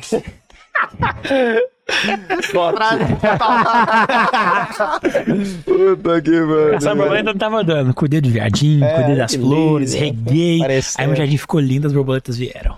Aí sim, hein? E uma das maiores dores é as borboletas programador. Não acha programador, cara? Qual é o maior ativo de cada um de vocês? Maior. Number one. A gente. O maior ativo sou eu, pô. Se Meu os maior negócios ativo é quebrar, o acesso à sabedoria. Porque a sabedoria ela não é uma qualidade humana. Eu tenho pavor, Joel, de um dia acordar e falar assim, ó, o favor de Deus não tá mais sobre mim. Eu eu não confio nessa inteligência que eu construí, nem nessa base de conhecimento, nada disso. Entendi. Se eu chegar amanhã e ter que carregar na força do meu braço, né? Eu, eu tenho uma despesa de milhões questão de empresa, ela passa na minha mão todo dia. Todo dia não, uma vez por semana, uma hora. 60 páginas ali decidindo se vai ou se não vai. Mas se eu acordar amanhã, vou fazer meu boot e não sentir que eu tô debaixo do favor de Deus, pra quem não sabe o que é o favor de Deus, eu sou esse celular. Esse celular foi Deus que foi o Deus da Apple que fez, né? O Steve. Ele não inventou o celular, mas ele mudou todos os celulares. Então ele pode ser chamado de o novo inventor do celular, né? É, Tinha o BlackBerry, tinha todas as teclas e esse era o maior fator da BlackBerry. Ele virou e falou: Eu quero uma tecla. Todo mundo riu. Aí depois, quando conseguiram uma tecla, agora eu quero que tire a tecla. Ele mudou todos os aparelhos do mundo com essa ideia. Sim. Esse aparelho aqui, ele, sei lá, deve custar 13 mil, 15 mil. Ele sem internet vale o quê? Nada. É uma pessoa ser um favor de Deus. É uma pessoa que é a lanterna mais cara do mundo, é a calculadora mais cara do mundo, é tudo mais caro do mundo. Então, independente de crença alheia ou não, eu sei que o favor de Deus tá sobre mim e tudo que eu faço com muito afinco e muito amor é potencializado com uma pressão que não é humana. Então, ponto. É o único temor que eu tenho. E esse acesso à sabedoria, todo mundo acha assim, o fulano é sábio porque estudou. Tem gente que é muito mais estudioso que eu e não vive 1% do que eu vivo. Ou seja, não é o estudo, eu posso garantir. As pessoas falam, não, mas é porque você foi treinado, forjado, não sei o que, passado no fogo. Isso é muito legal. Mas a única coisa que eu tenho pavor é de bater meu login e minha senha no, nesse canal. Sabe por quê, cara? Eu, só de graça, eu já dei mais de 3 mil palestras, de graça. E eu, o Marcos, o Marcos é prova. Eu não faço nada pra falar nem no lançamento. Eu não escrevo um- nenhum, nenhum resumo. Bullet points. Você acessa. Não, cara, eu tenho a mente usual, a experiência de usar e viver essas experiências, e isso é muito nítido, né? Isso, isso, vai, isso vem. Mas eu tô preocupado é com a alma das pessoas. Então, quando eu tô falando, flui tão naturalmente, aí o fluir, ah, talvez você vai pegar isso depois de hoje. Algumas vezes você vai me ver falando e eu fico mais impressionado do que qualquer pessoa que tá ouvindo. Nessa hora eu senti uma chuva de prata, um, um favor, tipo, me soprando algo, sabe? Isso pra mim, eu posso perder tudo, cara. Você pode arrancar tudo de mim. Não arranca isso. Porque eu me divirto com a vida, com o conhecimento que eu tenho, que é pouco, justamente que esse, esse evento. Pra quem não entendeu o que é o favor de Deus, se o celular não te fez compreender, é o seguinte. Você tá aqui agora, tá 4G, com a antena baixa aqui dentro. Nós estamos debaixo de um edifício. Se eu sair lá pra fora, a antena sobe o sinal. Certo. Mas tem lugar que ela corta o sinal. Quando cortar o sinal, você saiu do favor de Deus. Ou seja, ele te chamou pra algo. Você pode escolher fazer o que você quiser. Ou viver aleatoriamente. Mas se você fizer o que ele chamou, cara, você fica imbatível. Esse é meu lance. Muita gente fala, cara, você é muito sábio. Eu respondo todo mundo com a mesma clareza do primeiro dia. Sabedoria não é qualidade humana. Eu te provo. Salomão foi o homem mais sábio que existiu. Terminou mal. Tanto é que ele, ele deixou um código. Melhor o fim do que o começo. Quando Salomão termina mal, ele provou que ele não era a sabedoria. Ele tinha um acesso à sabedoria, ele perdeu. É igual você vender um curso online pra pessoa. Essa pessoa tem um login e a senha. Perdeu. Ela não usa, cara. Sim. Ela não usa. Eu tenho um pavor absurdo. Por isso que algumas vezes eu tomo prejuízo de milhões, o Marcos é prova. Meu coração, cara, para de bater por uma coisa, eu falo, eu não quero. É, mas você vai ter que pagar uma multa. Não tô nem aí. Porque eu, eu faço meu boot de jeito, cara. Já fiz eh, publicamente várias vezes. Senhor, se for pra tomar prejuízo, mas continuar no seu favor, por favor, me dê o prejuízo. Que seja de milhões. Eu quero peitar ele. Esse é meu lance. É a única coisa que eu falo. Isso não pode ser tocada. Essa, essa preservação, sabe, da minha, minha intimidade com ele. Que é ele que me dá isso. Pra finalizar, na aviação tem uma, uma representação um pouco melhor que a do celular. Daqui pra Goiânia, a gente de jato leva uma hora e quinze. Uhum. Se a gente pegar um vento de caldo, nosso avião pega 650 km por hora de motor, de ground speed, em relação ao chão.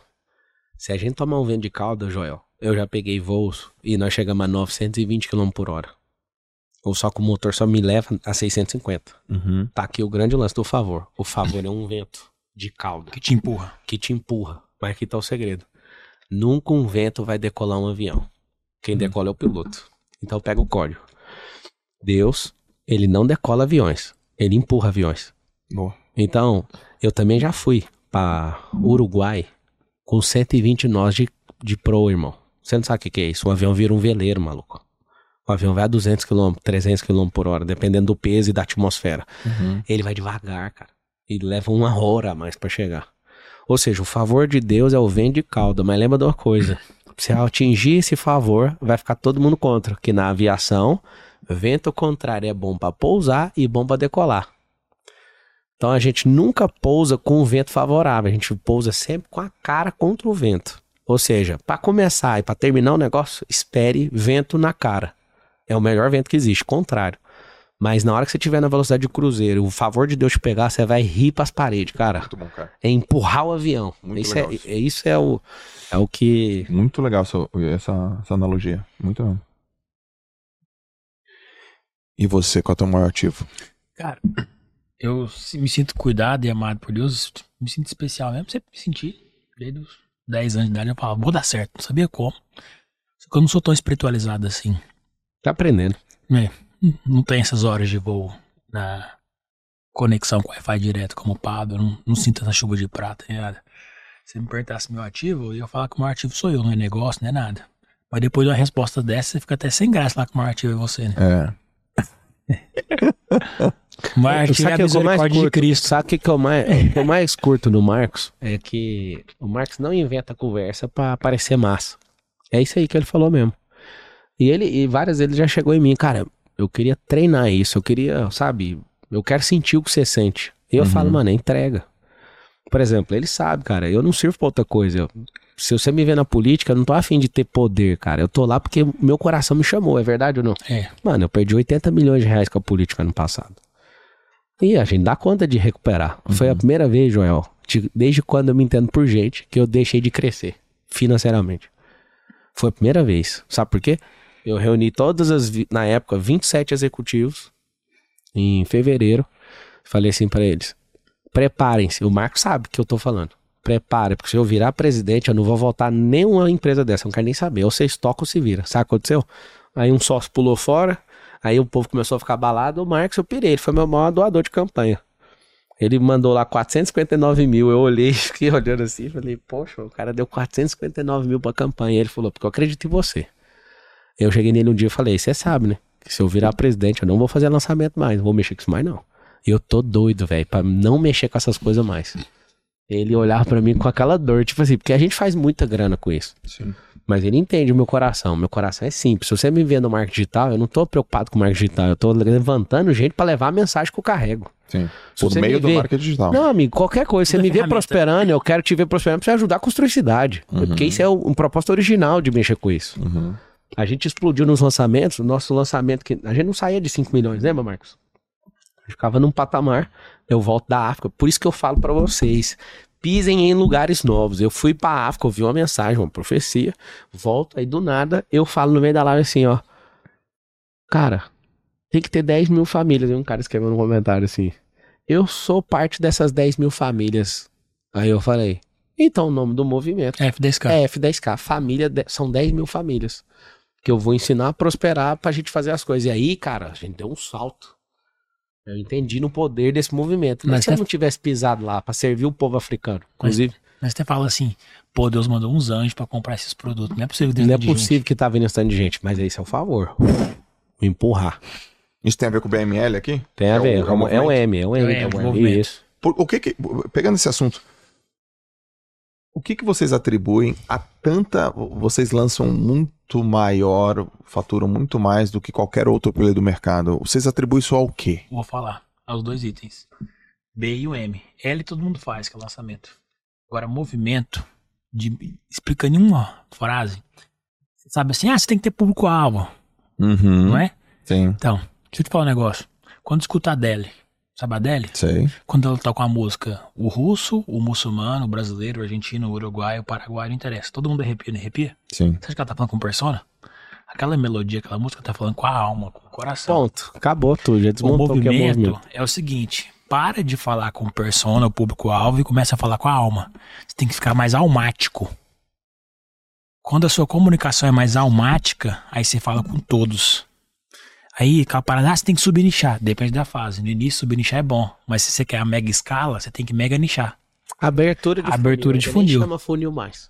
Sacou? Então, quando você deixa de conversar com persona e fala Tá com. escrito isso, né? Isso é de vocês, né? né? É, nossa. Você pode pegar qualquer livro de Não, marketing. não existe isso. O cara fala persona, dor, problema. Não, não existe isso. Só que isso é marketing. O que a gente tá falando aí é B, chama branding. A geração de valor é pra, tem que chamar a atenção de todo mundo.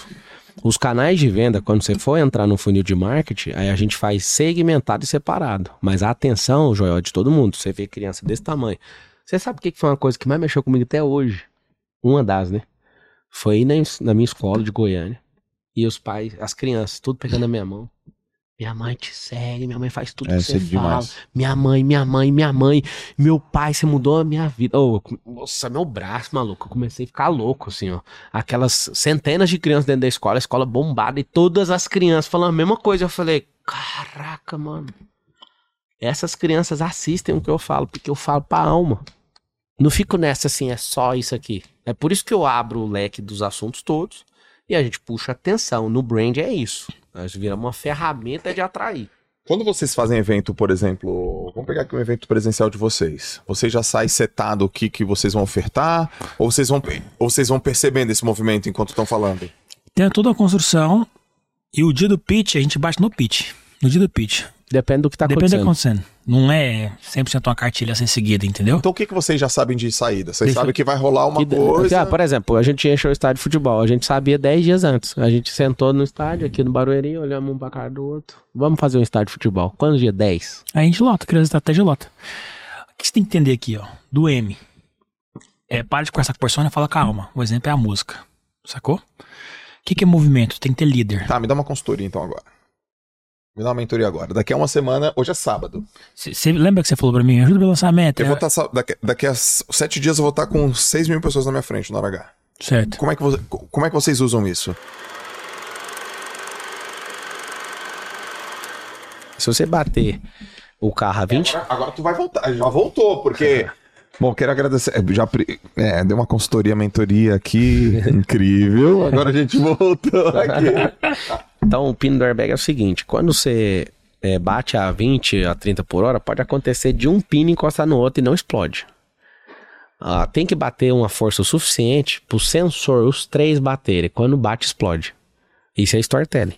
Então, quando acontece esses três pinos, é explosão no meio da cara. Então, o que, que é o lance? Tem uma ponte, falta só isso. Tem uma ponte. Tem um pedágio na ponte.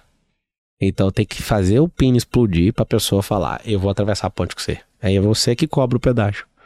O que contou a história. E a pessoa não se vê mais não atravessando a ponte, ela vai. Ela não vai pela condição, ela vai pela decisão, pelo novo. E bingo. Isso aí põe pra derreter. O que, que você tá agora? Você tá na fase de consciência de falar, vou fazer tudo e vai funcionar e não vai. Por que que não vai? Porque você tem que fazer isso com o seu time, criar essa consciência, sentir que dá resultado, porque a minha fala te dá esperança, dá crença, mas não te dá fato. O fato tem que ser construído. E aí você vai testando e Outro drive. aprovando. Fato versus crença. Fato e crença são, é, o, é Outro drive. drive. Como é que você constrói um drive? eu contar. Ó, como é que você constrói um drive? Posso con- construir Pode. isso? Fato versus crença. O que, que é a parada? Uma das melhores coisas que meus pais fizeram na minha vida, Joel, foi com 15 anos ter me colocado no colégio particular. Quando eu nasci, meu pai e minha mãe não tinham grana assim, classe média bem baixa. Quando eu fui crescendo, meu pai foi enriquecendo. Então eu só vi meu pai crescer financeiramente. E aí, Tá com uns bom. 14, 15, entrei no colégio particular chamado Degraus. E aí tinha um rapaz lá que morava no Granville, um condomínio de rico, lá em Goiânia. Meu sogro mora. Isso. E ele me chamou pra ir no aniversário dele. E o- minha casa pro Granville era 12 minutos de carro. Eu morava na Vila União e morava no Granville. Quando eu entrei a primeira vez, eu. Ah, tô num filme. Caramba! As casas não tem muro! Que grama linda! Uau, quadra de tênis! Uau, quadra de futebol! Fiquei louco, cara, surtado. Me vi num filme mesmo. Aí eu falei, quero isso pra minha vida. E quando eu voltei pra minha realidade, pra Vila União, os muros eram chapiscados. As placas no muro é cuidado, cão bravo. Em cima dos muros, os caras faziam um muro, colocava prega e quebrava escola pro ladrão pular, cortar a mão. Sim. Eu nem sabia que existia condomínio fechado, nunca nem sabia que isso existia. Fui descobrir a primeira vez que eu entrei lá, com 14, 15 anos. E passei a desejar aquilo. O fato do Henrique, que a realidade que ele morava, a casa boa, o condomínio bom, se tornou uma crença pro Marcos de eu quero isso pra minha vida. Uhum. Então, por que, que você não deseja crescer? Ou por que, que você, seu desejo de crescer ele é limitado? Porque te falta fatos próximos. Você acha que fazer 30 mil reais no mês é muito dinheiro? É porque você não convive com ninguém que faz 30 mil por dia. Porque o dia que você convive com alguém que faz 30 mil por dia, 30 mil não vai parecer nada pra você, vai ficar normal. Então, para você construir crenças maiores e melhores, você precisa estar próximo de fatos. Então é fato versus crença. A sua crença é baixa porque te falta fato. Qual que é a tarefa que você tem que fazer para isso? Entrar num ambiente melhor. É viver novas experiências. Pega uma vez na sua vida e vai no restaurante caro. Pede um suco e um prato. Nem que você gaste 10% do seu salário, mas uma vez no mês vai no restaurante de rico. Pra você ter a experiência, pra você viver aquilo ali e passar a desejar essa Vai realidade. mexer com tudo. Paladar não retrocede, né? Então escreve aí agora comigo nos comentários. Fato versus crença. Aí o cara aprendeu. Fato versus crença. Cabeça tá on drive. Com uma história. Real minha. Certo. Sacou? E é verdade. E foi, um, fa- e foi um que aconteceu comigo mesmo. O, que mais, o melhor que aconteceu na minha vida foi minha pai me colocar no colégio particular. Não foi pelo conteúdo, mas foi pela network que eu tive ali. E um fato novo que eu vivi que eu passei a desejar. O Marcos não queria mudar pra Alphaville. Ele falou, não, eu acho que não, não sei o que. Eu olhei pra ele. Engraçado. É, a gente tem sempre tem, tem que ter essa pessoa perto da gente pra levar a gente pra esses patamares. X-Grow, eu chamei o Marcos. Lembra, Marcos? Vamos ter uma. Vamos construir uma empresa dessa? Não, antes mesmo. É, lá no espetinho. lá em Não, Goiânia. não vamos construir, não. que Não tem. conheço ninguém que tenha. Eu falei, isso não é indicativo de nada pra mim. Nós vamos construir. Então, Passou assim, um ano e meio, a gente construiu. construímos e fizemos um grande negócio. Absurdo. Nós temos 30 mil clientes lá e a gente não abriu pro mercado até hoje. Nós vamos abrir ela. E eu também, o Marcos tá pra confirmar. Eu não deixei abrir pro mercado enquanto a gente não colocasse ela redonda. Eu não sou perfeccionista, viu? Eu começo de qualquer jeito. Mas, na hora que eu mas falei. testa com a gente, não com os Eu, outros. eu testo comigo. É, Alguém falou, é boa, é boa. cara, é, o seguinte, eu posso fazer o lançamento na X-Grow? Eu falei, cara, o maior lançamento do Brasil é feito lá. tipo, dá pra ir. Só que mesmo assim, a gente mudou ela inteira e nós vamos abrir pro mercado agora. Ou nesse final de ano agora ou no começo do ano. Tá terminando os ajustes. Então, assim, Janeirinho, janeirinho vai. Janeiro de Janeirinho, 2024 janeirinho, é, vai. não vamos entrar no meio agora, não. Então, Joel, é, o grande lance do crescimento tá nesses segredos aí, né? Não sei se a galera percebeu, deu uma interrupção porque você pediu uma consultoria. Que eu acho que não é, não é que a gente quer vender alguma coisa pra alguém, a gente deu de graça. Exato. É porque a gente acha que tem pessoas que não estão prontas pra ouvir, porque ela não tem a crença e nem a energia suficiente pra chegar nesse nível. É só isso, não é nada de maldade. Eu sei um fato versus crença seu. Tá. Que você pode usar de história pra instalar esse drive. Qual é? Quando o Christian te falou que sua empresa não podia estar em cima de uma moto. Empresa em cima da moto. É, uma empresa, Lembra, não é. foi? Empresário em cima da moto. O fato dele se tornou uma crença em você e você falou, tem que mudar meu estilo de vida. É. Quando ele te disse que empresa que tem que produzir dinheiro não é você. Até que você contou uma vez na palestra que eu fui, que Sim. você deu.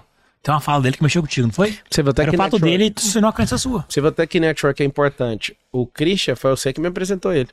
Lá em Orlando. Aí em Hoje, Orlando. eles- que negócio que vocês têm juntos? Nós temos Panda, Panda Vídeos, é, DevZap. Tem mais umas uma. outras duas, eu acho. Vai sair mais duas agora. É, É, né? mas tem mais um ainda que eu tô esquecendo. Panda, Xgrow. E você quer saber mais? Tem mais uma. É, não é falar mal do Marcos, mas é pra vocês entenderem o porquê que você tem que sempre estar aberto pro crescimento. Eu chamei o Marcos e falei, vamos lançar o Christian. Eu não queria. Aí ele, não, o Christian não vai dar dinheiro. Eu falei, o dinheiro do Christian é outro. Ele vai conectar a gente com os fundos americanos. Aí o Marcos, tô nem aí. Eu quero. Eu falei, Marcos, no seu, sua, sua sabedoria de 23 anos me interessa pra caramba, mano. Faz o trem que eu tô te falando. Ou seja, Fiz pelo network, não foi pelo lucro. Aí deu Não- 1,8 milhão de lucro o lançamento dele. Ah, mas sur- eu queria. Mas que, me- gênio, pô. que me surpreendeu, mas Não, aí virou falar. sócio, virou o dia amigo. que nós sentamos com a maior investidora. Gênio. Gênio, ô, ô. gênio. Mas sabe que sabe o que eu fiquei satisfeito? Aquele, aquele café da manhã com aquela senhora. Nossa senhora. Só a frequência que a gente acessou no Vale do Silício com essa mulher, ele marcou com a mulher, a maior investidora, de, uma das maiores do mundo, individual. Quanto que ela tem investido? Nos, Eu acho que é quase um bi. É um Dá bi pra entrar dólar. no Crunchbase, que é um site público que dá pra olhar tudo, é só olhar o nome Ah, dela. tem um bi de dólar. lá. M-A-N-T-H-I, Mante. Aí você põe o nome dela, Ela, que ela ela, investiu. e você olha pra ela, não parece nada do que ela fala. Só que ela já investiu no Facebook no começo. As, o que mais? Acho que, ela- acho que no, no Slack, no Trello, ou Monstra. no Telegram. Só Aí empresa ela, ela assim. ficou ali no Mostra. café da manhã dando a sabedoria dela pra nós. Eu falei assim, cara, valeu a conexão. É, valeu. Não, nós, as nossas empresas de tecnologia são empresas que a gente aposta no equity e em profit. A gente recebe dinheiro e muito dinheiro. Elas dão um lucro, caramba. É isso que é chocante. Sabe, A ne- nossa tese, se não tiver profit, tem só um sonho, cara. Entendi. Tem alguma coisa errada no que a pessoa tá desenvolvendo. pra quem sabe, profit é lucro. Um negócio importante de contexto, não mexe com esse trem de equity. Isso é um trem importante de contexto. Concordo. A primeira pessoa que... Equity, quem que é o primeiro nome que vem na sua cabeça? Flávio. Flávio. Flávio nem sabia o que era isso. É. quando a empresa dele valia 200 milhões de reais, o Carlos Witt chegou e fez um cheque, eu tomo aqui, ó, 200 milhões. Ele, que isso? Você me dá 30 dias pra pensar? Aí ele foi descobrir que era equity depois. É. Quando você pensa em equity, os caras tudo de equity, nem sabia que equity existia. O Wizard, que é o primeiro cara que eu conheço, ele não sabia. Recebeu o cheque também. Então, É os dois pioneiros aí. a minha cabeça aqui, ó, que eu acho que, que é o normal pra mim, não é pros outros. A galera vem te falando, fala, vou mexer com isso. Não mexe, mano. Contexto.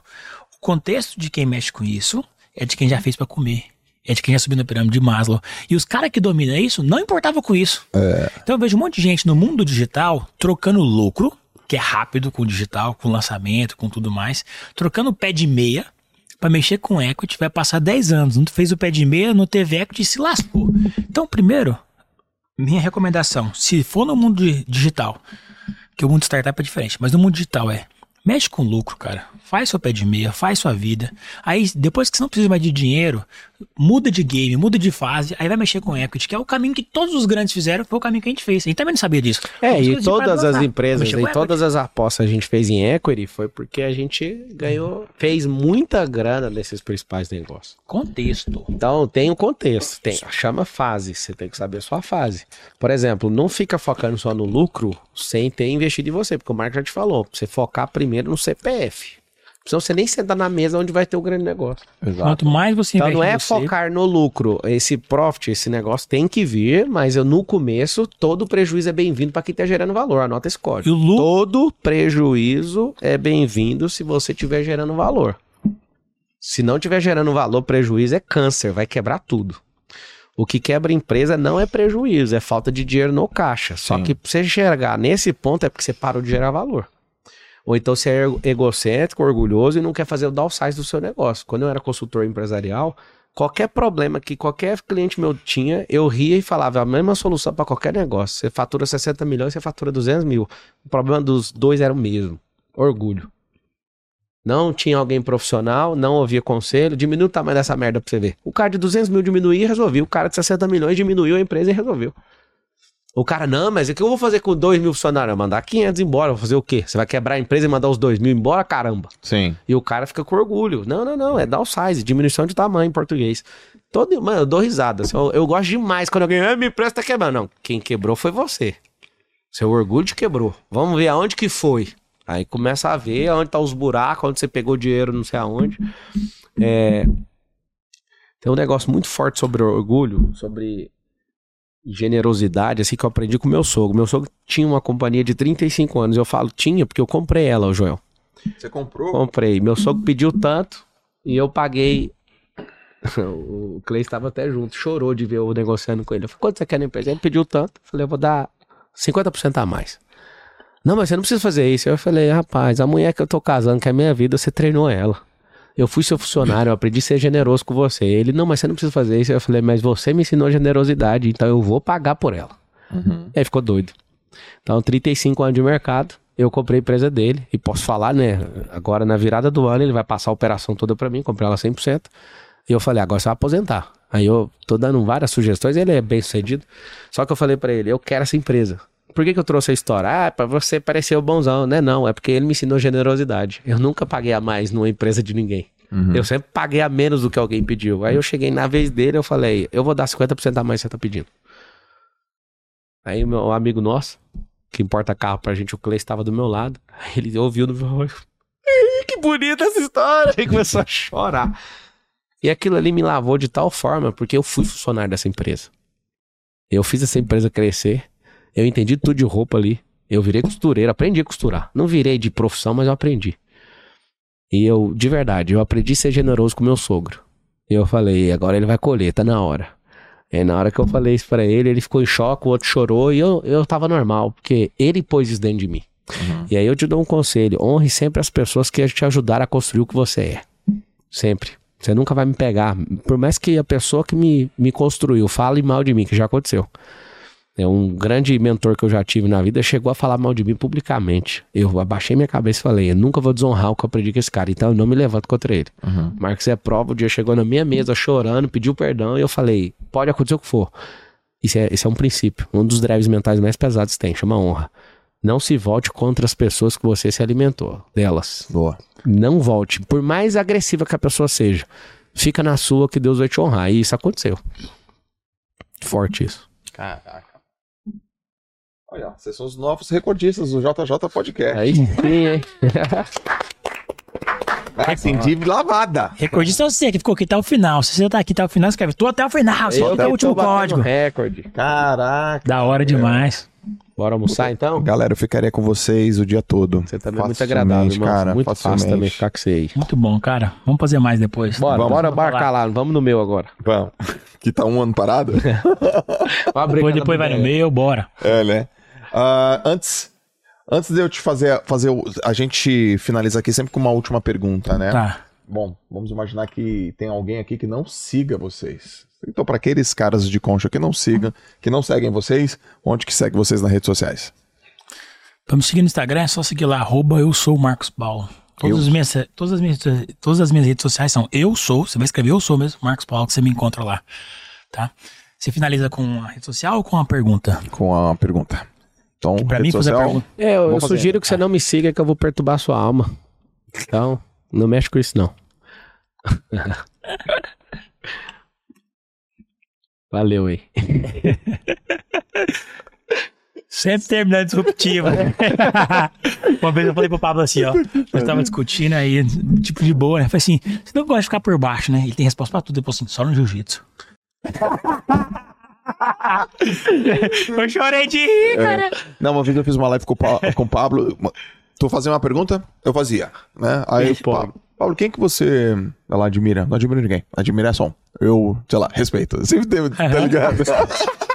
Ele fica treinando em casa na esteira. Não treinando não, cara. Isso é drive mental. É, já treinou, né? Ah, às vezes eu fico de boa também, nem dou resposta nenhuma. Vamos tiver que na época da política, ele. Se eu fazer discurso com fulano de tal, ele vai falar isso, eu vou falar isso, ele vai falar isso, eu vou falar isso. E se ele falar isso, eu falo assim. Ele já criou 30 caminhos pro, discu- pro Não, eu, eu babei. Eu criei assim um, um discurso, 300 formas de, de discursar com o Lula. Cara, infelizmente derrubaram minha candidatura pra presidente. Ia ser da. Eu ia pegar eu- pipoca e ó. Eu não ia desrespeitar ele, entendeu? De forma nenhuma, eu não ia desrespeitar ele, mas eu ia fazer perguntas pra ele que é, é bem difícil o cérebro com cognição alta conseguir sair. E pode acontecer, né, na próxima eleição, vamos ver. Mas eu fico treinando, eu confesso que eu tenho esse problema. É, a menor- eu não tenho a menor dúvida. Eu não tenho a menor dúvida. A última pergunta que eu faço aqui no podcast é a seguinte: vocês têm a, a oportunidade de mandar uma mensagem pro mundo todo, vai chegar, vai chegar traduzida, vai chegar em todos os lugares que a galera acessa, 8 bilhões de pessoas. Vai ter uma assinatura lá embaixo, Marcos Paulo e Pablo Massal. Que mensagem é essa? Vai lá, primeiro os mais sábios. Então vai lá. Vai, você é o mais sábio. Ah, tu Vertical, horizontal. É, tudo de- É, já devolveu.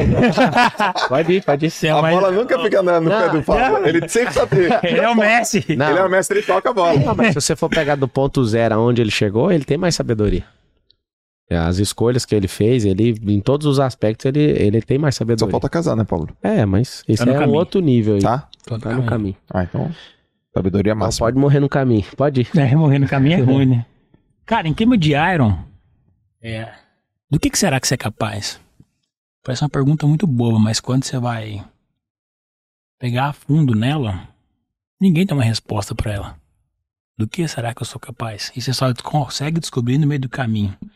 E se você percorre o caminho, os recursos vão aparecendo, igual o tênis apareceu pro Adonis, o nosso brother conseguiu ir pro Iron, eu destravei o nada.